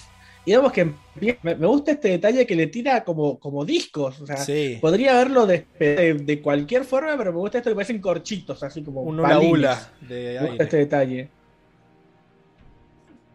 Claro. No, yo, estaba hablando de los corchitos de tierra. Ah, los corchitos lanza- de tierra. Son como. Claro, Sí. parece como, como balines ahí. Y se pone- yo tengo acá una- desde la pared. Yo tengo una, una, una, una opinión para dar. El pelo de. Enrico nos habla. Nos Sí, habla sí. desde el más allá. Sí, sí, escu- escuchen, tengo, ten- tengo una opinión al respecto, que es medio polémica. No puedo, Digo, Enrico. ¿cómo A ver, a verga, ver. cómo verga Toff logró ¿Cómo lo ve Aang? sentir que Aang metió un ataque de aire? Estando en un remolino, o sea, ni siquiera es que estaba en el piso, cosa de decir, bueno, vio el movimiento de los pies. ¿Qué? Se cae la consistencia un poquito ahí, ¿eh? Porque aparte también, como sabe, o sea, está tirando ataques al lo ¿Y a voleo. dónde está? No, ¿A yo dónde veo que está? tirando para adelante así como tra, tra, tra, tra, tra. Por eso, al voleo. No sabe dónde están. Entiendo que. Exacto, es y más, además, Ang los esquiva muy Incluso fácilmente. tira muchos, a muchos, y vemos que recién cuando ya la, cuando ya parece un queso la pared, recién le pega, o sea, le tira mucho. Sí. Porque pasando, pasando a la siguiente, en la siguiente viñeta se Enrico no ve quiere que lo cómo- veamos comer. quedando pero igual la- se escuchan los cubiertos. Ah. Voy a, voy a- No le silenciar pongas el mic- así. Por eso voy a silenciar el micrófono. No, el dedito. Yo, sube el dedito yo por ser se del- yo por ser delicado y no mostrar la cámara para eso, dije, Pero bueno, es, pero es no muy quiero perder. perturbador que nos hable tu pelo, boludo. Que se le vea. Bueno, pero soy yo, por eso pongo el dedo ahora. Sube la mano. Dale, dale. Ahí pasamos a la, a la- Claro, la siguiente se ve viñeta, se como- ve como, como en realidad tira Está bal- tirando al voleo. Tira sí. 1, 2, 3, 4, 5, 6, 7, 8, tira hasta que en el último ahí vemos que Ang va esquivando. Me encanta esta, esta viñeta como te lo van poniendo de más transparente, Sí, sí. o sea, más translúcido a más, a más firme, el Ang espectro. Y vemos que en el último recién es que, que, que Uh, le pega le un uno. Le en pega el medio del pecho, La boca al estómago. le da en el medio del Roja pecho. directa eso. ahí, roja directa, eso es, es. Es más, está a esto de estar debajo del cinturón. No sé si es legal eso, ¿eh? Eh, Pero, lo- y que vemos que en la siguiente viñeta cae al piso, Ang, y todo se hace una, ¿cómo se llama? Una, un, un trampolín, un tobogán para bajar de la, de la pared y todo. Y no obstante, ya estando en el, en el piso, Ang, porque a Ang, no sé, le, le piedras a Toph y o sea, rompe la piedra que le tira Toph y Toph baja. Ese detallito como diciendo, no te, no te voy a dejar en el piso, sino que te voy a seguir tirando. Para Y ahora le tira con Metal Control. Claro, con Metal Control dice, eh, pre- prepárense, prepárense equipo, vamos a hacer Metal Control ahora. Literalmente ese, ese, ese, ese comentario de hagamos Metal Control. Diciendo, yo sé Igual- que no podés hacerlo, así que... Ay, no, Enrico, no. Épica. Épica esta escena. Y, y vemos que los, Porque encima lo miro. los hacen el mismo movimiento. Y no está, está, está y no Los está. cuatro, Usted me entiende.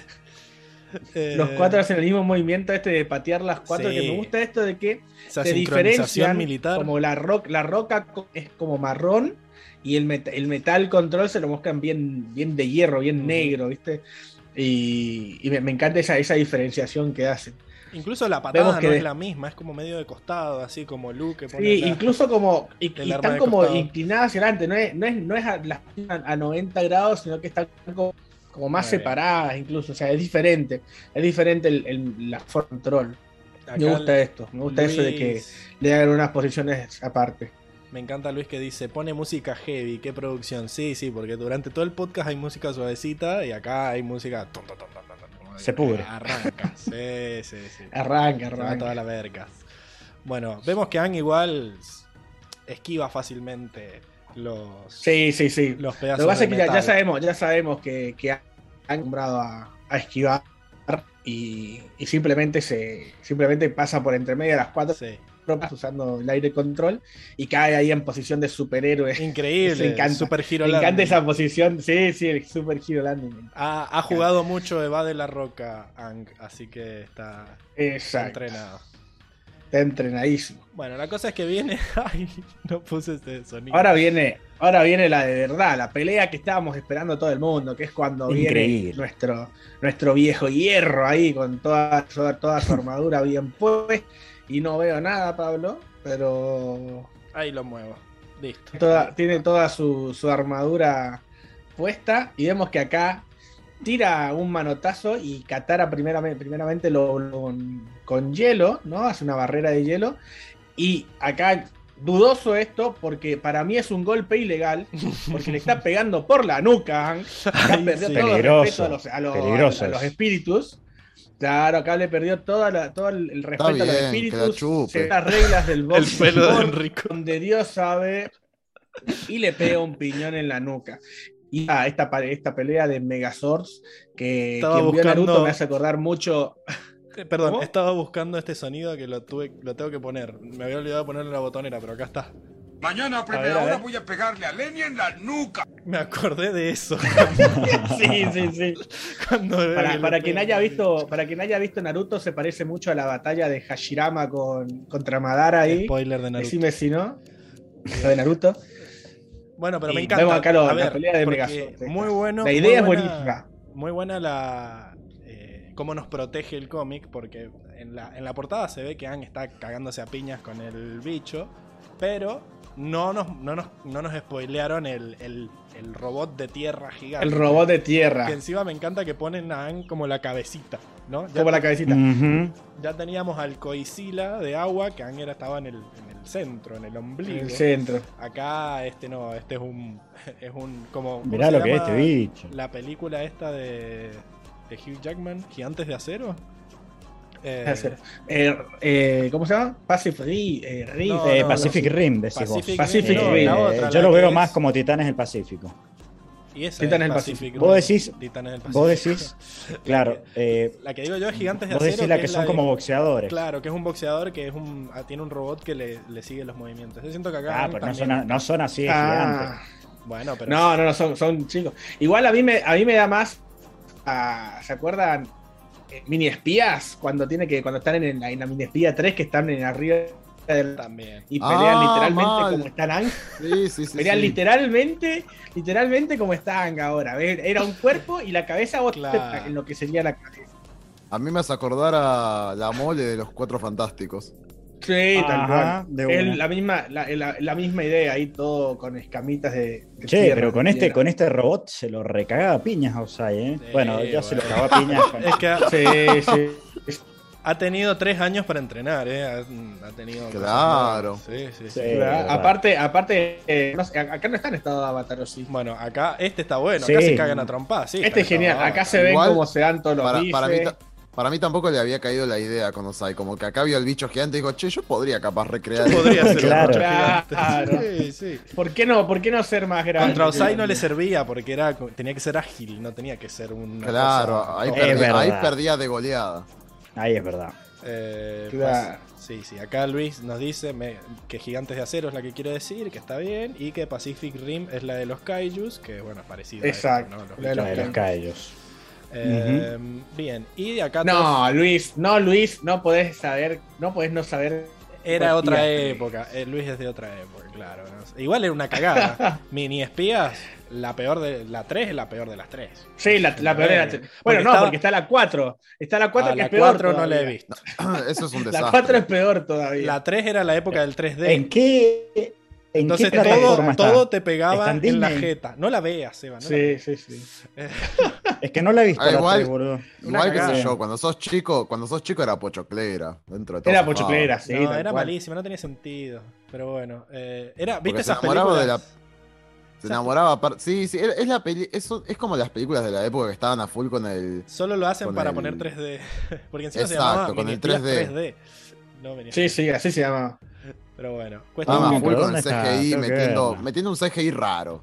horrible. Tipo, Ah, no, no, no ha envejecido época que- bien. No ha Es, envejecido es de bien la misma época. Es, es de la misma época que Shark Boy y Lava Girl. Ay, qué Era- Exacto. ya- Era la compe- era en la competencia. No tiene sentido esa Sí, Eh, Que No creo tiene que es del, mismo escritor. Son los mismos creadores, creo. eh, tienen todo, tiene un mismo sí, aire, era, sí. era la misma época. Ay, volviste, Enrico, gracias. No ibas a poder decir- Apareció, apareció. Es que yo sentía que era tu pelo hablando. Eh, Y bueno, puede ser. Es de Sí, esa- sí, ta- Paula tal es, cual, ¿Quién te, tal di- cual, quién te Paula, dice que el que, cual, quién te dice que Paula. el que no hablo es mi pelo, en realidad? es de esas Claro, películas que recuerdas y como eran el de- increíbles, pero las ves de grande y todo cambia, Sí. dice Paul. Ah, mira, y son del mismo director. Las dirigió Robert Rodríguez. Ese Robert. Sí, yo lo había visto en un video de YouTube una vez, por eso eran parecidas. Tal cual, Sí, yo de sí, niño, sí. Shark Boy y Lava Girl me, me encantaba. No, chabón. yo la de la volvés a ver ahora de grande y decís no. que es esta porquería. La vi de niño y dije que es esta porquería. Sharkboy y Lava Girl. No, no, no, a mí me gustaba. a mí me Asqueroso. No, a mí de chico me. Bien, a mí de chico ni fu ni fa, era como bueno, una película No, más. no tenía sentido. A mí Ocho nunca me, molestaba que no tuvieran sentido los poderes de la gente y esa película como que se cagaba. Era todo el poder de la imaginación. De repente se. Y bueno, pero si te, pero viejo, No. te hace el juego con el sueño, con que era un sueño. No, no, pero no, no se termina de entender qué es un sueño y qué no. No entendiste nada, Pablo. Anda a verla. Pero no, Pablo. ¿cuántos años tenías? Anda a verla de nuevo. ¿Pero ¿Cuántos años tenías, Pablo? Re crítico niño. para ser un pendejo. Claro, era. Disfruta, disfruta un poco la vida. A mí me Pablo, gustaba, yo veía Mini Espías. La 1 y la 2 me gustaron, la 3 me pareció una garcha y. Y esta me pareció una garcha porque era más o menos de la misma época. Dejate llevar por la magia, Pablo. No, no tiene sentido. Sí, dejate llevar. O sea, igual a, a mí, para mí era pochoclera, igual la vi, me acuerdo que dije, está- da un poco de cringe, tampoco, es rara. tampoco son, No, tampoco son películas cringe. que vas a ver Léanla- mucho. o sea, véanla la de vuelta. una vez, ¿no? la ves dos veces y Ah, con ya sé, suerte. ahora, o sea, ahora no, que- pero bueno. En el momento Obvio que si la ves ahora cambia un montón, Yo Pablo. tenía el poder de, de lo mala que era cuando era niño. Bueno, Increíble. la cosa es que Toph se da cuenta y dice, ojo, el bicho tiene una armadura de metal y nosotros somos maestro metal, saquémosle la armadura. Saquémosela. Y- Exacto, exacto. Qué conveniente. Hacen con lo- los con tres discípulos de Metal Control terminan sacándole toda la armadura y Degenerados. Le dan esta brecha, le dan, le dan esta, esta brecha ahí para, para que Pero para no que sé. hagan jugar a lo que duda, duda un poquito ahí de poder hacerlo o no. Y termina en la próxima viñeta partiéndole el pecho ahí. Me No. pareció cosplay de tremendo. un cosplay poco. de- Me pareció un poco de Goku y se puso el Kame Kame que lo pudieran desarmar. Vamos a ver cómo sigue el Metal Control en los próximos cómics. Pero de a Pero- 4. De a 4. Bueno, igual, igual. Es un bicho que tenía el metal como medio pegado, era como una armadura. No sé, vamos a ver. Pero estaban pegados con el poder de, el poder de la telequinesis del bicho. O sea, no tenían la gotita ni nada. Si vos, ser. si vos haces telequinesis, yo hago telequinesis, dicen ellos. Acá me, me- me mata esta, esta escena donde vemos exactamente el momento en el que se le rompe el pecho. Que lo ataca con el ataque supremo del universo. este Con el ataque de el ataque que usó contra Osai. Iba a usar contra. Imagínate que lo iba a iba a usar, quedar casi lo. Iba a quedar como un puré en, el, en la piedra. este lo atravesó al medio, boludo. Me encanta eso de que tiene que romper la esfera como para mandarle el, el ataque. Para mandarle todo. exacto. Y después está el espíritu como, hoy me derrotaste y tiene un agujero así en el pecho. Ah, bueno. Parece. Iron Man ahí con toda la luz en el medio del pecho. ¿Sabés quién la sintió así? La avispa. Claro, prohibido Ah, la, la, la vi- la avispa ya, ya, ya, ya, ya cayó, cayó al suelo muerta ya, pobrecito. Ah, Hay, acá hay muchos, muchos comentarios. El pelo de Enrico es como Ratatouille, dice Luis. Eh, Paula dice que le- Claro. al espíritu le dejaron sus vergüenzas espirituales al aire. Y Luis tira predicción de que en el próximo cómic arman una nave espacial. Los, Una nave espacial. Es como rápido y furioso. Claro, rápido sí. y furioso que va a estar en el espacio, boludo. Y ahora se arma, avanza la tecnología increíblemente. Sí, sí. Bueno, Diego, después saltaste a esta imagen. Contanos por qué. ¿Esta era la que decías que iba antes de la otra? Bueno, Eh, exacto, pero bueno, no importa. No, ¿te el decir? momento en el que. Eh, acá volvemos al momento en el que levantan la, toda la- el metal control Rumble, rumble. y la tierra, porque me gusta esto de que trabajan en conjunto y Sí. los tres eh, discípulos levantan los, los pedazos de, de hierro, Y Ang saca pero los son pedazos de encargados tierra. de mantener esos de tierra. Y así es como terminan haciendo el, el boquete al- a la mina, ¿no? La entrada a la mina para que pudieran salvar a, a Toff y a los demás. Los ¿no? boqueteros. Eh, Los boqueteros. Me encanta esto de que, mm, de que se nota, se pueden. Esas posturas de maestro tierra sí se pueden ver, ¿no? Están ahí como Sí, sí, sí. con toda la tierra encima. Todo con la con las, con las rodillas flexionadas. Ahí atrás vemos de fondo a las dos acólitas de- del aire ahí mirándolo Ajá, al oscurito ahí. Añañay. Sí, sí, mirá esos músculos, mirá esos brazos. A mí, ¿sabés qué me gustó de, de esa escena? Lo canchero que se puso Jotun, porque lo habíamos Sí. visto antes como un gordo boludo. y Ah, acá sí, se sí. puso líder del equipo. Un viejo Tun, boludo. Increíble. Exacto, se puso la 10, se puso la 10. Solamente necesitaba un poquito de incentivo nada más. Es un Pero estuvo mucho. crack, ¿eh? Me encantó. Genial. Bueno, después viene esta que vemos a Soka boludearse al arquero, Yuyan, ¿no? Como que Sí. No, me gusta, me gusta este detalle de cómo la trayectoria del boomerang. Me Sí, encanta. sí. Que van, van, van animando los, los movimientos ¿Qué cíclicos función, que tiene. ¿Qué función sigue el boomerang, Diego? Una sinusoidal, tira ahí una parábola. Una parábola, me parece, ¿no? Una parada. No, no tengo ni idea. Matemáticas, Pablito. Solo con, La los- que solo con las mediciones. Solamente, los, solamente lo- mediciones, claro. Todos los boomerangs Parábola. no hacen parábolas. Mm, Y tendrían que hacer una, Y tendrían que hacer si una es en 3D. circunferencia, Porque si no, ¿cómo vuelve al mismo lugar?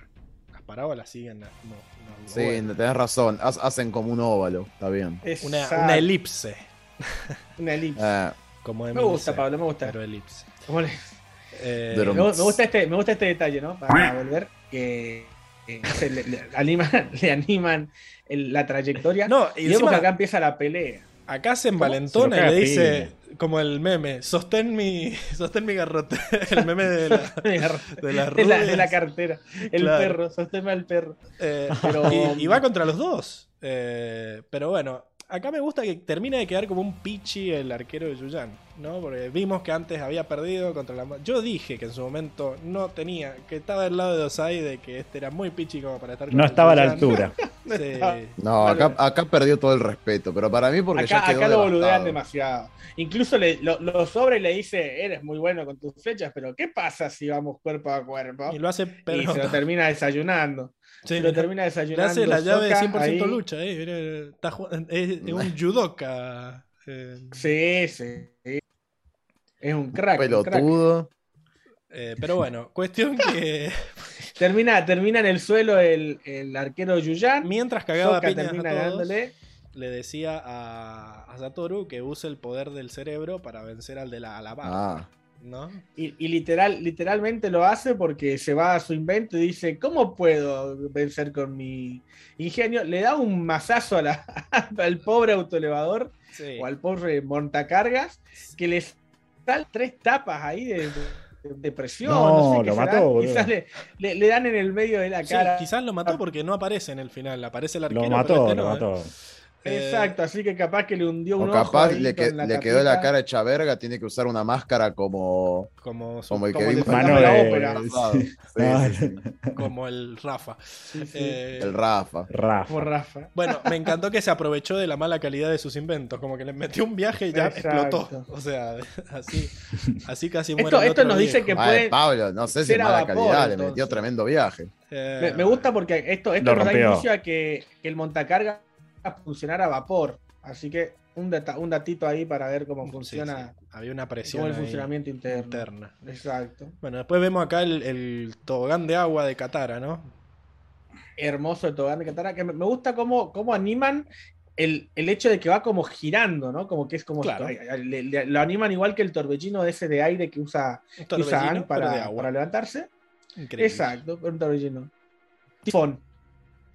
Acá vemos cómo Han quería hacer verga la, la fábrica, pero La usando fábrica, fuego. No Usando si tres era- bolas gigantes de fuego únicamente. No sé por qué, pero bueno, le gusta el fuego, será porque No sé si únicamente, capaz así que- era para calentar un poco. para, que se- para que sea más primero, fácil de primero moldear. fuego, claro, primero fuego, después tierra, vemos, vamos viendo. Hubiera sido más fácil Pero bueno, un vemos que- tornado, que en su pero no sé si más controlable, ¿no? O con un terremoto y a la verga. Para mí Terremoto. estaba como, como en el Sim City cuando quería destruir toda la ciudad y le mandabas de todo. Meteoritos, rayos, todo. sí. Arrancó por meteorito y después metía temblor y todo. Exacto. Y por último vemos acá cómo, cómo Toph generaba una, una pared y una plataforma, porque Sí. terminan estado subiendo arriba. Y me gusta este detalle de esta, De que ella de esta sola la levanta. que mientras, mientras Toph está levantando la, la- la pared, esta barrera gigante y barra plataforma donde están subidos, Los otros hacen un los tres discípulos le, están, le hacen un escudo de hierro adelante para que no le la, la bola de fuego que está cayendo justamente sobre el, sobre el metal. Entonces ese, ese detallito Increíble. me, me llamó la atención. Tremendo. Bueno, y acá tengo que activar el otro GIF rápidamente porque no, eran tantas imágenes que no entraron todas juntas. Eh, esta ya la vimos. Ah, Con razón. Sí. Esta también. Ah, no, están todas. Sí. Ya las vimos a No, todas. es lo mismo. Sí. Simplemente, simplemente me parece que se, se, se, se corrió Se todo desordenaron. el- Sí, no sé qué. Se desordenaron. Bueno, mejor. Estoy muy contento de que haya terminado la sección. Eh, así Oh. que. Porque tengo sueño y hambre. Así que pasemos Pasemos nomás. a la siguiente sección.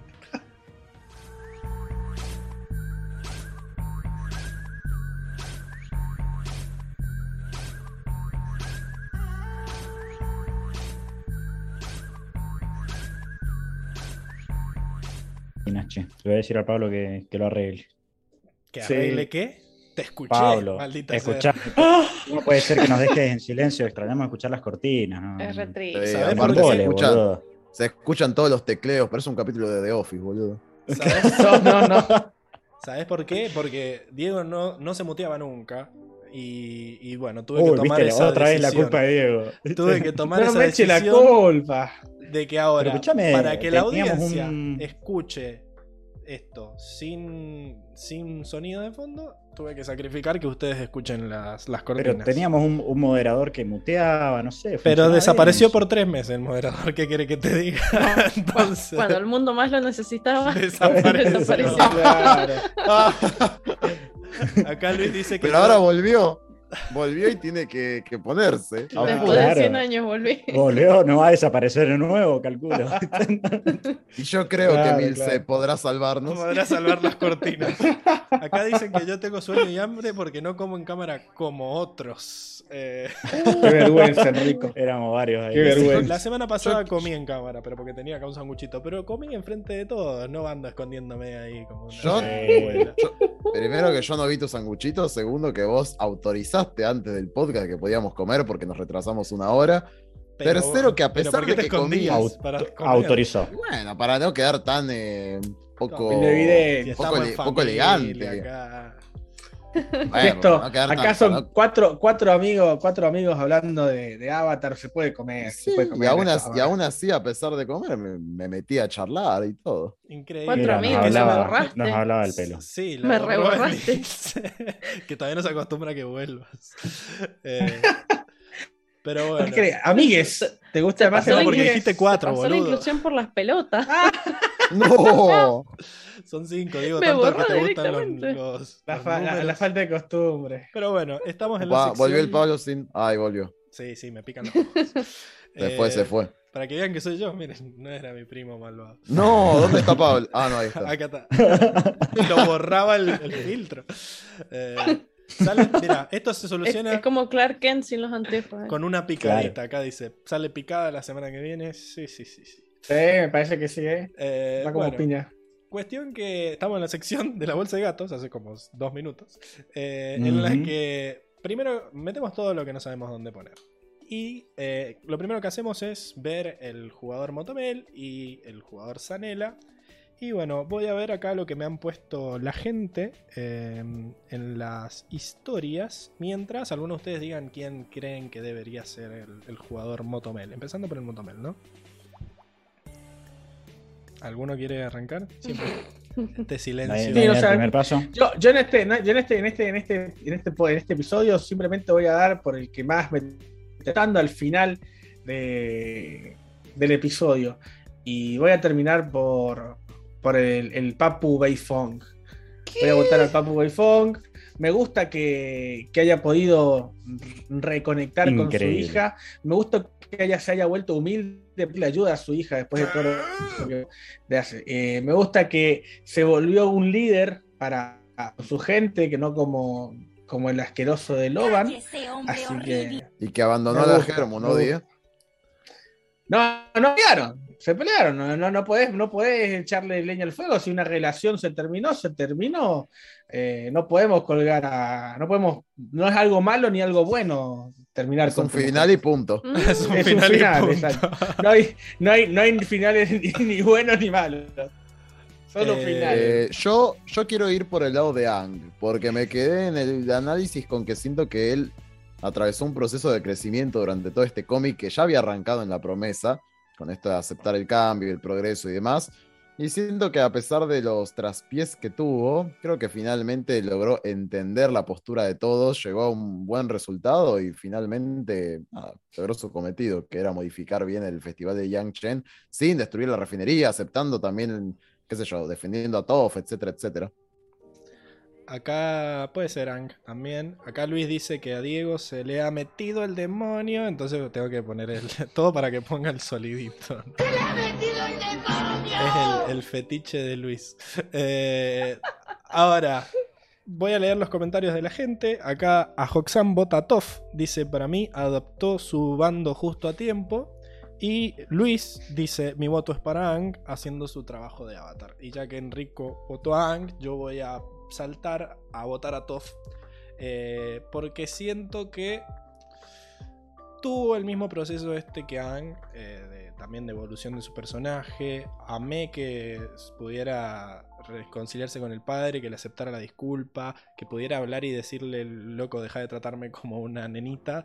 eh, y sobre todo que se disculpara. Me encantó que, que- le, le pudiera expresar a su manera a Ang el hecho este de que se sentía muy mal. Me gustó mucho esto de que adaptó su bando rápido y me gustó también que defendiera la fábrica del padre, en el sentido de, loco, este es el cambio, no, no, no, no le hagamos caso al gil este. O sea, defendamos la nuestra postura. Y además siento que sin ella no hubieran podido vencer al bicho, porque gracias a ella y a su mental control pudieron debilitarlo y eso hizo que Gang pudiera matarlo. Así que Ay, qué, qué fuerte que lo dijiste. por todo eso, siento que el MVP del capítulo es Toff, por permitir matar al espíritu. Así que Por ser cómplice Igual- de asesinato. Qué Bueno, feo, todo esto Pablo. no, Qué lo feo. mató. O sea, solamente bueno, lo forzó a cambiar, a, hacer una A cambiar de forma. Claro. Mm, Eh, Yo se lo voy a dar a Ang. Yo, yo se lo podría haber dado a Toff, pero me hizo usar esa actitud pelotuda así del final, como flaca. O sea, no hay tiempo, no hay tiempo, correte. Eh, no, no, y bueno, pero yo lo tomo como. Si ella se hubiera corrido, hubieran hecho pija la, la fábrica innecesariamente. Al pedo. Eh, Bueno, entonces lo tomo como y- y eso. A veces se gana, a veces se pierde. ¿sabes? claro, No, no. se nota que no es tu fábrica. Se nota que no. Tampoco que me... No, no son tus ahorros. Obvio que no, es un viejo lesbiano burgués, o sea, a ver, ¿qué, No, qué- no. qué perdemos? Y que no sos vos la que está laburando ahí en la fábrica, que es su único ¿Qué, medio de la, ¿Qué subsistencia. labura? ¿Qué- Y bueno, pobre. Igual, probablemente el bicho los hubiera hecho mierda igual. Eh, lo, que, lo que fue decisivo fue el golpe de Ang después. No, pero Ang, si, si no se sacaba la armadura, no hubiera podido ganarle. O sea, Obvio, pero un poco es como ambos colaboraron, digamos. Casi que se Pero yo siento- sacrifica por, mm, por debilitar al monstruo. Así que. Al monstruo. Así que listo, yo voy a votar por todo. Bicho monstruo. Acá- No, yo- Emil se va a votar por Ang, porque- claramente. sí, porque creció un montón y aparte que el chabón Uh, como que tuvo que es una banda también. Sí, Sí. pero siento que todo. Pero eh, es que- esa. Pero me haces. Esa es la, la explicación. O sea, yo me quedo con Ang más que nada porque siento que además así termina.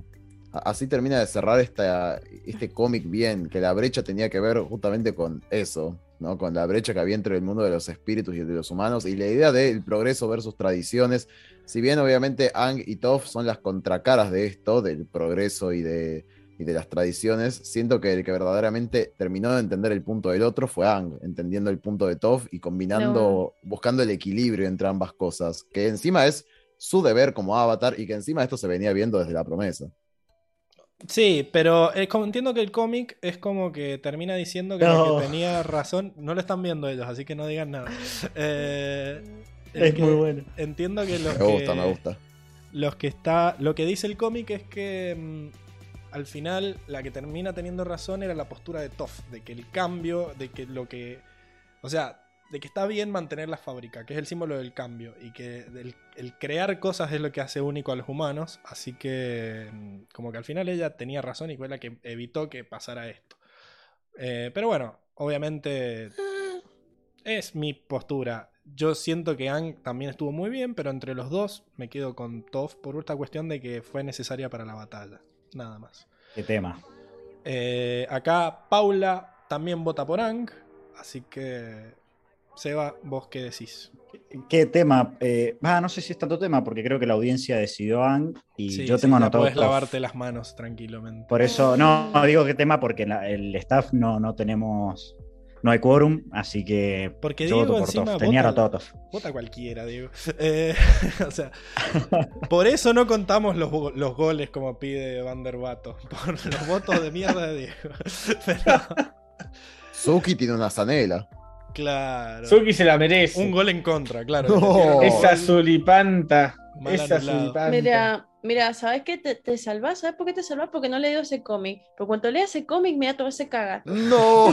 Te vas a cagar. Uh, No, el de la, en el- la ¿Cómo que no lo-. No, Yemi, pero es la promesa. En la Es uno de los promesa- primeros No, pero-. Por, por, por la promesa, le está diciendo que es una zorra. ¿Por qué? ¿Qué te Emi, por, Emi, una- por favor. Le tira, le tira toda la onda a Zuko. Eh, Yo Emi, estoy por preocupada por vos. en, la, en la promesa también, la búsqueda creo que también le tira un par de filos ahí. Emi, Emi, por favor, le, escuchá los podcasts, porque es un estallo eso. Sí, sí.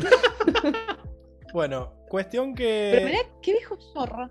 estamos 2 a 2 a 1. y si votamos, la audiencia hay dos votos contra Ang, eh, dos votos por Ang y uno para Toff.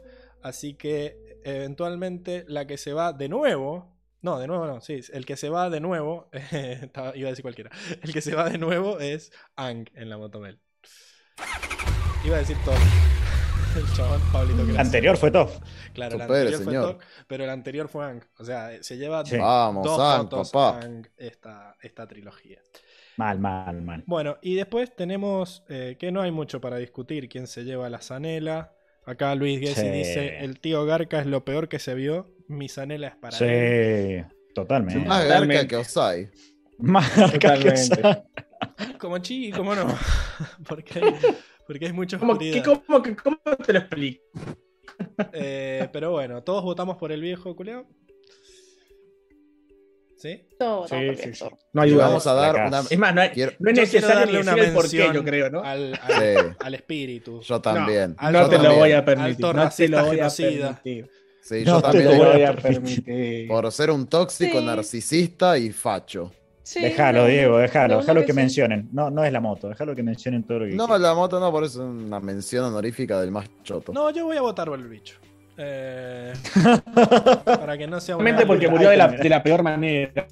pobre. Ni siquiera No una muerte murió. digna. Le, No, murió. ni se siquiera transformó, le se dieron transformó. una muerte digna. Lo Un forzaron a, escopetazo en el pecho y ahí quedó a tirado. el escopetazo en el pecho. Eh, en la trilogía de Toff, Ang Me va a es quien más destaca, dice Paula, no es la trilogía de Toff, es la brecha entre ambos, son ambos protagonistas. Es Eh, más, Exacto. Paula, en algún punto, la brecha, como dije, es en realidad la tipo justamente la distinción entre el mundo de los espíritus y de los humanos, que es Ang, básicamente, pues él es el avatar. Él Estuvo es el- peleada, el, Paula. antibrecha, Estuvo peleado. El antiderecha. Se hizo lo que se pudo. Eh, Él el- hizo lo que se Acá pudo, sí. Luis se perdió y dice, ¿y Seba por quién votó? Por Toff. Así que... Por Toff. Sí, sí, pero no alcanzó, no fue suficiente. Bien, vamos a lo... Bueno, se va, Casi. se va el, el Garca tío de Saturno, el Garca Loban en su tercera... Su tercera... Tercera, ¿Es la tercera? tercera la tres el hijo de puta, no me acordaba. Increíble. Pensé que El- la pasada el podio. El podio de la arranca. Eh, Nunca hubo alguien tan odiado Se llevó- consecutivamente. sí, sí. Hat trick de Yo creo que no. Que no. Ni el Rey Tierra se animó a tanto. No, Eh, ni el rey o sea- tierra llegó a tanto. No, no tuvo grises este tipo. No, muy no. difícil. Vamos a ver muy si- difícil Es que fue, un fue, fue un basura total. Vamos a ver si como acólito del aire suma. Repunta. Cambia su rumbo. Se Repunta. vuelve más gris. Bueno, vamos a los, a los chistes. No sé si hay un chiste que le haya gustado mucho. A mí me dio mucha gracia el ver a, a- a estos giles colgados de, de la, de la máscara del, del espíritu. Es como, ¿por qué? ¿Por qué Soka siempre termina colgado de algo? Eh, me, me gustó mucho eso, que era, era muy bizarro. No sé si ustedes tienen A, algún otro a mí me encanta eh, cuando eh, están, se enteran que Toff tiene un padre y a Sí. uno, uno dice, no me acuerdo quién dice, ¿qué pensaste que salió una roca y el, otro- el- el Pod- grandote dice, ser. "Ten- tendría sentido, ¿no? Sí. Tiene sentido. No, es- eso dice la pendeja. O sea, la pendeja dice, Toff tiene papá. Y, el y, y Hot el grandote, dice, ¿qué creías? Ah, ¿Que había salido ¿qué una roca? una roca? Y Y la, la pendeja nena dice- tendría sentido, ¿no? Como que la tierra la, la expulsó. ¿no? La generó, expulsó. La Bueno, pero venga, venga chiquita, se entiende. No, eh, además le tienen mucho A mí- miedo Es una niña. Además le tiene mucho miedo. y respeto. Claro. No, a, mí, a mí lo que me causó mucha gracia fue cuando, cuando, cuando el Loban se quiere llevarla, lo mira, lo miran a lo. Está el arquero Yuyan con el de, de vendado. Me causó demasiada gracia. Porque es tipo, o sea, sos un arquero de Yuyan. Sí, muy petero el arquero Está ahí Yuyan. vendado, no, no. No- no me lo esperaba. Fue, fue un chiste, fue un chiste que no, no, no me lo esperaba. No, No, me esperaba que lo el pobre arquero. A mí me gustó el, el- el tipo de las coles que estaba ahí llorando como Sí. siempre, haciendo drama. Dice, no, mis coles nunca van a volver a ser lo mismo. Uh, ¿qué es eso? No Así, hablamos el- del el hombre de las coles. Cambió a las coles por, por la tecnología. Se va a convertir la en- industria. tecnología. Lo van a agarrar de Pareciera que becario. sí. A la mierda, a la mierda las coles, venga el, el Le va a Va a autoelevador. ser un, in- un inversionista. Ahora no van, si son como las de Saturno, no van a necesitar a Ang, van a explotar solas esas. Así que Sí, olvídate. no tenían problema. Acá Paula dice que. mm, ¿Cómo se llamaba la niñita? Panenka, como diría Diego. Para él, venga. Venga, era muy chica y que todavía no ha tenido la charla, dice Paula. Por eso Ah. Sí, sí, cree que salió, confirmado. salió una roca. Paninca, la puta madre. Bueno, Enrico, ¿tu parte favorita queda? ¿Tu, tu chiste favorito? Eh, tengo un par, eh, pero me dio mucha risa cuando que pasaste recién la viñeta. Cuando el arquero Yuyan se le quiere hacer el porón que dice, entrené durante años tan, iba a decir tan bien y Soca se trae, lo da vuelta. Es la de Diego. Dale, boludo. No, no, no. ¿No? La mía es cuando, cuando recién lo salen del, del agujero. Claro. ¿sí? Ah, Eh, el Lo- Loban les dice que tienen que llevarse todo el metal a, a la, a la playa y lo muestran como diciendo, vamos, vamos, le dice Cachi, Bachi, no sé cuánto, y todos Bachi, de Bachi, Sagitario. todo de Sagitario. Eh, claro. eh, y los muestran que está el, el- Pero le cambió el nombre a Gachi el arquero Yuyan con el dedito así y el, el la colita del aire dando el dedo. Ah, ok. Ah, gracia. Se trabó un poco, igual, por eso no sabía qué mierda habías dicho. Eh, perdón, digo. Eh, bueno, entonces ese es tu momento gracioso y tenías un par de menciones, Enrico. Igual Emi no. Emi creo que falta. Dijo la del. No, dijo la del. La del señor de las coles, sí. Dijo, dijo. Ah, Enamorándose de tenés razón. Sí, sí, sí, sí. Este, bueno, nada, me, me dio mucha risa también cuando Satoru dice, ¿qué se supone que debo hacer con esto? Yo no sé luchar, soy un ingeniero. Me pareció Doy fe. simpático. No es como Seba que sabe Sí, sí. Tai Chi Chuan. Tai Chichuan. Increíble. Tai Chi Chuan. Eh, No, no, hizo- que era- pero, pero no es el de la respiración. Ah, ah. No. También hacía kickboxing, no, no, sí, lo ves muy gris, Seba, pero te Ah. caga trompada. cuidado. Entrené muchísimos años. Mirale. Mirá, al final Seba era Flanders. Sí. Con la Saca, boca. saca unos tubazos, Sí, sí, sí, sí. Tiene los ravioles marcados y todo. dice. Él también activa, Ay, no. está siempre en modo diálogo, pero cuando activa el modo. Bueno, me, me da risa también cuando están conduciendo el. el- Uy, Uy, se todo. rompió todo. En modo diálogo. ahí, vol- volvió. Creo que ahí volvió todo. ¿Era Bueno. yo? Bueno. Eh, la ot- Puede ser. Bueno, nada, me da risa cuando se ponen a mon- a- con el montacargas y Soka le dice, ¿puedo conducir? Y Satoru dice, no, no, así corta. Este, No va a pasar de. Y cierro con. Y cierro con una frase del oscuro que me encanta. Que Qué es cuando van a, van a luchar contra el espíritu y todos dicen, váyanse, qué sé yo. Y el oscuro dice, el amargo abrazo de la muerte es aún Ajá. más dulce que la deslealtad. Eh, No, pensé que es- es- es menciono otra. Menciono otra cuando Esa va para mejor eh, frase también, ¿eh? del movimiento, no me acuerdo bien el contexto, pero tiene una frase como dice, mi alma se llena de oscura ansiedad cuando piensa en los entrenamientos de lo que van a tener que hacer. Sí, sí, sí. Que eran del oscuro. Increíble. Bueno, esos fueron los momentos graciosos. Pablo está parece, ¿no? Sí, no sé, No, murió que no se nos tilde ahora. No, igual Ahí es el Zoom, volvió. chicos. O No, sea, hasta ahí volvió. ¿eh? es el Zoom. Posta que, que la transmisión está andando bien y yo a ustedes los escucho bien. Ustedes me escuchan trabado Bueno. a mí. Ah, Eh, ok. Ah, entonces, me quedo tranquilo. Bueno, vamos a las mejores frases. Yo acá me Uf. gusta. 80 tengo. Hay 80.000, pero yo para elegir una sola, elijo la que le dice Lady Tianai. Tengo el librito acá porque no la anoté. Que dice: El general viejo hierro estaba equivocado también. Eh, no es la naturaleza humana dominar, sino crear. Es como. Eh, tremendo. Increíble. Y después se va volando en forma Me- de- mentime, mentime que me gusta. No, tremendo, tremendo. Mira, eh, no, Increíble. ah, iba a- meter rápido la, porque la acaba de decir Enrico. Así que si vamos a decir una, es la del oscuro, que no solo dio risa, sino me parece una frase Es- increíble es- esa, la de la muerte es, es- más dulce que la deslealtad. Dice dulce. Tremendo. Increíble. El amargo abrazo de la muerte es aún más dulce que la deslealtad. Nah. Ah, ahí Qué entiendo. crack. Claro, como que la deslealtad es amarga. Entonces, Ujú. ok. Más amarga que la muerte. Yo también cuando lo Me leí gusta. dije, bueno, Increíble. Qué este, este es el momento para ser poético. Tremendo. Eh, Diego, Sí. ¿tenés tu frase? Yo tengo mi frase, que dice así. Uy, a ver. Cuando la frontera entre nuestros mundos crea una brecha, el avatar estará siempre de parte de los humanos. Pues Uh, él es, al fin y al cabo. Increíble. La tenía anotada No también. Muy. No entendí Nah. nada. Tiene, tiene toda la razón este hombre. Ay, sí, solo porque Tiene la llorando. No. Solo porque le cae la lagrimita. Te dejaste manipular, Diego. Eh, bueno, Mise, no sé si vos tuviste tiempo de anotar una frase. Eh, sí, sí, sí, yo tengo dos de hecho, pero eh, hay un temita que yo leí los cómics en inglés. Yo también Así que no, bueno, las nada. Yo, yo también Dígala la, en inglés. la estaba dígala. traduciendo Las- las mentalmente. Ajá. Claro.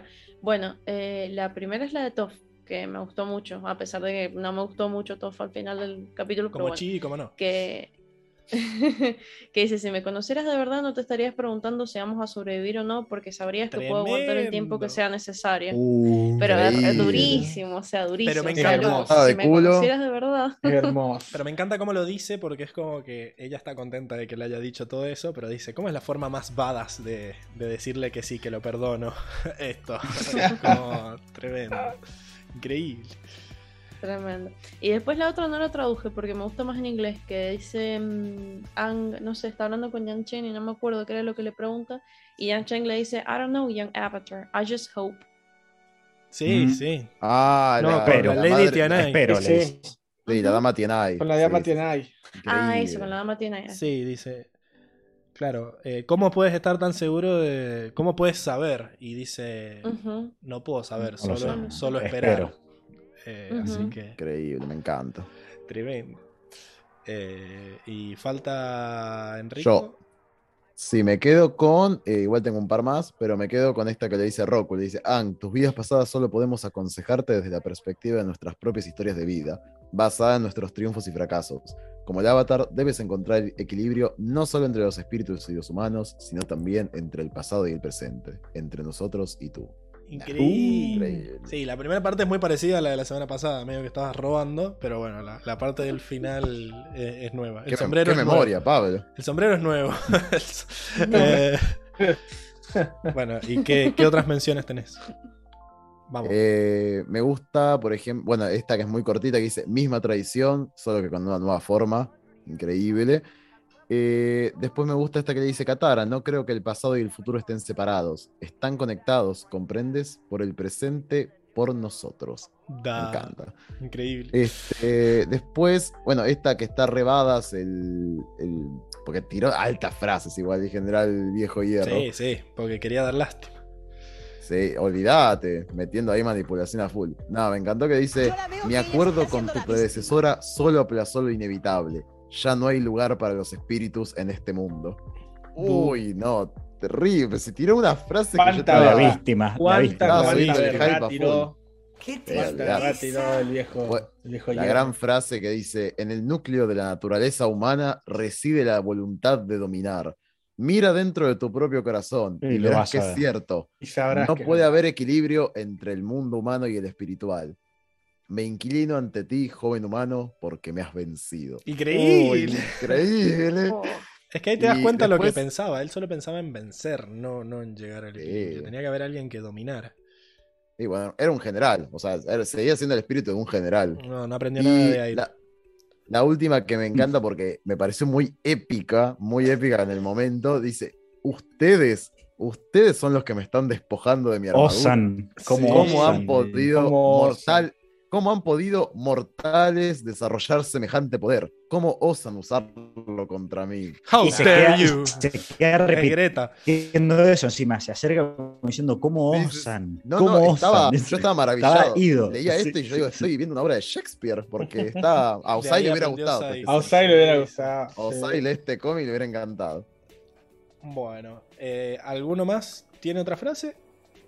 Si no, esas fueron las mejores frases y pasamos a las mejores viñetas. Donde vamos a arrancar con... Bueno, Enrico me dio como 22. Pero No. eh, esta es la... Esta es la favorita de Seba, creo, ¿no? Eh, No. no, de Diego. O la Diego. mía. Diego. Esta era la mía esta. De Diego sí, Enrico Sí. estaba entre sus 22 menciones, a mí también me gusta mucho. Eh, que es la de, bueno, cuando el, el- el espíritu se transforma en las langostas serpientes luminosas espirituales y Ang lo mira Sí, como que una se cara muy vuelve triste. se esencia, se vuelve energía Una cara muy triste. y, y vemos que, que se va y han queda, queda destruido porque terminó haciendo algo que, que nunca, nunca quiso hacer y me gusta, me gusta cómo lo representan. Increíble, yo no entendí un culo que estaba pasando en esta escena hasta que después vi a la otra convertirse en pájaros y dije, ah, ahora entiendo. Pero mm, Yo, yo pensé que se convertían en, en luces, en energía y Yo nada pensé más. que los bichos Después- se lo estaban comiendo. No entendí, no entendí qué carajos. Lo venían a buscar. ¿Qué, qué está pasando? Que alguien me explique. Vení, papu, vamos. Eh, pero, no. pero Pero está muy bueno también cómo está armada, porque hay una, hay una imagen completa grande que es eh, él transformándose en los bichos. eh, y tenemos dos viñetas antes que nos muestran un primer plano de él transformándose en luces, después una de al lado que solo muestran las luces, y después vemos a Ang cuando él se está yendo, lo vemos de espalda primero, que me encanta ver a la gente de espalda, esa va a las, placas negras también, Eh, pero es como que... Como que no le vemos la cara y no solo nos imaginamos la tristeza con la que se siente y después nos muestran la cara y vemos que sí, que está muy triste. Así que Que sí está triste. Magnífica esta viñeta. print F. Bueno, después esta es la de Enrico, ¿verdad? ¿No? Sí, ay Dios, este momento. Yo ya para esta altura del cómic estaba enloquecido.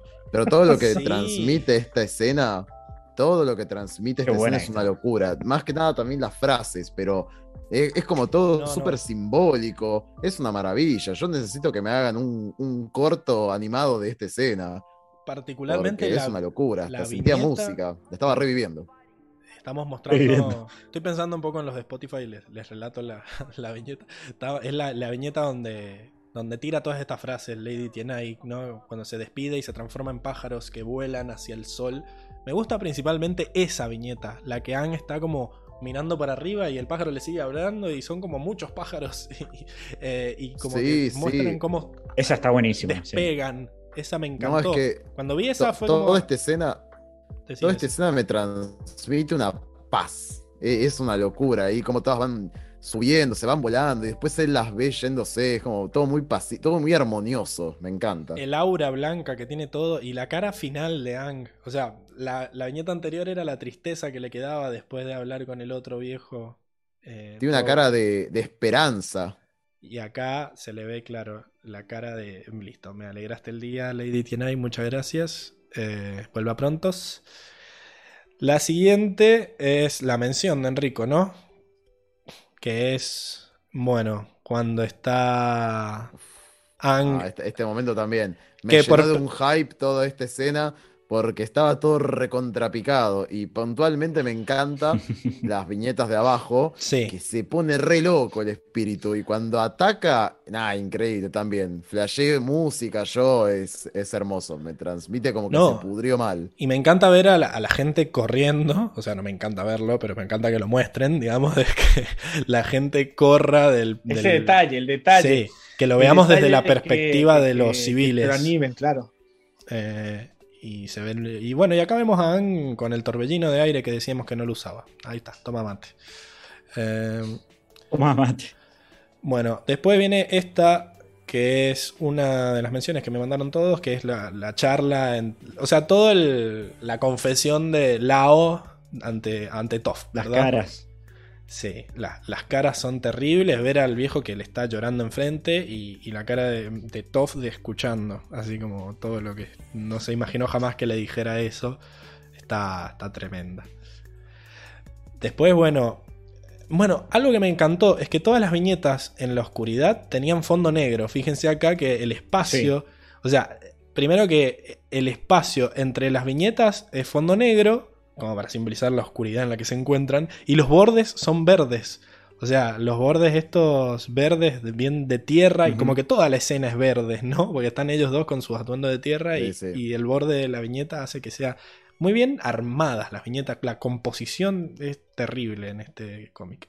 Y Todo acá... muy aesthetic. Aesthetic. paleta de colores. Muy bien.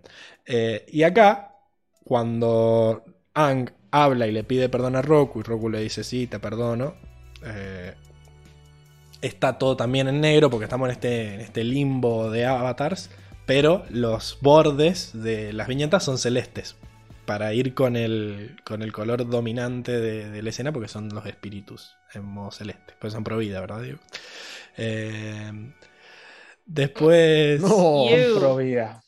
Sí, Por muy- eso, por eso lo- los cascos, por eso los cascos celestes. Claro. No. Creo que no, no tiene nada que ver, pero bueno. Eh, cuestión que. ¿Quién, ¿Qué te ¿Y qué gustó de esta simbol- escena? pará, ¿y, qué, y qué- y qué simbol- y qué simboliza la escena anterior con Toph? ¿Que el padre la quería abortar o cómo? Claro. Ojalá te hubiera abortado. Estaba Eh, pensando en claro. eso. bueno, acá. Claramente, claramente. bueno, me gusta eso de cómo está. Enrico la eligió a esta, así que no sé si querés decir alguna palabra sobre- con respecto a esta. Es hermosa. Es Simplemente, No, solamente es her- no solamente es hermosa por lo estético, sino por lo que simbolizó el perdón. eh, El perdón, digamos, de Ang hacia Roku, cómo se vuelven a reencontrar, ese abrazo. La escena sola, la viñeta sola del abrazo abajo a la izquierda es una locura. Y sin mencionar después lo que le tira a Roku, que me encanta. Me parece magnífico. Tremendo. Bueno, después estaba esta, que también la metió en el ahí Enrico. ¿Qué, qué, qué viste en esta? Que es cuando aparece, sale del agua. hermosa. Sale del agua el, el, el general, ¿no? Es como, estas, hay un montón de viñetas que las veía y me, me las quedo mirando y digo, qué hermoso. Tipo esto que decíamos antes, que lo hemos visto mucho en estos cómics, de ver escenas que no hay, no hay diálogo, pero vos las ves y te transmiten algo que es, eh, no sé, casi como si estuviera animado también, que es muy drama puede ser muy dramático. eh. A mí esto me parece dramatiquísimo, tipo Sí. toda esta escena. Hay un Eh, montón. Me encanta como, como página. Sí, sí, sí. Hay un montón de viñetas redundantes así de, de que ven al bicho. Mm. Sí, sí, sí, Ah, sí. Y más. todas tienen algo magnífico. Bueno, acá esta, eh, donde Ang está a punto de. está a punto de destruir la fábrica con, con, los, con las bolas de fuego. Yo acá, yo acá estaba musicalizando a full en mi cabeza. Esto lo vi con música súper dramática, una, no, increíble. Me pareció súper poderosa la escena. Increíble, musicalizado como ahora el podcast. Tremendo. Eh, bueno, Acá, pones un, un duelo fake Toma y como piña, ¿eh? No, Eh, mirá esa viñeta. esta viñeta es tremenda. Oh. Esta sí para poner. rayo. Porque, o sea, están parados ahí en la costa y de repente les aparece este bicho gigante y, y vemos ahí No, no, lo la gracioso es inmensidad. ¿Qué diálogo? El diálogo antes le pregunta como que de qué tamaño, qué tan grande es. Y le dice, "Ah, es No, grande", y te terrible. muestra. Diego. Y te muestra la viñeta. Diego, para vos, ¿de qué tamaño es? Claro. Y mirá, tenés. Eso va para la placa. Deben ser un par de metros, ¿no? Tres, cuatro, No, cinco, terrible seis, siete. Son como siete, siete u ocho socas. Así que calculando que media dos metros, ca- ponele que un metro ochenta. Claro, soca, hay que, hay que ver el pie. alrededor, Sí, es como un alrededor soca, ¿no? De, de, de 20 metros. 15 Tenés una metros. razón de 20 metros de altura. ¿Y cómo era la regla, No, un Pablo? ¿Un sexto? Un Claro, sexto. un pie es un sexto supuestamente de tu, de tu altura. Claro. Y será. eh, eh, soca entra en el pie, más o menos, ¿no? Así que O es un un- soca, más o menos. Puede ser. Sí, sí, sí. sí. Terrible. La verdad Pero es bueno. terrible. Me encanta que toda la ambientación de la lluvia y la tormenta hace que sea el triple de épico todo. Así que, y encima acá Sí. hay un rayo violeta de fondo. Sí, Eh, sí. Toma mate. Como que se nota que lo está ambientando él. La verdad que se gastaron todo el presupuesto en, la- en dibujar la lluvia. acá. Aparte, el, aura, el aura rosada que lo cubre es genial. Sí, Como sí. vapor Como un- violeta es increíble. Fucsia. Eh, acá dice Andrea que Uf. apareció para corregir a Diego, pero contando la perspectiva serían unos 10 a 12 socas. Ahí te tiene un rango, más, más ingenieriles. Ah, ah, puede ser, sí. Sí. Tiene más porque lo estamos viendo inclinado, ni siquiera lo estamos viendo Bueno. paralelo. Puede Acá me gusta esta viñeta que, que como que le empiezan a- como que invoca a, su armadura y empiezan a caer todas, ¿no? Y me, me gusta esto de, de que sean a, a pantalla completa, a página completa, me, me encanta. Exacto. Y me gusta esta, esta, es- esta viñeta en el medio que sobresale sobre las otras, que es como que te, te sitúa tu atención en esa, como la, te da la impresión como más vívida de cómo las rocas empiezan a desprenderse. Sí. Y, se co- y cómo son muchas, cuerpos. y cómo son muchas en general. Se liberan Sí, del sí, poder sí. de los maestros. Eh, bueno, y acá vemos la, a- también a, a página completa el, el golpe letal del destino, ¿no? Con los cuatro elementos asesinando al bicho por sus pecados. Y eh, acá esta... As- Así Diego le quería dar a Suki. Sí, No, no, no, no. Peor. Peor. No, ¿cómo peor? ¿Qué hace? ¿Qué le pasa? ¿Qué dice, señor? ¿Qué Eh. dice? Cállese, hombre horrible. pero Uy, bueno, Esta escena está también. esta la eligió Seba, creo. Eh, o vos, Enrico. Sí, sí, sí. No, Seba. No, la Seba. tenía en- en Pero las cuando la vi dije, debería haberla mandado. Increíble. Sí, lo que me pasó con esta viñeta aparte es que me hubiera encantado verlo y me, me lo imaginé aparte a- animado, ¿no? Sí. O sea, ahí la lluvia cayendo, van hablando con Qatar y de repente mira y el bicho se viene acercando lentamente. Uf, Y aparte como un Me puso la tan, de gallina. Claro, eh, una- eso es una, una piel de música así, adeno, eso, eso, eso, es golpe de tambor y pam, pam. Cuando, cuando Mm. mira hacia atrás. Una cosa así. Épico. Bien. Y esta, esta para mí es mi Ah, esa es mi mejor, página. Eh, acá es donde lloré, literalmente. Me encanta cómo la elipsis, la elipsis que meten de la tercera a la cuarta, o sea, cuando primero que las tres viñetas de arriba, Toff está tratando de esbozar lo mejor que puede una una disculpa, ¿no? El, Y- el zoom out. Un- es como una disculpa con gracias, como sé que te duele, una cosa así, y de repente Ang no le diga nada y que pasemos a ellos abrazándose y después hacemos otro zoom out y se ve como ya pasó la tormenta, ese símbolo de ya Sí, está, está sí, todo sí. bien, abracémonos que, que ya está. O sea, Increíble. También me gusta la primera de las viñetas, donde se ve solamente la cara de Ang, que acaba de atravesar algo durísimo. Y Está- detrás Sí. justo Toff. Me encanta. siento que es exactamente lo que necesitaba Ang en este momento. Que alguien venga a decirle, che, gracias por esta decisión horrible que tuviste que tomar y que me salvó la vida. Y que sé que es muy duro para vos, pero eh, lo, lo valoro. Eh, tremendo, increíble. Se pone a llorar, Pablo. Se le No, quebró la voz. Pablo. Sí, sí, Se le quebró la voz poniendo. confirmado. Sí, sí. Y bueno, me gusta esta, la de... mm, El flashback de cuando Yang Chen nos cuenta por qué creó la estatua de, de Lady Tianai y vemos esta imagen épica de Lady Las Tianai. grullas. Las grullas Sí. diciendo, sí, sí, tapiola, salgo facherita en la, en la estatua. Y el Sí, viento, sí. me encanta que esté en el atardecer y el viento que lo vuela al aire verde, este le vuela el pelo y a Yang Chen le vuela las túnicas, ahí tremenda. Tremenda eh, escena esta, me encantó. Sola, Épica, como parte de épica, la página que también tenía fondo negro para que veas lo, lo épica que era. Así que, hermoso. Y con eso, bueno, terminamos la bolsa de gatos. Vamos a volver a la bolsa de gatos. Y vamos a pasar al momento de los chivos. Donde, bueno, Emilce, ¿a dónde te tienen que seguir a vos para rogarte por Dios que vengas la semana que viene también? Bueno, me pueden encontrar. oh, Yo dije, cuando vuelva el podcast ya voy a tener un nombre. No, pero- no, no. Otra no- de las no- no cosas. Procrastination rules. No se dio, no se dio. Bueno, me pueden ir a seguir a, a guion bajo, Lero guion bajo, Wiser guion bajo, lo tienen acá abajo por si no alcanzaron a notarlo.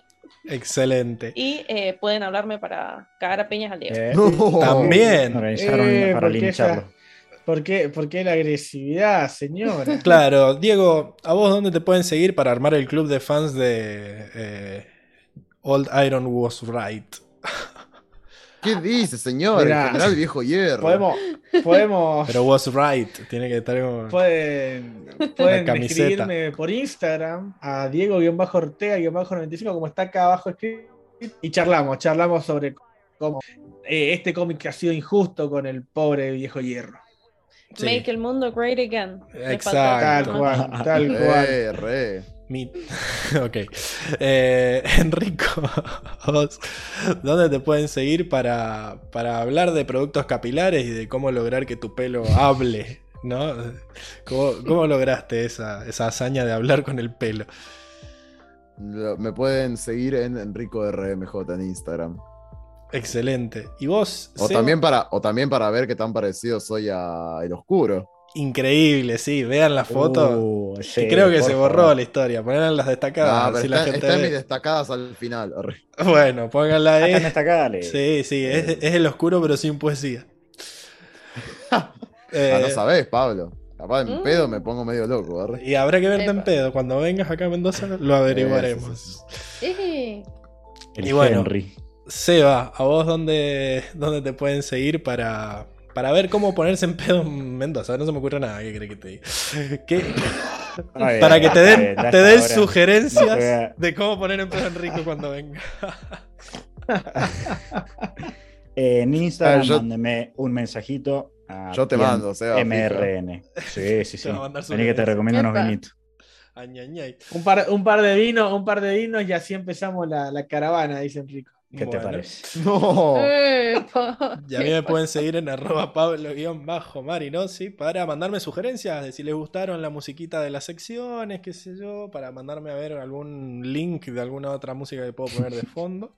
Pero lo más importante de todo es que nos sigan en arroba cuatro naciones, donde subimos las historias, donde ustedes pueden poner su granito de arena, para, como hicieron hoy, para terminar dándole la motomela a Ang. Y también eh, donde el único lugar en todo internet donde pueden ver los memes de Ajoxan que, que es, lo valen, lo valen. Es, es lo Lo único que le ha dado a Emilce registro de qué ha pasado en estos meses que no Sí, sí. Así En el que- podcast de Nico, no. En nuestro podcast. Ah, En el podcast de Nico no hay, no hay, no hay memes exclusivos memes. en otros podcasts, claramente. Y si quieren que sigamos subiéndole el, el sueldo a Emilce, que sigamos eh, pagándole los viajes a Enrico, los, las botas que se compra, cafecito.app barra cuatro, Uh, me viene bien. cuatro naciones. La ropa de cuero. Sí, La los ropa de cuero. de cuero. Ahí está, eso te tenía que preguntar. ¿Dónde incómodo, los chicos, calzones terrible. cuero? Qué incómodo. Eso, dice ahora al aire. La semana que viene vamos a empezar con un con un nuevo cómic que es el de eh, Humo Opa. y Sombra. ¿sí? Eh, o en inglés Smoke Uh, and Shadow. Nombre. Increíble. Tremendo. Eh, lo único que voy a decir ¿Qué carajo? es que ¿De qué tratará? Emilce sí o sí va a tener que ver la búsqueda para ver ese de Smoke and Shadow. Y ya Pues con. No, eso. no, ¿cómo? Sí, sí. Con ¿Cómo, eso vas a tener que, Que me leer. justo. Vas a tener que Sí. leer el segundo cómic para ver para leer el cuarto este. Uh, Eh, vuelve azul. Pablo, sí. O sea Pablo, que acaba- vuelve acabas de Azula. meter un mini Vuelve spoiler, Pablo, con eso. Sí, Vuelve sí, sí. Azula. Me vuelo a Vamos a saber qué pasó con la cara. Sí, Pa- por Pablo, favor. Pablo se quiere hacer el boludo Sí, encima. sí, ¿no? sí, sí. A ver, La es carta, un mini la carta. spoiler porque es un mini spoiler que se revela viendo la tapa de la siguiente de la Ah. siguiente Ah, es que no, no nos ha mostrado la tapa del siguiente. ¿Cuál es la tapa? A ver. La- no la tengo, pero es es Ang, No. Ang y No. Zuko. Vuelve Zuko, chicos. Ah, la Zuko. Ah, vuelve Así Zuko, que- ok. Eh, Ok. Bueno, Bueno, y ahora, que voy a ahora dejar- todo. Voy a dejar sí, de cagarla, voy a cederle mi lugar a Enrico Carbonero, que eh, a la sección de predicciones, Emil, se te cuento que estas últimas semanas, como Diego y Seba no habían visto los cómics, ellos predicen qué va a pasar en la siguiente, vos te puedes sumar, obviamente. Y Luis, con, con lo crack que es, eh, nos hizo... Tenemos un, un nivel de precisión con Diego increíble. Sí, ¿eh? sí. sí. Última, Tenemos ul- No tanto. Diego, pegando, pero sí eh. Seba. sí, eso me lo Y bueno, y acá tenemos eh, la sección de la predicción de Increíble. Que si venís la semana... Ay, qué gracioso. Si venís la semana que viene, le vamos a agregar el Fal- la pared. igual fal- falto yo ahí, que soy el que lidera la entrevista. No, Claro, hay que no, poner la cara de Enrico ahí. No a- todo es sobre ¿Qué vos. Basta. no te sobres. Enrico, En vez de la la, la, entrevista la- la- yo. la Gu, pero es la la, Gu debería predicción. ser Vos sos- Enrico sí, ahí. le ponemos tu cara a la vieja. Eh, Me va, me va. bueno, Mi- Enrico mi- Carbonero, todo suyo el lugar. Bueno, terminamos el- este cómic magnífico y tenemos muchísimas preguntas para el que viene. Vamos a ver qué es lo que suponen ustedes. Vamos a arrancar muy suave primero. Eh, Humo y sombra se llama. Y ya Pablo nos tiró un pequeño spoiler. Para ustedes, ¿de qué va a tratar el próximo cómic? Mira, yo creo, yo creo que eh, dice que hay que ver la búsqueda. hay que ver la búsqueda, así que Zuko y Azula, van a estar. Azula, la carta. Y ahora esto que nos, que nos soltaron acá, nos soltó Y nuestro amigo nos Satoru. soltaron lo de, lo, lo de los, lo de los chabones bichos, iba a decir. Todos son todos bichos. los bichos que de- siguen Osai. Exacto. Son unos, en bichos se convertís cuando cayó Sai. Así que Claro, Yo creo que esto la- yo creo que va a Se ser pudre. clave.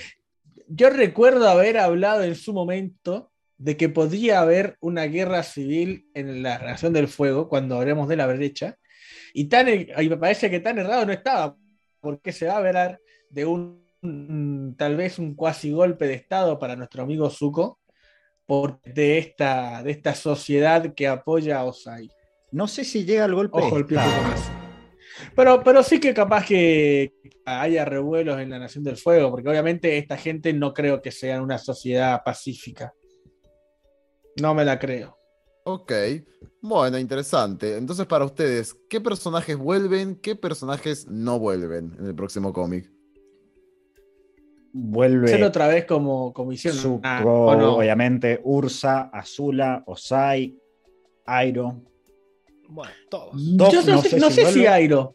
No sé si Airo no sé vaya si- a estar. Y Porque Bueno, viste Airo que la, que eh, Airo no lo están jodiendo mucho, está apareciendo muy poco ahí en alguna yo tiré fugaz. todos los del Eh, fuego. eso, coincido, coincido que los de la- los que hemos visto ahora, ponerle tanto, tanto Toph como los tres discípulos no van a estar. Yo creo que Satoru y el tío y el tampoco van a estar, han sido secundarios para la trama. Pero sí yo creo que, que el gang va a estar, los, los tres, los tres originales van a estar. Y obviamente van a estar todos los de la Nación del Fuego otra vez. No sé si aparece Lipanta de nuevo ahí haciéndole los filos uy, a, no, a no, yo quiero, pero quiero ver una escena, quiero ver una escena eh, Ursa y Osai, por favor. por favor. Uh, Porque aparte en teoría llevan bastante ya. Oh, va a ya ser llevan tremendo. bastante donde el No, fuego. No, no, unión increíble. con la reunión Lleva- familiar esa que tiene, que, hicieron. tiene que haber una escena así, por favor, por favor. Que no se olviden de Ursa. Que se lleve a Ursa ahora que es señor del fuego. Vení, vení a vivir al, al- No. al palacio. No, no, Paula, no puede regresar el Suzuki. Sí, Eso es, es, eso está mal. Por Eso favor, no. mal, que vuelva el Suzuki, que no haya sido un baiteo. Eso es ¿Sabes por qué está que mal? pido. No, Porque no. Para vos, ¿Soka se va a enterar de Suzuki? Para mí no existe eso, se están haciendo la recabeza. Pablo, el, el, el Diego flashea tontera. No, no, no, yo no flasheo. La- las intenciones Mira, oscuras de Suzuki están en todo el cómic. Tiene derecho a Nosotros le dimos. No, quizás no- nos hicimos esa pregunta de que quizás estábamos viendo cosas y el cómic de vuelta nos mostraba otro momento Suzuki y otro y era como Sí, bueno sí, sí. basta basta Pero son cosas re Es normales. insostenible, ¿Saben insostenible. por qué? ¿Saben por qué pasa? Porque ustedes son hombres, son hombres y los hombres son incapaces de ver la amabilidad como eso, nada más como amabilidad. No, los chabones no, no, siempre, no, no, no. ay, no sé, me dijo Amabilidad. ay, está enamorada de mí, sí. Le dijo, No. le dijo, está, estaba preocupada, est- estábamos preocupadas por ti. sí esos Todas las fallidos guerreras Kyoshi lo no, están. estoy. no no claro ella dijo. Ella primero dijo estoy. y después dijo Y estamos después dijo Y estamos, se- como estamos. que Y se rápido se, arro- corrigió estaba, ojo, Y, estaba y aparte, arrodillada, aparte le ponen, le ponen la el, el mano. rush. le ponen que se Ujú, que sí que se sonroja y después se vuelve a equivocar en lo mismo Eh, sí yo yo era uno de los que no creía Incluso yo estaba en la teoría esta de que si era un hombre arrodillándose no íbamos a, cre- no íbamos a crear un ship inmediatamente. Pero después el cómic nos, no. se- nos seguía tirando cosas. Entonces decíamos, bueno, basta chicos, ya está. ¿Querés que crean el Suzuki? ¿Querés que hagan un Suzuki Liver? Un ¿Para Suzuki. ustedes van a haber problemas amorosos en el próximo cómic? Sí, Para sí, sí, mí yo no. creo que va a haber, va a haber, va a haber Trieja. pica entre, entre, Uh. entre Suki. Eh, no, no nos olvidemos, Trieja, Trieja con Zuko. Una pareja. no nos olvidemos triple. que ahí está. Sí, para mí tiene que llegar Suki para rellenar el espacio que dejó Mei. Que no sé si va a aparecer Mei, quizás no aparece nunca más. Capaz que no aparece May, capaz que queda ahí. La, Sí, la- sí. la dejaron, lo, lo dejó tirado y ahora, chiquita, no Sokka- conmigo, le dijo. Y Soka va a estar. Dijo- Aparte, Soka también tenía la intención de Tai Lee. Oh, ¿vos decís que hay No. cambio de parejas? Ahí No, con no. las guerreras Kyoshi, cambio de guerrera Kyoshi. A ella le gustaba Ojo, eh. pero a él nunca, él nunca le No, a él no le gustaba. No, él a no. le gustaba Él no. Mm. No, si se entera de que con, con Suki, Sí, capaz que le da el chance. despecho. No. Suki Ah, le roba, le roba un beso. Ma- ma- y más, y más cómo ahora, más ahora que, que está está vestida de, de guerrera. Ay, sí, Era- porque vos sos una santa. Mirá, mirá. Deje de actuar, No. nadie le cree. Sí, sí. Sí, son ustedes los que están está. hablando de despecho, se están haciendo ideas raras. ¿Qué les pasa? Deje de actuar, nadie le cree. Bueno, ¿quedan preguntas, señor Enrico Carbonero? Eh, de esta cómic podemos hacer algunas preguntas. Por ejemplo, ¿Qué va a pasar con el general Viejo Hierro? ¿Vuelve a aparecer? ¿Hay alguna disputa con espíritus? Eh, no, yo creo que en, No. este, en, en- han, ido, han ido apareciendo los cómics donde no se vuelven a tocar los temas del- de, la, de la trilogía anterior. Yo creo que al menos por la, por la próxima trilogía no, no vamos a No ver eh, Sí. no vamos a ver espíritus, yo creo. o al menos conflictos así como el, como el del viejo. Ok, Puede que aparezcan espíritus, puede que aparezca algún, algún espíritu. Va a ser un conflicto pura, pero para mí va a ser conflicto político. Sí, guerra, guerra civil, guerra civil ahí en, en la Nación del Fuego. Pero Ok. tengo- Nos dieron a entender por un momento como que se va a formar una alianza finalmente entre la refinería y la Academia de Metal Beifong. ¿Eso va a tener algún tipo de repercusión? Y yo creo que les van a dar trabajo. La refinería va a estar con maestros metal muerte y se va a evaluar, se va a dar capaz una mejor industria, que es la, la- que es la visión a futuro que le platoru por allá por el primer episodio de esta Sí. trilogía.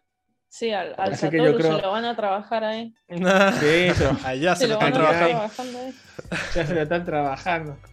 No, terrible.